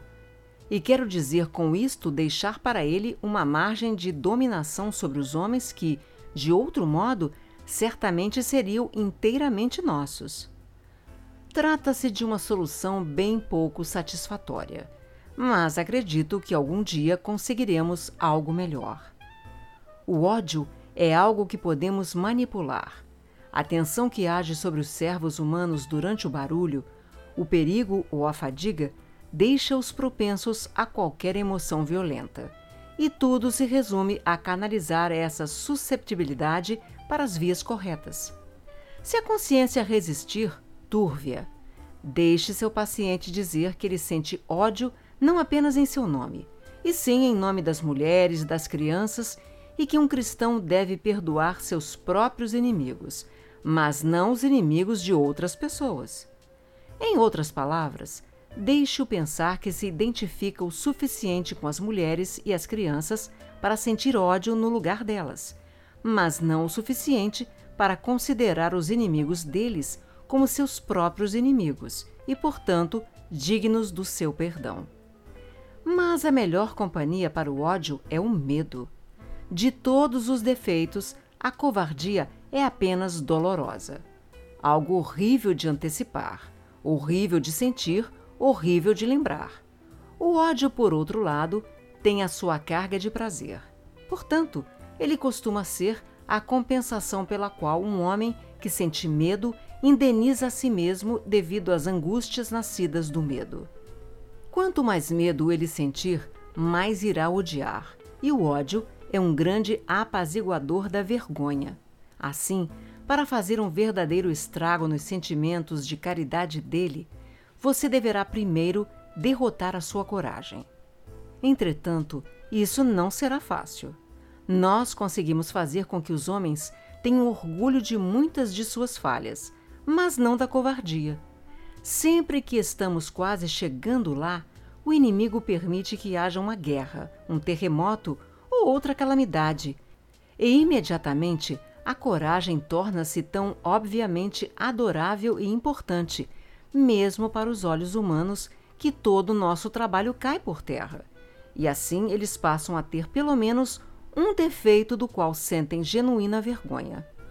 O perigo de induzir a covardia nos nossos pacientes, portanto, é o de que eles alcancem o verdadeiro autoconhecimento e passem a condenar a si mesmos, e, consequentemente, alcancem o arrependimento e a humildade.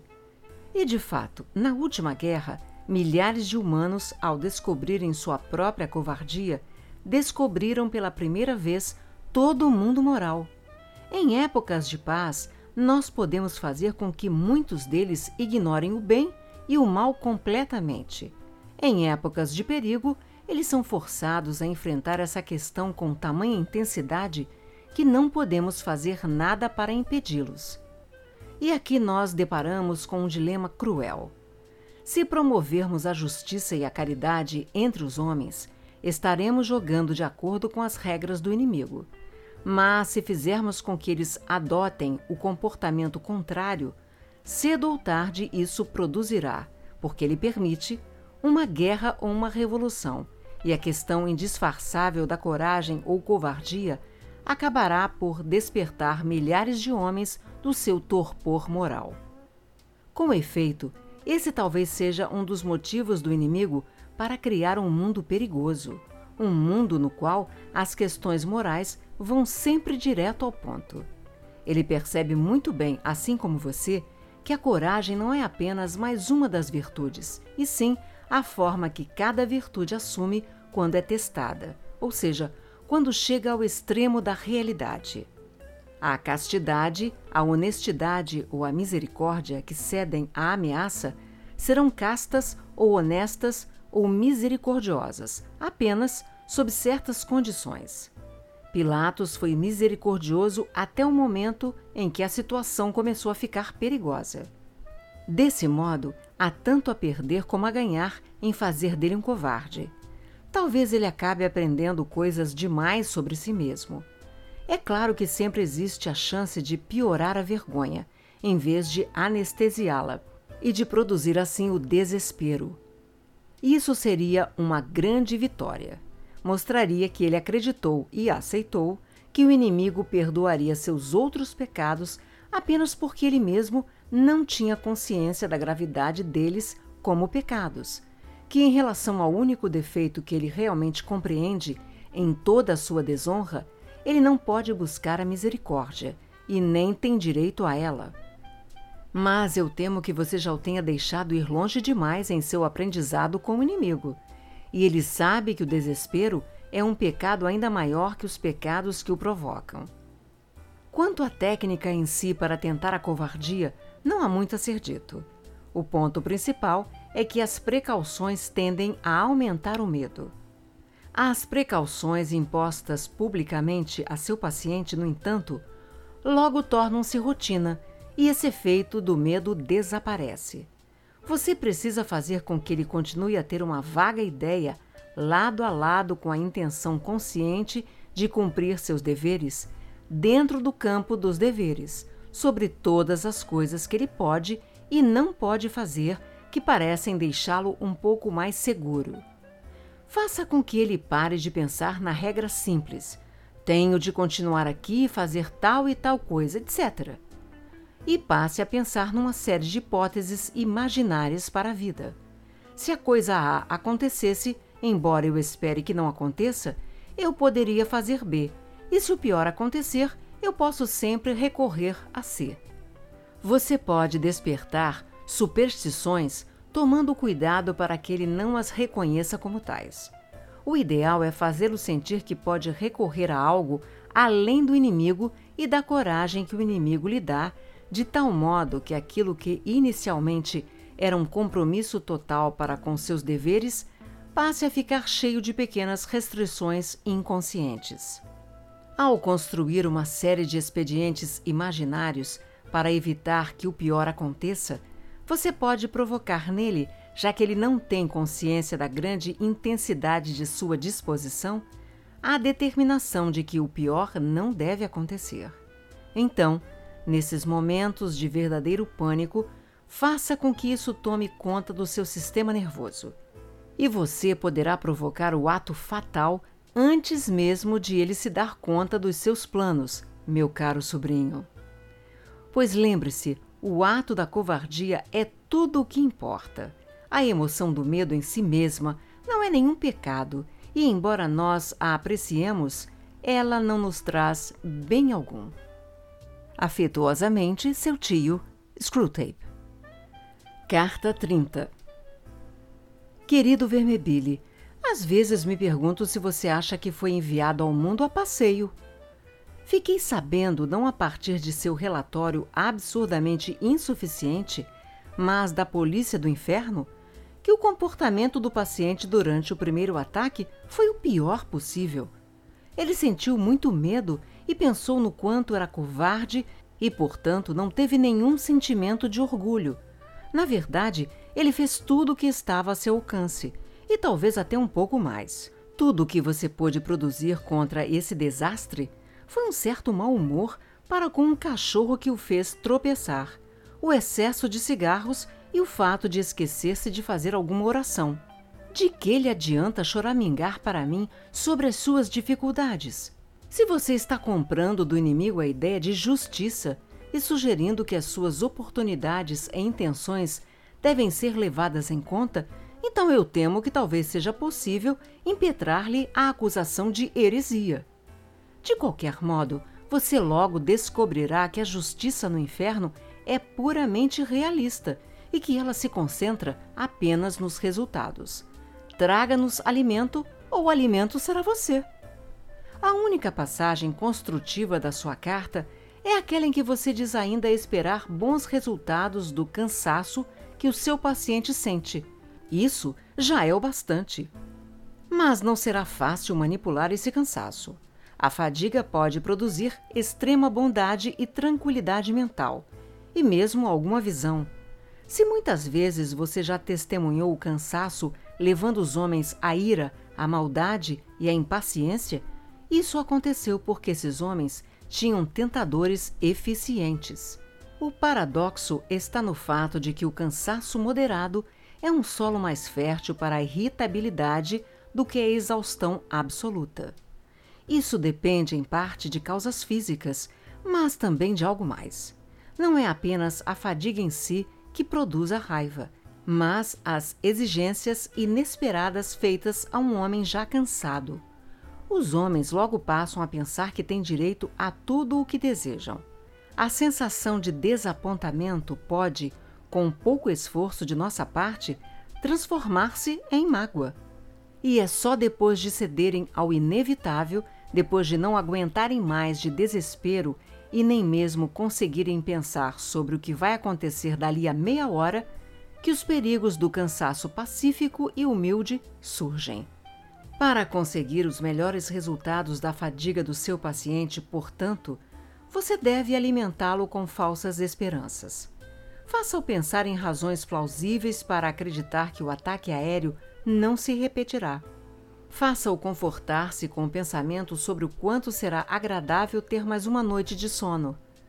Exagere o cansaço fazendo-o pensar que logo ele acabará, pois os homens costumam sentir que é impossível aguentar uma enorme tensão além daquele exato momento em que ela está para terminar, ou que supõem que está para terminar.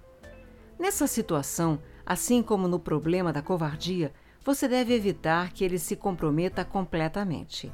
Independentemente do que ele diga, deixe que tome a decisão íntima de não suportar o que quer que lhe aconteça e sim suportar apenas durante um período razoável de tempo. Deixe que esse período razoável seja menor do que a suposta duração da sua provação. Não precisa ser muito menor. Quando atacamos a paciência, a castidade ou a bravura, o mais divertido é fazer os homens cederem exatamente quando o fim de sua agonia estava logo ali na esquina. Ah, se eles soubessem! Eu não sei se ele está disponível para encontros com a moça na sua atual condição de cansaço. Se ele a encontrar, faça pleno uso do fato de que, até certo ponto, o cansaço faz com que as mulheres falem mais e os homens falem menos. Muito do ressentimento oculto que existe, mesmo entre pessoas que se amam, deriva disso. Provavelmente tudo aquilo de que ele é testemunha agora não dará material suficiente para um ataque intelectual à sua fé. Como você fracassou antes, isso está fora de questão. Mas você ainda pode tentar outro tipo de ataque às emoções. Isso consiste em fazê-lo sentir quando ele vir pela primeira vez uma parede repleta de sangue, que é assim que o mundo realmente é, e que toda sua religião não passa de uma fantasia. Você notará que, graças a nós, eles estão completamente confusos quanto ao significado da palavra real.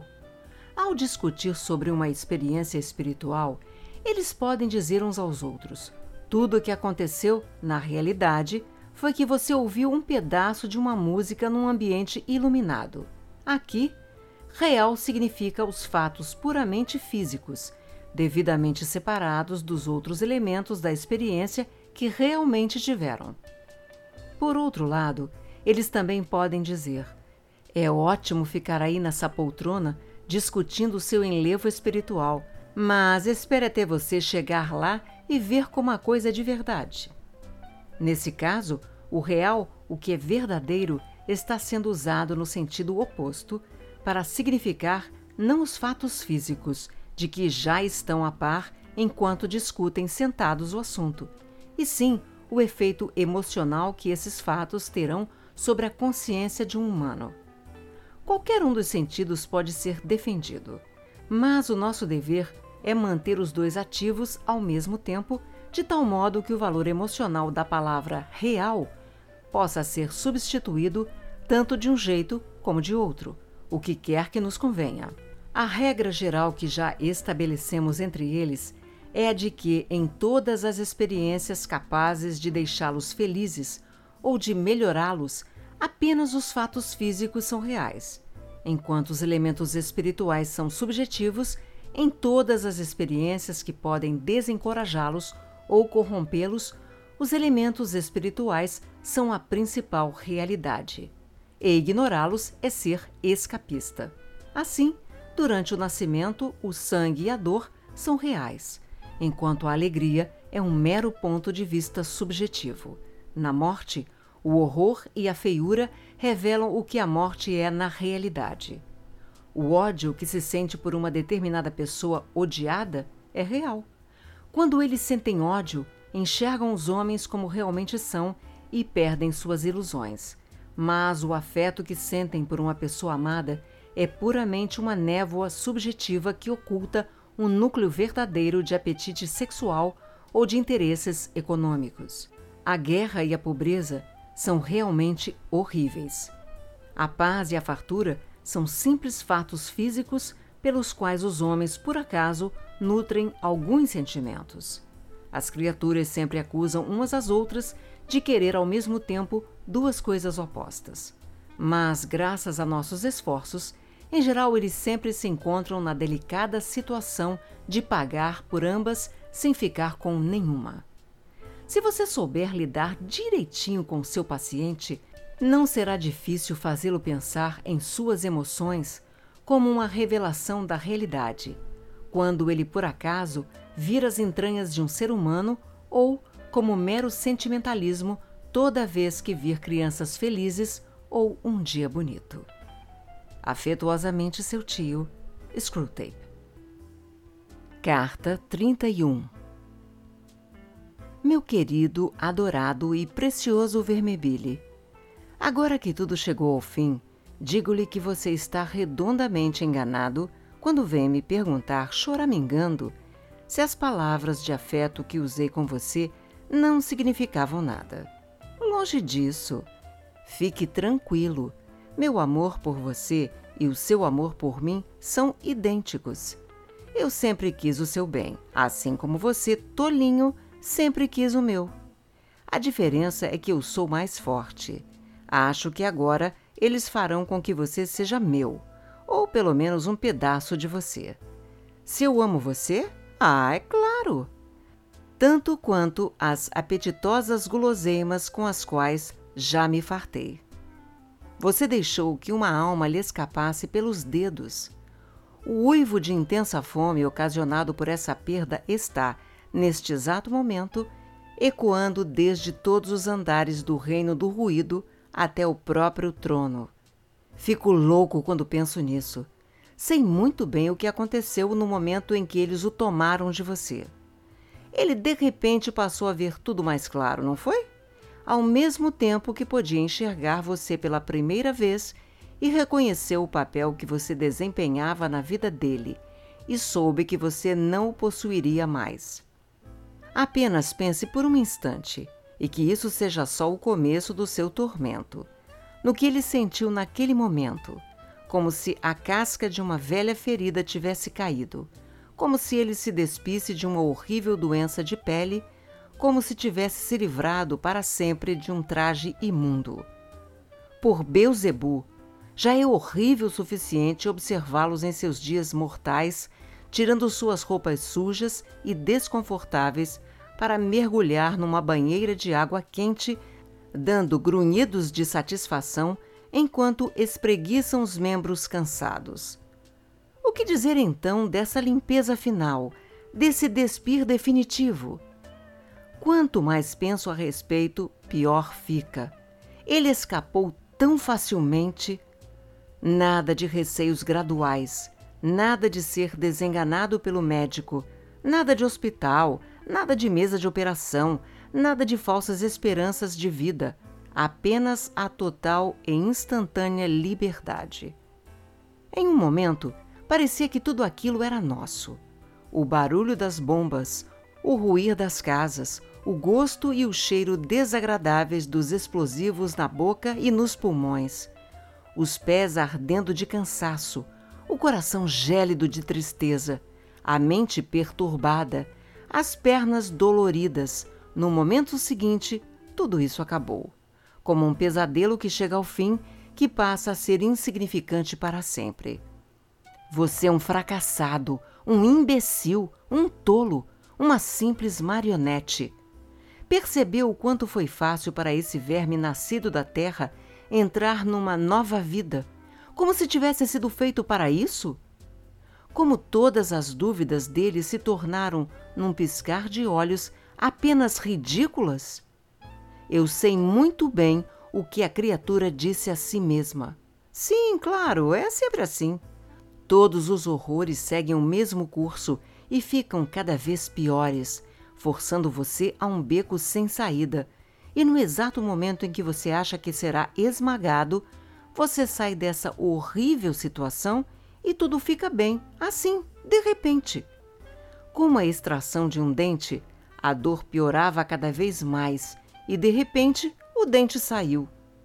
O sonho tornou-se pesadelo e então você acordou. Você morre e morre mais uma vez e, de repente, está além da morte. Como posso ter duvidado disso? Quando ele o viu, ele também os viu. Eu sei como foi.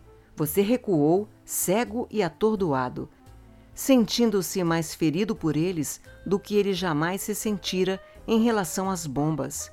Ah, que humilhação tudo isso! O fato de essa coisa feita do pó e lodo poder ficar de pé, altivo, e falar de igual para igual com espíritos perante os quais você, um espírito, apenas se encolheria de medo. Talvez você nutrisse a esperança de que toda a estranheza e assombro perante isso tudo acabaria por frustrar a alegria dele. Mas aí é que está a desgraça. Os deuses são incomuns aos olhos mortais, mas ainda assim não são estranhos. Ele não tinha a menor ideia até aquele momento de como eles eram, e até mesmo duvidava de sua existência. Mas quando os viu, soube que os conhecia desde sempre e deu-se conta do papel que cada um teve em mais de um momento em sua vida, quando supunha estar sozinho, de tal modo que agora ele não diria a eles um a um: Quem são vocês? E sim: Ah, então eram vocês o tempo todo. Aquela vaga sensação de que tinha amigos ao seu redor, que assombrou seus momentos de solidão desde a infância, finalmente tinha sido explicada. Aquela música dominante presente em cada experiência pura que teve, que sempre lhe fugia da memória, fora finalmente recuperada. O reconhecimento o libertou da companhia deles pouco antes de ele finalmente expirar. Só você ficou de fora. Ele não só os enxergou, ele o enxergou. Esse animal, essa coisa que foi gerada numa cama, pôde enxergá-lo. Aquilo que agora é para você um fogo asfixiante e ofuscante, é para ele uma luz fresca. É a própria claridade e tem a imagem de um homem. Seria bom, se possível, interpretar a prostração do paciente diante da presença, sua aversão a si mesmo e a total consciência de seus pecados.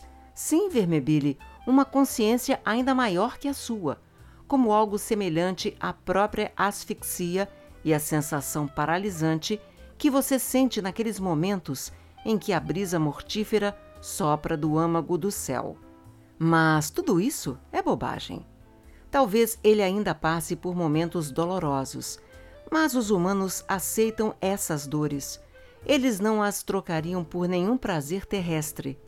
Todas as delícias dos sentidos, dos sentimentos ou do intelecto, com as quais você pôde tentá-lo, mesmo as delícias da própria virtude, parecem agora para ele, em comparação, como nada além da diversão repulsiva proporcionada por uma prostituta velha para o homem que acaba de saber que o amor de toda a sua vida, que julgava estar morto, na verdade está bem vivo e batendo à sua porta. Ele foi enredado naquele mundo onde a dor e o prazer assumem valores infinitos e toda a nossa aritmética é subjugada. Mais uma vez, o inexplicável nos acontece.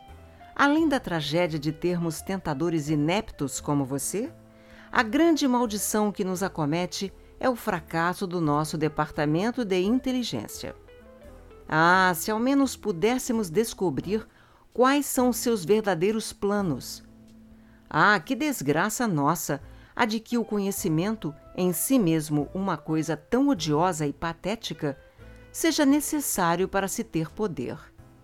Às vezes quase chego ao desespero.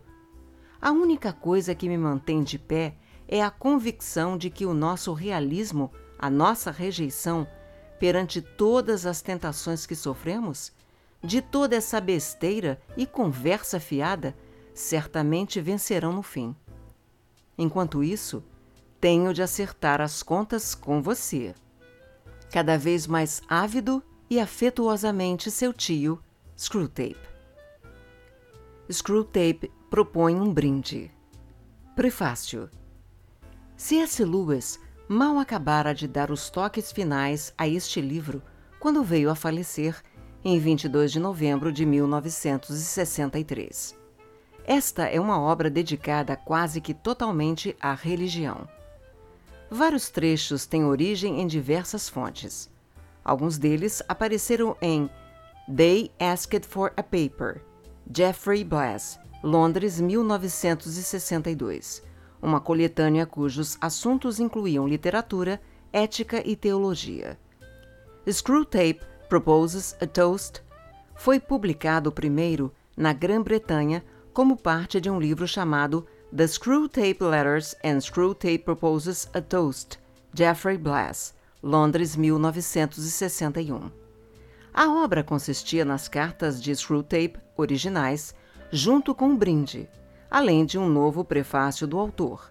Enquanto isso, Screwtape propõe um brinde já tinha sido publicado nos Estados Unidos. Primeiro, como texto no jornal The Saturday Evening Post e depois, em 1960, numa coleção de capa dura chamada The World's Last Night Hardcore Brace and World, Nova York. No novo prefácio para as cartas de Screwtape, Screwtape propõe um brinde que reproduzimos nesta edição. Lewis explica como concebeu o brinde. Seria errado dizer que o texto é mais uma carta de Screwtape. Aquilo que Lewis descreveu como a técnica da ventriloquia diabólica, de fato ainda está ali presente. O que Screwtape diz é o negativo daquilo que pensamos e tudo aquilo que ele acolhe deve ser temido por nós. No entanto, embora o formato persista, acaba aí a sua semelhança com as cartas iniciais. As cartas diziam respeito principalmente à vida moral de um indivíduo. No brinde, o teor da investigação está mais para a necessidade de se respeitar e estimular a mente dos jovens. A Sleep of the Tongue um sermão feito na capela do Magdalen College em Cambridge, aparece pela primeira vez em formato de livro. The Inner Rank foi uma oração memorial feita no King's College, Universidade de Londres, em 1944. Is Theology Poetry e On Obstinacy in Belief foram ensaios lidos no Socratic Club e depois publicados no Socratic Digest em 1944 e 1955, respectivamente. Transposition é uma versão um pouco maior de um discurso feito no Mansfield College, em Oxford, enquanto The Weight of Glory foi outro discurso feito na Igreja da Santíssima Virgem Maria, Church of St. Mary the Virgin, em Oxford, e publicado pela primeira vez pela SPCK, Society for Promoting Christian Knowledge. Esses cinco ensaios foram gentilmente cedidos para publicação em The Asked for a Paper. Good Work and Good Works apareceu pela primeira vez no periódico The Catholic Art Quarterly e depois em The World's Last Night. Ao fim do seu prefácio para They Asked for a Paper, Lewis escreveu: já que estes ensaios foram escritos em diferentes épocas, nos últimos 20 anos, algumas das passagens que lembrarão a alguns leitores o meu trabalho posterior são, na verdade, apenas esboços de algumas ideias que seriam desenvolvidas depois. Acabei me convencendo de que essas coincidências não eram empecilho para uma nova publicação. Ficamos imensamente gratos por ele também ter concordado a respeito desta coletânea de obras de tema religioso. Screwtape propõe um brinde.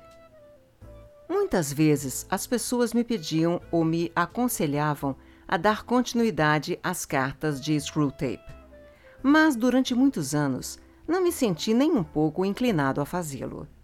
Embora fosse a obra que escrevi com mais facilidade, jamais escrevi algo com menos prazer.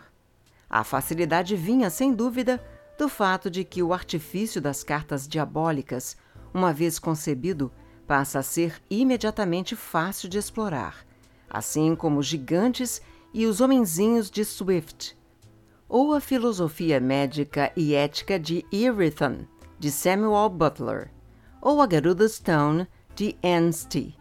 Se eu deixasse o assunto à vontade, ele daria umas mil páginas. Mas, embora fosse fácil torcer a mente para se adaptar aos modos diabólicos, não foi nada divertido. Pelo menos não por muito tempo.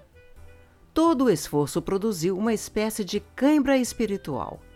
o mundo no qual eu tinha de me projetar enquanto falava através de screw-tape não era nada além de pó, areia, sede e desconforto. Qualquer traço de beleza, frescor e genialidade tinha de ficar de fora. Os leitores teriam sufocado se eu tivesse continuado. Além disso, eu guardava um certo ressentimento porque minha obra não era um livro diferente dos outros, um livro que ninguém poderia escrever.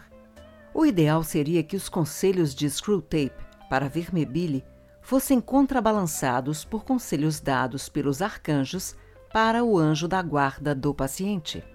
Sem isso, a representação da vida humana fica desequilibrada. Mas quem poderia sanar essa deficiência? Mesmo se um homem, e teria de ser um homem bem melhor do que eu, pudesse escalar a montanha espiritual necessária para a tarefa, qual estilo plenamente confiável ele poderia usar? Porque o estilo seria, na verdade, parte do conteúdo. O mero aconselhamento não seria suficiente. Cada frase deveria carregar o perfume dos céus. E hoje em dia, mesmo se uma pessoa pudesse escrever prosa como Traherne, ela não seria capaz porque o cânone do funcionalismo incapacitou a literatura de metade de suas funções. No fundo, todo o ideal de estilo acaba ditando não apenas o modo como devemos dizer as coisas, mas também que tipo de coisa podemos dizer. Assim, à medida que os anos passavam e a sufocante experiência de escrever as cartas sumia da memória, comecei a pensar em certas coisas que, de algum modo, pareciam exigir um tratamento à moda de Screwtape. Eu estava decidido a nunca mais escrever outra dessas cartas. A ideia de algo como uma palestra ou um discurso pairava vagamente na minha mente, às vezes esquecida, às vezes retomada, mas nunca finalmente levada a cabo. Então, o Saturday Evening Post fez o convite, e isso acabou trazendo a ideia finalmente à tona. O cenário é o inferno. A ocasião, um jantar anual oferecido aos jovens demônios pela Faculdade de Treinamento de Tentadores. O diretor, Dr. Slubgob acaba de brindar a saúde de seus convidados. Screwtape, convidado de honra, ergue-se para responder. Senhor diretor, Vossa Eminência, vossas repelências, ilustres senhores espinhosos, sombrosos e demais nobres demônios. O costume nestas ocasiões pede que o palestrante dirija-se principalmente àqueles entre vocês que acabaram de se formar e que em breve ocuparão o cargo de tentadores oficiais na Terra. É um costume ao qual, com prazer, obedeço. Lembro-me muito bem do quanto fiquei apreensivo enquanto esperava pela minha primeira nomeação. Espero e acredito que cada um de vocês se sinta do mesmo modo hoje à noite. A carreira de vocês está na sua frente. O inferno espera e exige que ela seja como foi a minha uma carreira de sucesso ininterrupto. Caso contrário, vocês sabem o que os aguarda. Não desejo amenizar aquela sadia e realista sensação de terror. A persistente ansiedade que deve agir como incentivo e ímpeto para todas as suas ações. Quantas vezes vocês sentirão inveja da faculdade do sono que têm os humanos? Ainda assim, desejo também proporcionar-lhes uma visão levemente encorajadora acerca da nossa situação estratégica como um todo. O seu temido diretor incluiu em seu discurso repleto de assuntos uma espécie de pedido de desculpas pelo banquete que agora temos diante de nós. Bem, meus nobres diabos, a culpa não é dele. Mas seria inútil negar que eram da pior qualidade as almas humanas em cuja angústia hoje nós nos banqueteamos. Nem mesmo a culinária mais requintada de nossos atormentadores conseguiria deixá-las menos insípidas. Ah, o prazer que é novamente dar uma dentada num Farinata, num Henrique VIII, ou mesmo num Hitler. Eles tinham crocância, tinham carne, uma fúria, um egoísmo, uma crueldade que só era menos sólida que a nossa. e impunham uma deliciosa resistência ao serem devorados. Aqueciam nossas entranhas quando nós os engolíamos. Em vez disso, o que temos esta noite? Tivemos um político municipal com molho de suborno, mas posso dizer que não pude detectar nele o sabor de uma avareza realmente ardente e brutal, como aquela deliciosa avareza dos grandes magnatas do século passado. Não era ele, sem dúvida, um homenzinho, uma criatura que embolsava pequenos subornos, acompanhando o ato de uma piadinha medíocre em particular. Subornos que eram negados em seus discursos públicos, repletos de insípida superficialidade.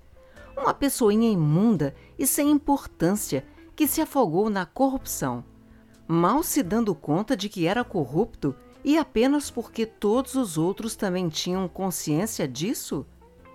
Depois desse prato, tivemos o insípido assado de adúlteros.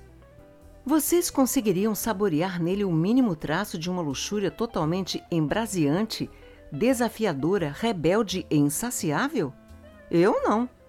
Para mim, todos tinham sabor de idiotas subsexuados que cometeram erros ou foram levados para as camas erradas como resposta automática a anúncios publicitários apelativos, ou apenas para se sentirem modernos e liberados, ou para se certificarem de sua virilidade ou de sua normalidade, ou até mesmo porque não tinham mais nada para fazer.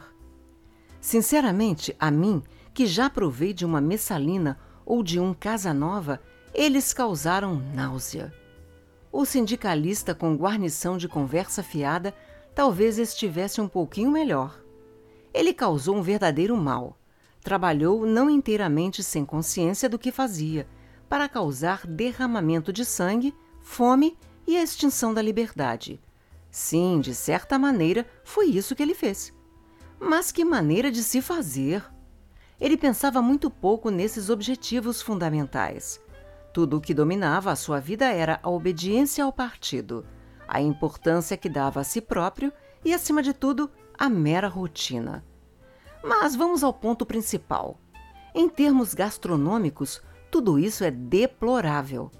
Mas espero que nenhum de nós aqui esteja colocando a gastronomia em primeiro lugar.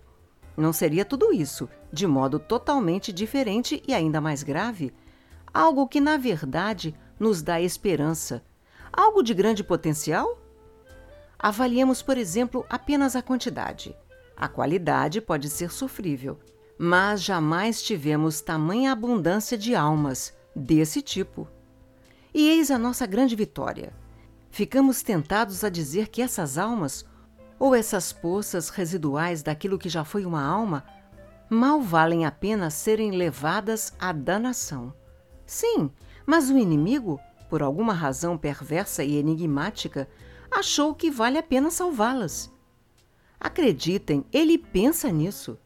Vocês jovens que ainda não estão trabalhando ativamente, não têm a menor ideia do grande esforço e da habilidade necessários para finalmente capturar cada uma dessas criaturas desprezíveis. A dificuldade está na própria insignificância e frouxidão deles. Temos aqui uns vermezinhos que eram tão confusos em seus pensamentos, tão passivamente receptivos ao ambiente, que foi muito difícil fazer com que chegassem àquele nível de clareza e deliberação que lhes possibilita chegar ao pecado mortal.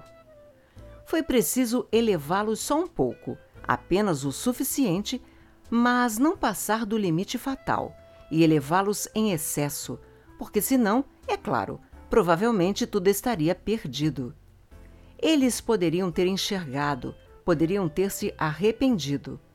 Por outro lado, se nós os tivéssemos erguido só um pouquinho, talvez estivessem qualificados apenas para o limbo, como criaturas que não são adequadas nem para o céu, nem para o inferno. Seres que, incapazes de ter as qualificações necessárias, são deixados para afundar para todo sempre numa subhumanidade mais ou menos satisfeita. Em cada escolha individual a respeito daquilo que o inimigo chamaria de o caminho errado, essas criaturas raramente estão, se é que alguma vez estiveram num estado de completa responsabilidade espiritual. Eles não compreendem nem a origem, nem a verdadeira característica das proibições que estão violando. A consciência deles raramente existe separada da esfera social que os cerca. E é claro, nós tramamos para que a própria linguagem deles seja completamente turva e confusa.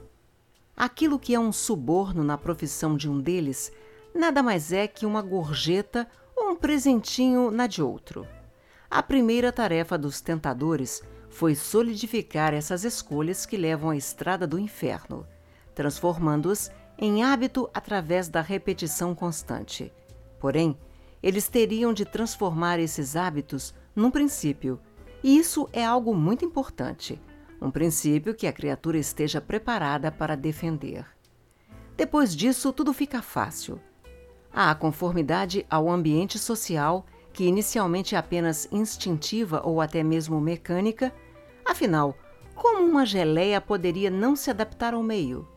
Torna-se agora um credo inconsciente ou um ideal de pertencer a um grupo ou de ser como os outros. A simples ignorância da lei que estão desobedecendo transforma-se numa vaga teoria a respeito da própria lei. Lembrem-se de que eles não sabem nada de história.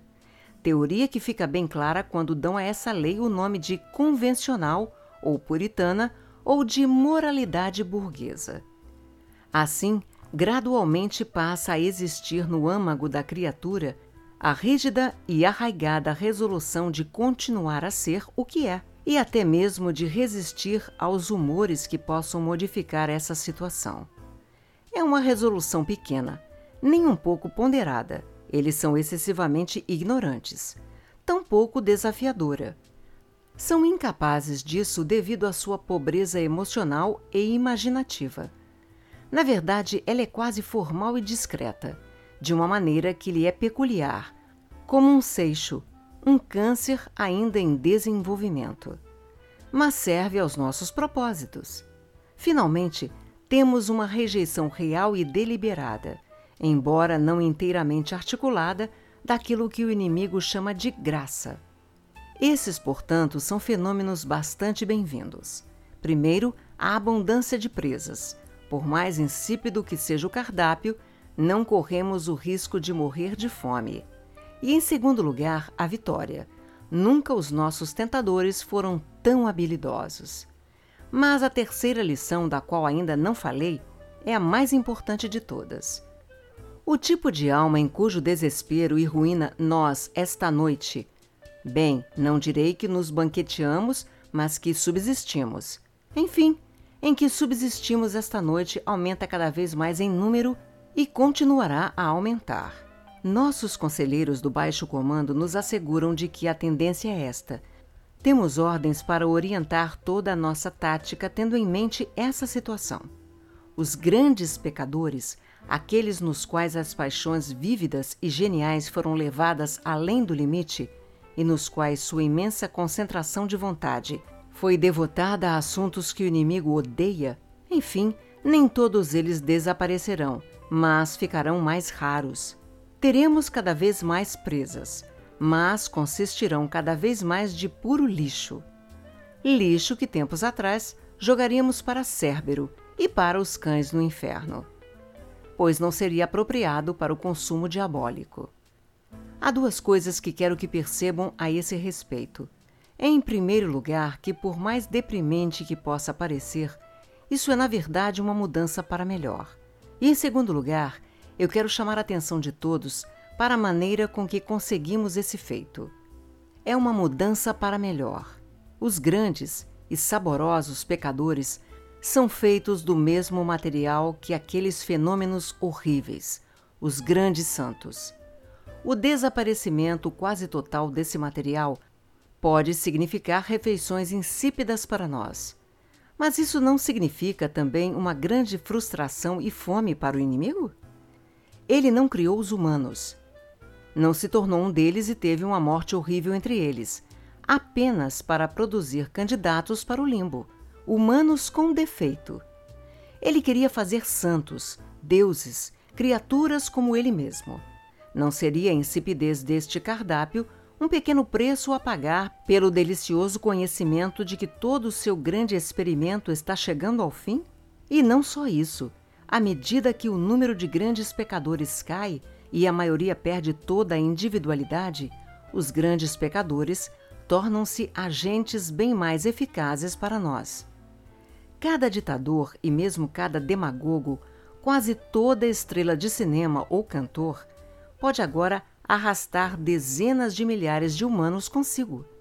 Os outros humanos se oferecem ou oferecem aquilo que resta deles a esses grandes pecadores.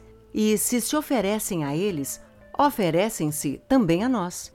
Talvez venha a época em que não precisaremos nunca nos preocupar com a tentação individual, com exceção de poucos. Apoderem-se do pastor e todo o resto do rebanho o seguirá. Vocês se dão conta do quanto conseguimos reduzir muito da raça humana a meras cifras numéricas? Isso não aconteceu por acidente. Foi a nossa resposta, e uma resposta magnífica, a um dos maiores desafios que já tivemos de enfrentar. Neste ponto, devo relembrá-los da situação em que os humanos se encontravam na última metade do século XIX. A época em que deixei de ser um tentador e fui recompensado com um cargo administrativo. O grande movimento em direção à liberdade e igualdade entre os homens já tinha dado frutos e amadurecido a essa época. A escravidão foi abolida, houve a vitória dos americanos em uma guerra da independência e a vitória da Revolução Francesa. A tolerância religiosa cresceu em quase todos os lugares. Nesse movimento, originalmente havia muitos elementos que estavam a nosso favor. Muito ateísmo, muito anticlericalismo, muita inveja e sede de vingança, e até mesmo algumas tentativas bastante absurdas de reviver o paganismo. Não foi fácil determinar qual seria a nossa postura. Por um lado, foi um golpe duro para nós, e ainda é. O fato de que qualquer homem que tivesse fome devesse ser alimentado, ou de que todos quantos levavam grilhões tivessem de ganhar a liberdade. Mas, por outro lado, havia nesse movimento tanta rejeição da fé, tanto materialismo, tanto secularismo e tanto ódio, que nos sentimos impelidos a encorajá-lo. Mas, ao fim da segunda metade do século, a situação já era bem mais simples e também mais ameaçadora. No setor inglês, a linha de frente onde servi por tanto tempo, algo horrível aconteceu. O inimigo, com a onipotência que lhe é peculiar, apropriou-se em grande parte desse movimento progressivo ou liberalizante e o perverteu para seus próprios fins. Muito pouco do seu velho anticristianismo permaneceu. O perigoso fenômeno chamado socialismo cristão proliferou. A velha e conhecida figura do dono de fábrica homens que ficaram ricos com o suor do trabalho, em vez de serem assassinados pelos seus trabalhadores, pois nós poderíamos ter usado isso também, recebiam a desaprovação da sua própria classe. Os ricos cada vez mais desistiam de seus poderes, mas não por conta de uma revolução ou à força, mas como obediência à própria consciência deles. E os pobres, que se beneficiavam disso, comportavam-se de maneira decepcionante. Em vez de usar suas novas liberdades, que era o que nós obviamente esperávamos que fizessem, para o massacre, estupro e a pilhagem, ou até mesmo para a embriaguez perpétua, estavam cada vez mais engajados a ficar mais limpos, mais organizados, mais econômicos, mais educados e até mesmo mais virtuosos. Creiam-me, meus nobres diabos, a ameaça de algo semelhante a uma sociedade realmente saudável parecia então bastante grave. Graças a nosso Pai nas profundezas, essa ameaça foi eliminada. Nosso contra-ataque deu-se em dois níveis. No nível mais profundo, nossos fornecedores conseguiram dar vida a um elemento que estava implícito no movimento desde o início. Oculto no âmago dessa busca pela liberdade havia também o profundo ódio pela liberdade pessoal. Foi aquele homem de grande valor, Rousseau, o primeiro a revelar essa verdade.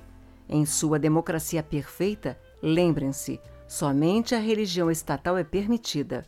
Volta-se à escravidão e disse ao indivíduo que aquilo que ele sempre desejou, embora ele não soubesse disso, é aquilo que o governo lhe ordena. Desse ponto inicial, via Hegel, outro grande propagandista extremamente valioso para nós, nós facilmente conseguimos conceber tanto o Estado comunista como o nazista. Tivemos grande sucesso até mesmo na Inglaterra. Dia destes, ouvi dizer que nesse país um homem não pode, sem uma autorização formal, cortar uma árvore que é sua com seu próprio machado, cortá-la em tábuas com seu próprio serrote e fazer com as tábuas um armazém de ferramentas em seu próprio jardim. E foi esse o nosso contra-ataque num dos níveis. A vocês, que são meros iniciantes, não serão confiados trabalhos dessa natureza. Vocês serão tentadores de indivíduos. Contra eles, ou através deles, o nosso contra-ataque assume forma diferente. Democracia é a palavra que vocês usarão para ter total controle sobre eles. O ótimo trabalho que os nossos especialistas em filologia fizeram no campo da linguagem humana faz com que seja desnecessário avisar vocês de que eles jamais devem dar a essa palavra um significado claro e definido. Eles não terão um significado claro e definido para ela. Jamais lhes ocorrerá que democracia é, na verdade, o nome de um sistema político. Diríamos até mesmo um sistema de votação. E que isso tem uma ligação muito tênue e remota com o que vocês estão tentando vender-lhes. E eles também não devem, é claro, jamais levantar aquela questão aristotélica. Se o comportamento democrático significa o que o comportamento que as democracias apreciam ou o comportamento que irá preservar a democracia. Pois, se chegassem a pensar nesses termos, provavelmente pensariam que as duas coisas não precisam ser iguais. Vocês devem usar essa palavra somente como um encantamento, se preferirem, somente pelo seu poder propagandístico. É um nome que veneram e está ligado, é claro, com aquele ideal político, o de que todos os homens devem receber o mesmo tratamento. Vocês deverão então fazer uma furtiva transição em suas mentes desse ideal político para a crença factual de que todos os homens são iguais principalmente os homens com quem vocês estiverem lidando. Consequentemente, vocês podem usar a palavra democracia para encorajar na mente deles o mais degradante e também menos agradável de todos os sentimentos humanos. Vocês poderão fazer com que eles tenham, não apenas de modo descarado, mas também com um verdadeiro brilho de autoaprovação, uma conduta que, se não puder ser defendida por essa palavra mágica, será ridicularizada por todos. O sentimento de que falo é, obviamente, aquele que predispõe um homem a dizer: Eu sou tão bom quanto você. A primeira e mais óbvia vantagem é que assim vocês os induzem a fazer de uma mentira deslavada o centro de suas vidas. Com isso, não quero apenas dizer que o que eles dizem em si é falso, que eles não se equiparam em termos de bondade, honestidade e bom senso aos outros, mais do que se equiparariam em termos de altura ou circunferência da barriga. Quero dizer que eles próprios não acreditam nisso. Nenhum homem que diz eu sou tão bom quanto você acredita nisso. Ele não diria se acreditasse.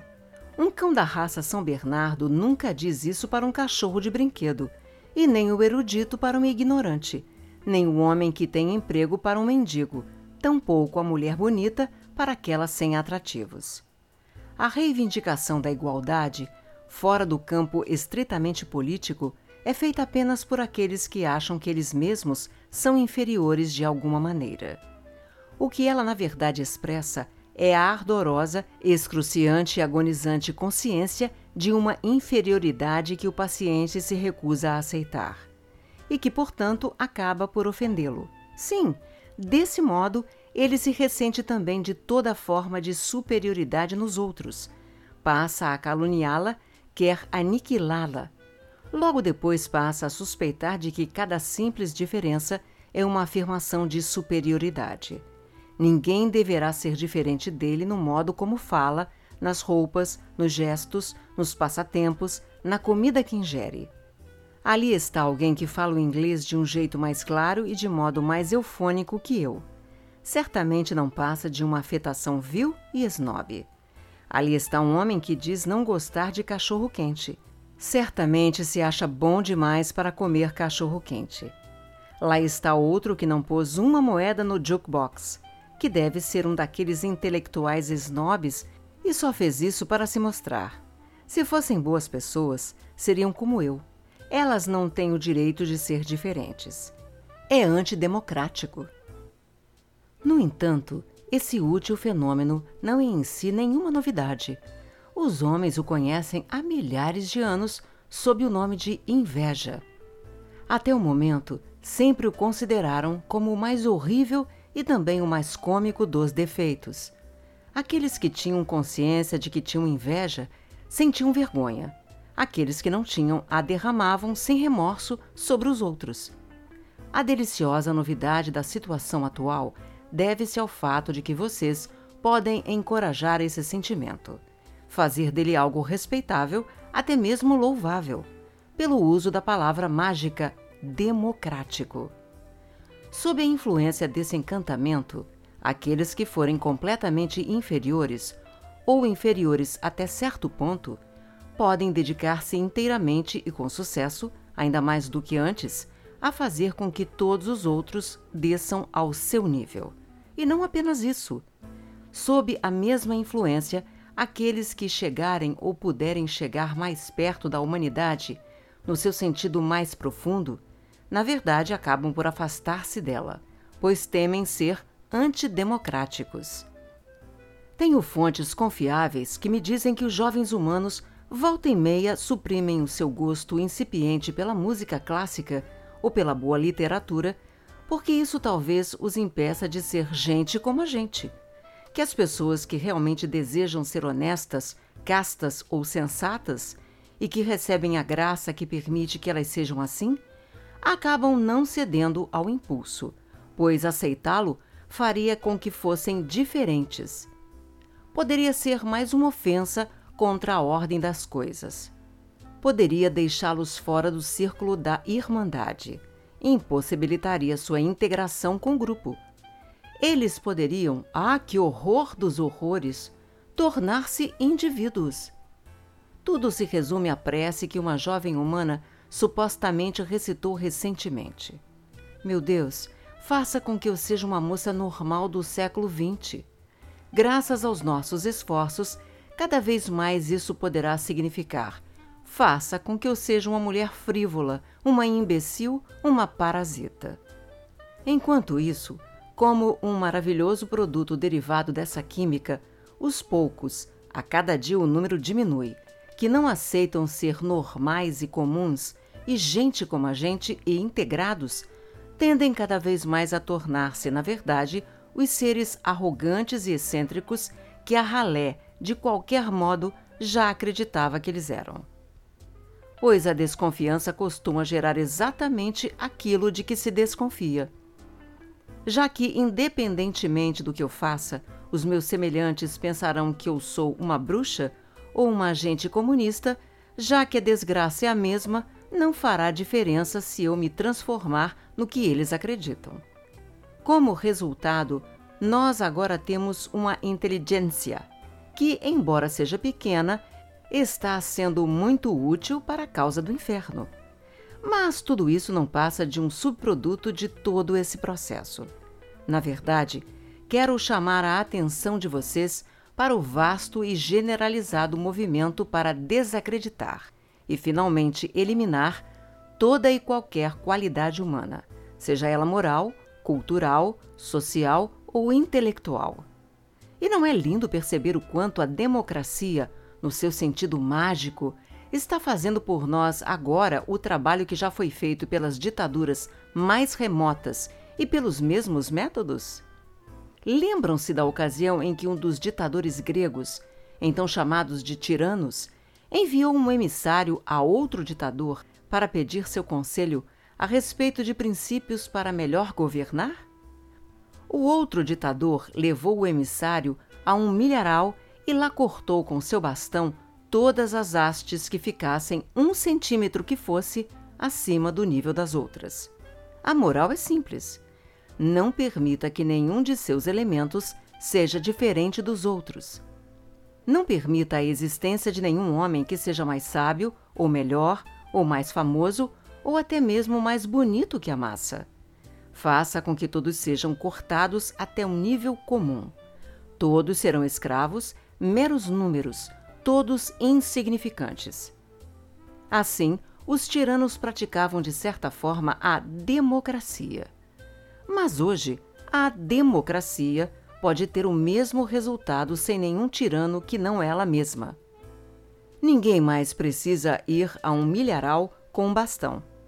As próprias hastes menores irão eliminar a parte superior das maiores. E as maiores começam a se nivelar às outras na sua vontade de ser como as outras. Eu já disse que é uma tarefa árdua e complicada assegurar a danação dessas pequenas almas, dessas criaturas que quase deixaram de ser indivíduos. Mas se vocês fizerem o esforço necessário e usarem de suas habilidades, poderão ficar bem confiantes no resultado. Os grandes pecadores apenas parecem ser uma presa mais fácil, mas eles são imprevisíveis. Depois que vocês os manipularem por 70 anos, o inimigo poderá arrancá-los das suas garras no ano seguinte. Percebam que eles são capazes de um arrependimento verdadeiro.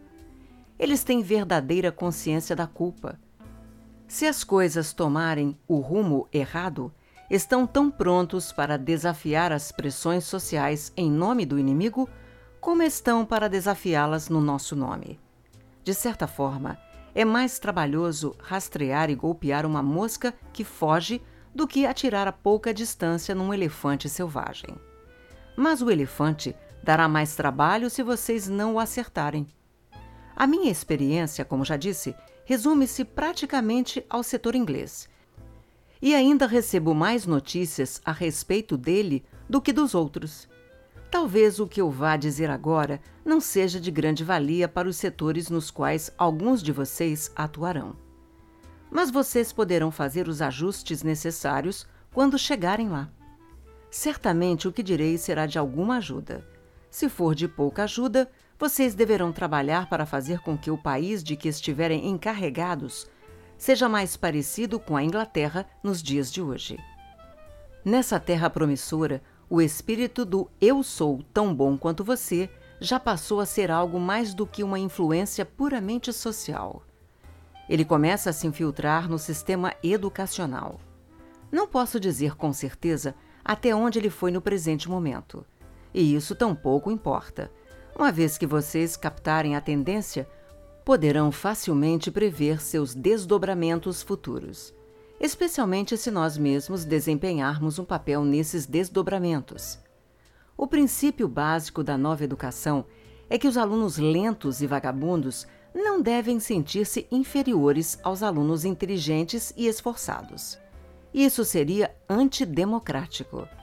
Essas diferenças entre os alunos, porque elas são, muito obviamente, diferenças individuais, precisam ser disfarçadas. Isso pode ser feito em vários níveis. Nas universidades, as provas devem ser elaboradas de tal forma que quase todos os alunos consigam boas notas. Os vestibulares devem ser feitos para que todos ou quase todos os cidadãos possam entrar nas universidades, quer tenham a capacidade ou o desejo de se beneficiarem com uma educação superior, quer não. Nas escolas, as crianças que forem lentas ou preguiçosas demais para aprender línguas, matemática e ciências podem ser levadas a fazer aquilo que as crianças costumavam fazer em seu tempo livre. É possível deixá-las, por exemplo, fazer bonequinhas de argila e dar a isso o nome de educação artística. Mas, durante todo esse tempo, jamais deve haver nenhuma menção ao fato de que elas são inferiores às crianças que estão efetivamente estudando. Qualquer bobagem em que estiverem envolvidas deve ter. Acho que os ingleses já estão usando essa expressão. igualdade de valor. E é possível conceber um esquema ainda mais drástico. As crianças que estiverem aptas a ser transferidas para uma classe mais adiantada podem ser mantidas na classe anterior usando métodos artificiais, com a justificativa de que as outras poderiam ter algum tipo de trauma. Por Beuzebu, que palavra mais útil! Caso ficassem para trás. Assim, o aluno mais inteligente permanece democraticamente acorrentado a seus colegas da mesma idade em toda a sua carreira escolar. E o menino capaz de compreender Ésquilo ou Dante é obrigado a ficar sentado ouvindo seus cuevos tentando soletrar O vovô viu a uva.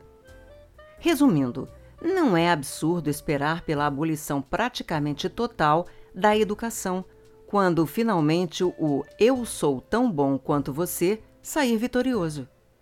Todos os incentivos para aprender e todas as penalidades para a ausência do desejo de aprender desaparecerão. Os poucos que quiserem aprender não poderão fazê-lo. Afinal, quem são eles para se destacarem entre seus colegas? E de qualquer modo, os professores, ou devo dizer, babás, estarão excessivamente ocupados tranquilizando os ignorantes e dando-lhes tapinhas nas costas para perderem tempo ensinando de verdade. Não precisaremos mais ter de planejar e trabalhar arduamente para espalhar a arrogância serena ou a ignorância incurável entre os homens. Os próprios vermezinhos farão isso por nós. É claro que isso só aconteceria se toda a educação se tornasse estatal. Mas é isso que acontecerá, pois faz parte do mesmo movimento. Os impostos, inventados para esse propósito, estão acabando com a classe média, a classe que estava disposta a economizar e fazer sacrifícios para que seus filhos recebessem uma educação privada. A remoção dessa classe, além de estar ligada à abolição da educação, felizmente é mais uma consequência inevitável daquele espírito que diz: Eu sou tão bom quanto você. Foi este, afinal de contas, o grupo social que deu aos humanos a esmagadora maioria de seus cientistas, físicos, filósofos, teólogos, poetas, artistas, compositores, arquitetos, juristas e administradores. Se alguma vez já houve um bando de galhos que precisavam ter suas pontas cortadas para ficarem no mesmo nível das outras, certamente esse grupo era composto pela classe média. Como disse um político inglês, pouco tempo atrás, a democracia não deseja grandes homens. Seria inútil perguntar a essa criatura se por desejar ele quer dizer precisar ou gostar de. Mas é melhor deixar tudo às claras, pois aqui a pergunta de Aristóteles surge novamente. Nós, no inferno, certamente ficaríamos felizes com o desaparecimento da democracia no sentido estrito da palavra a tal organização política. Como todas as formas de governo, ela em geral trabalha em nosso favor, mas no geral está menos do nosso lado do que as outras formas.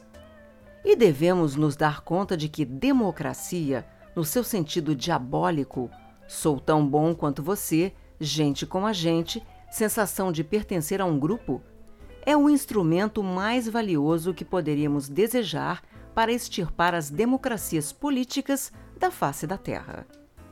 Pois a democracia, ou o espírito democrático, no sentido diabólico, produz uma nação sem grandes homens, uma nação feita basicamente de analfabetos moralmente fracos, devido à falta de disciplina na juventude, e frágeis devido a toda uma vida de intemperança.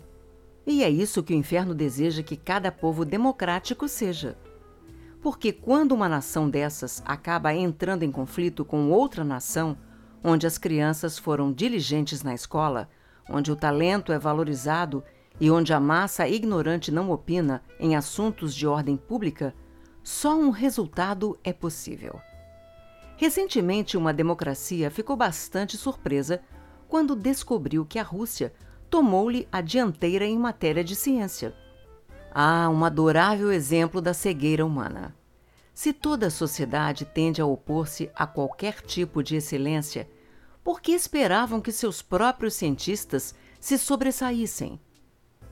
É nossa tarefa encorajar o comportamento, o estilo, enfim, toda uma atitude mental que as democracias naturalmente apreciam, porque são exatamente essas coisas que, se forem deixadas à vontade, acabarão por destruí-las.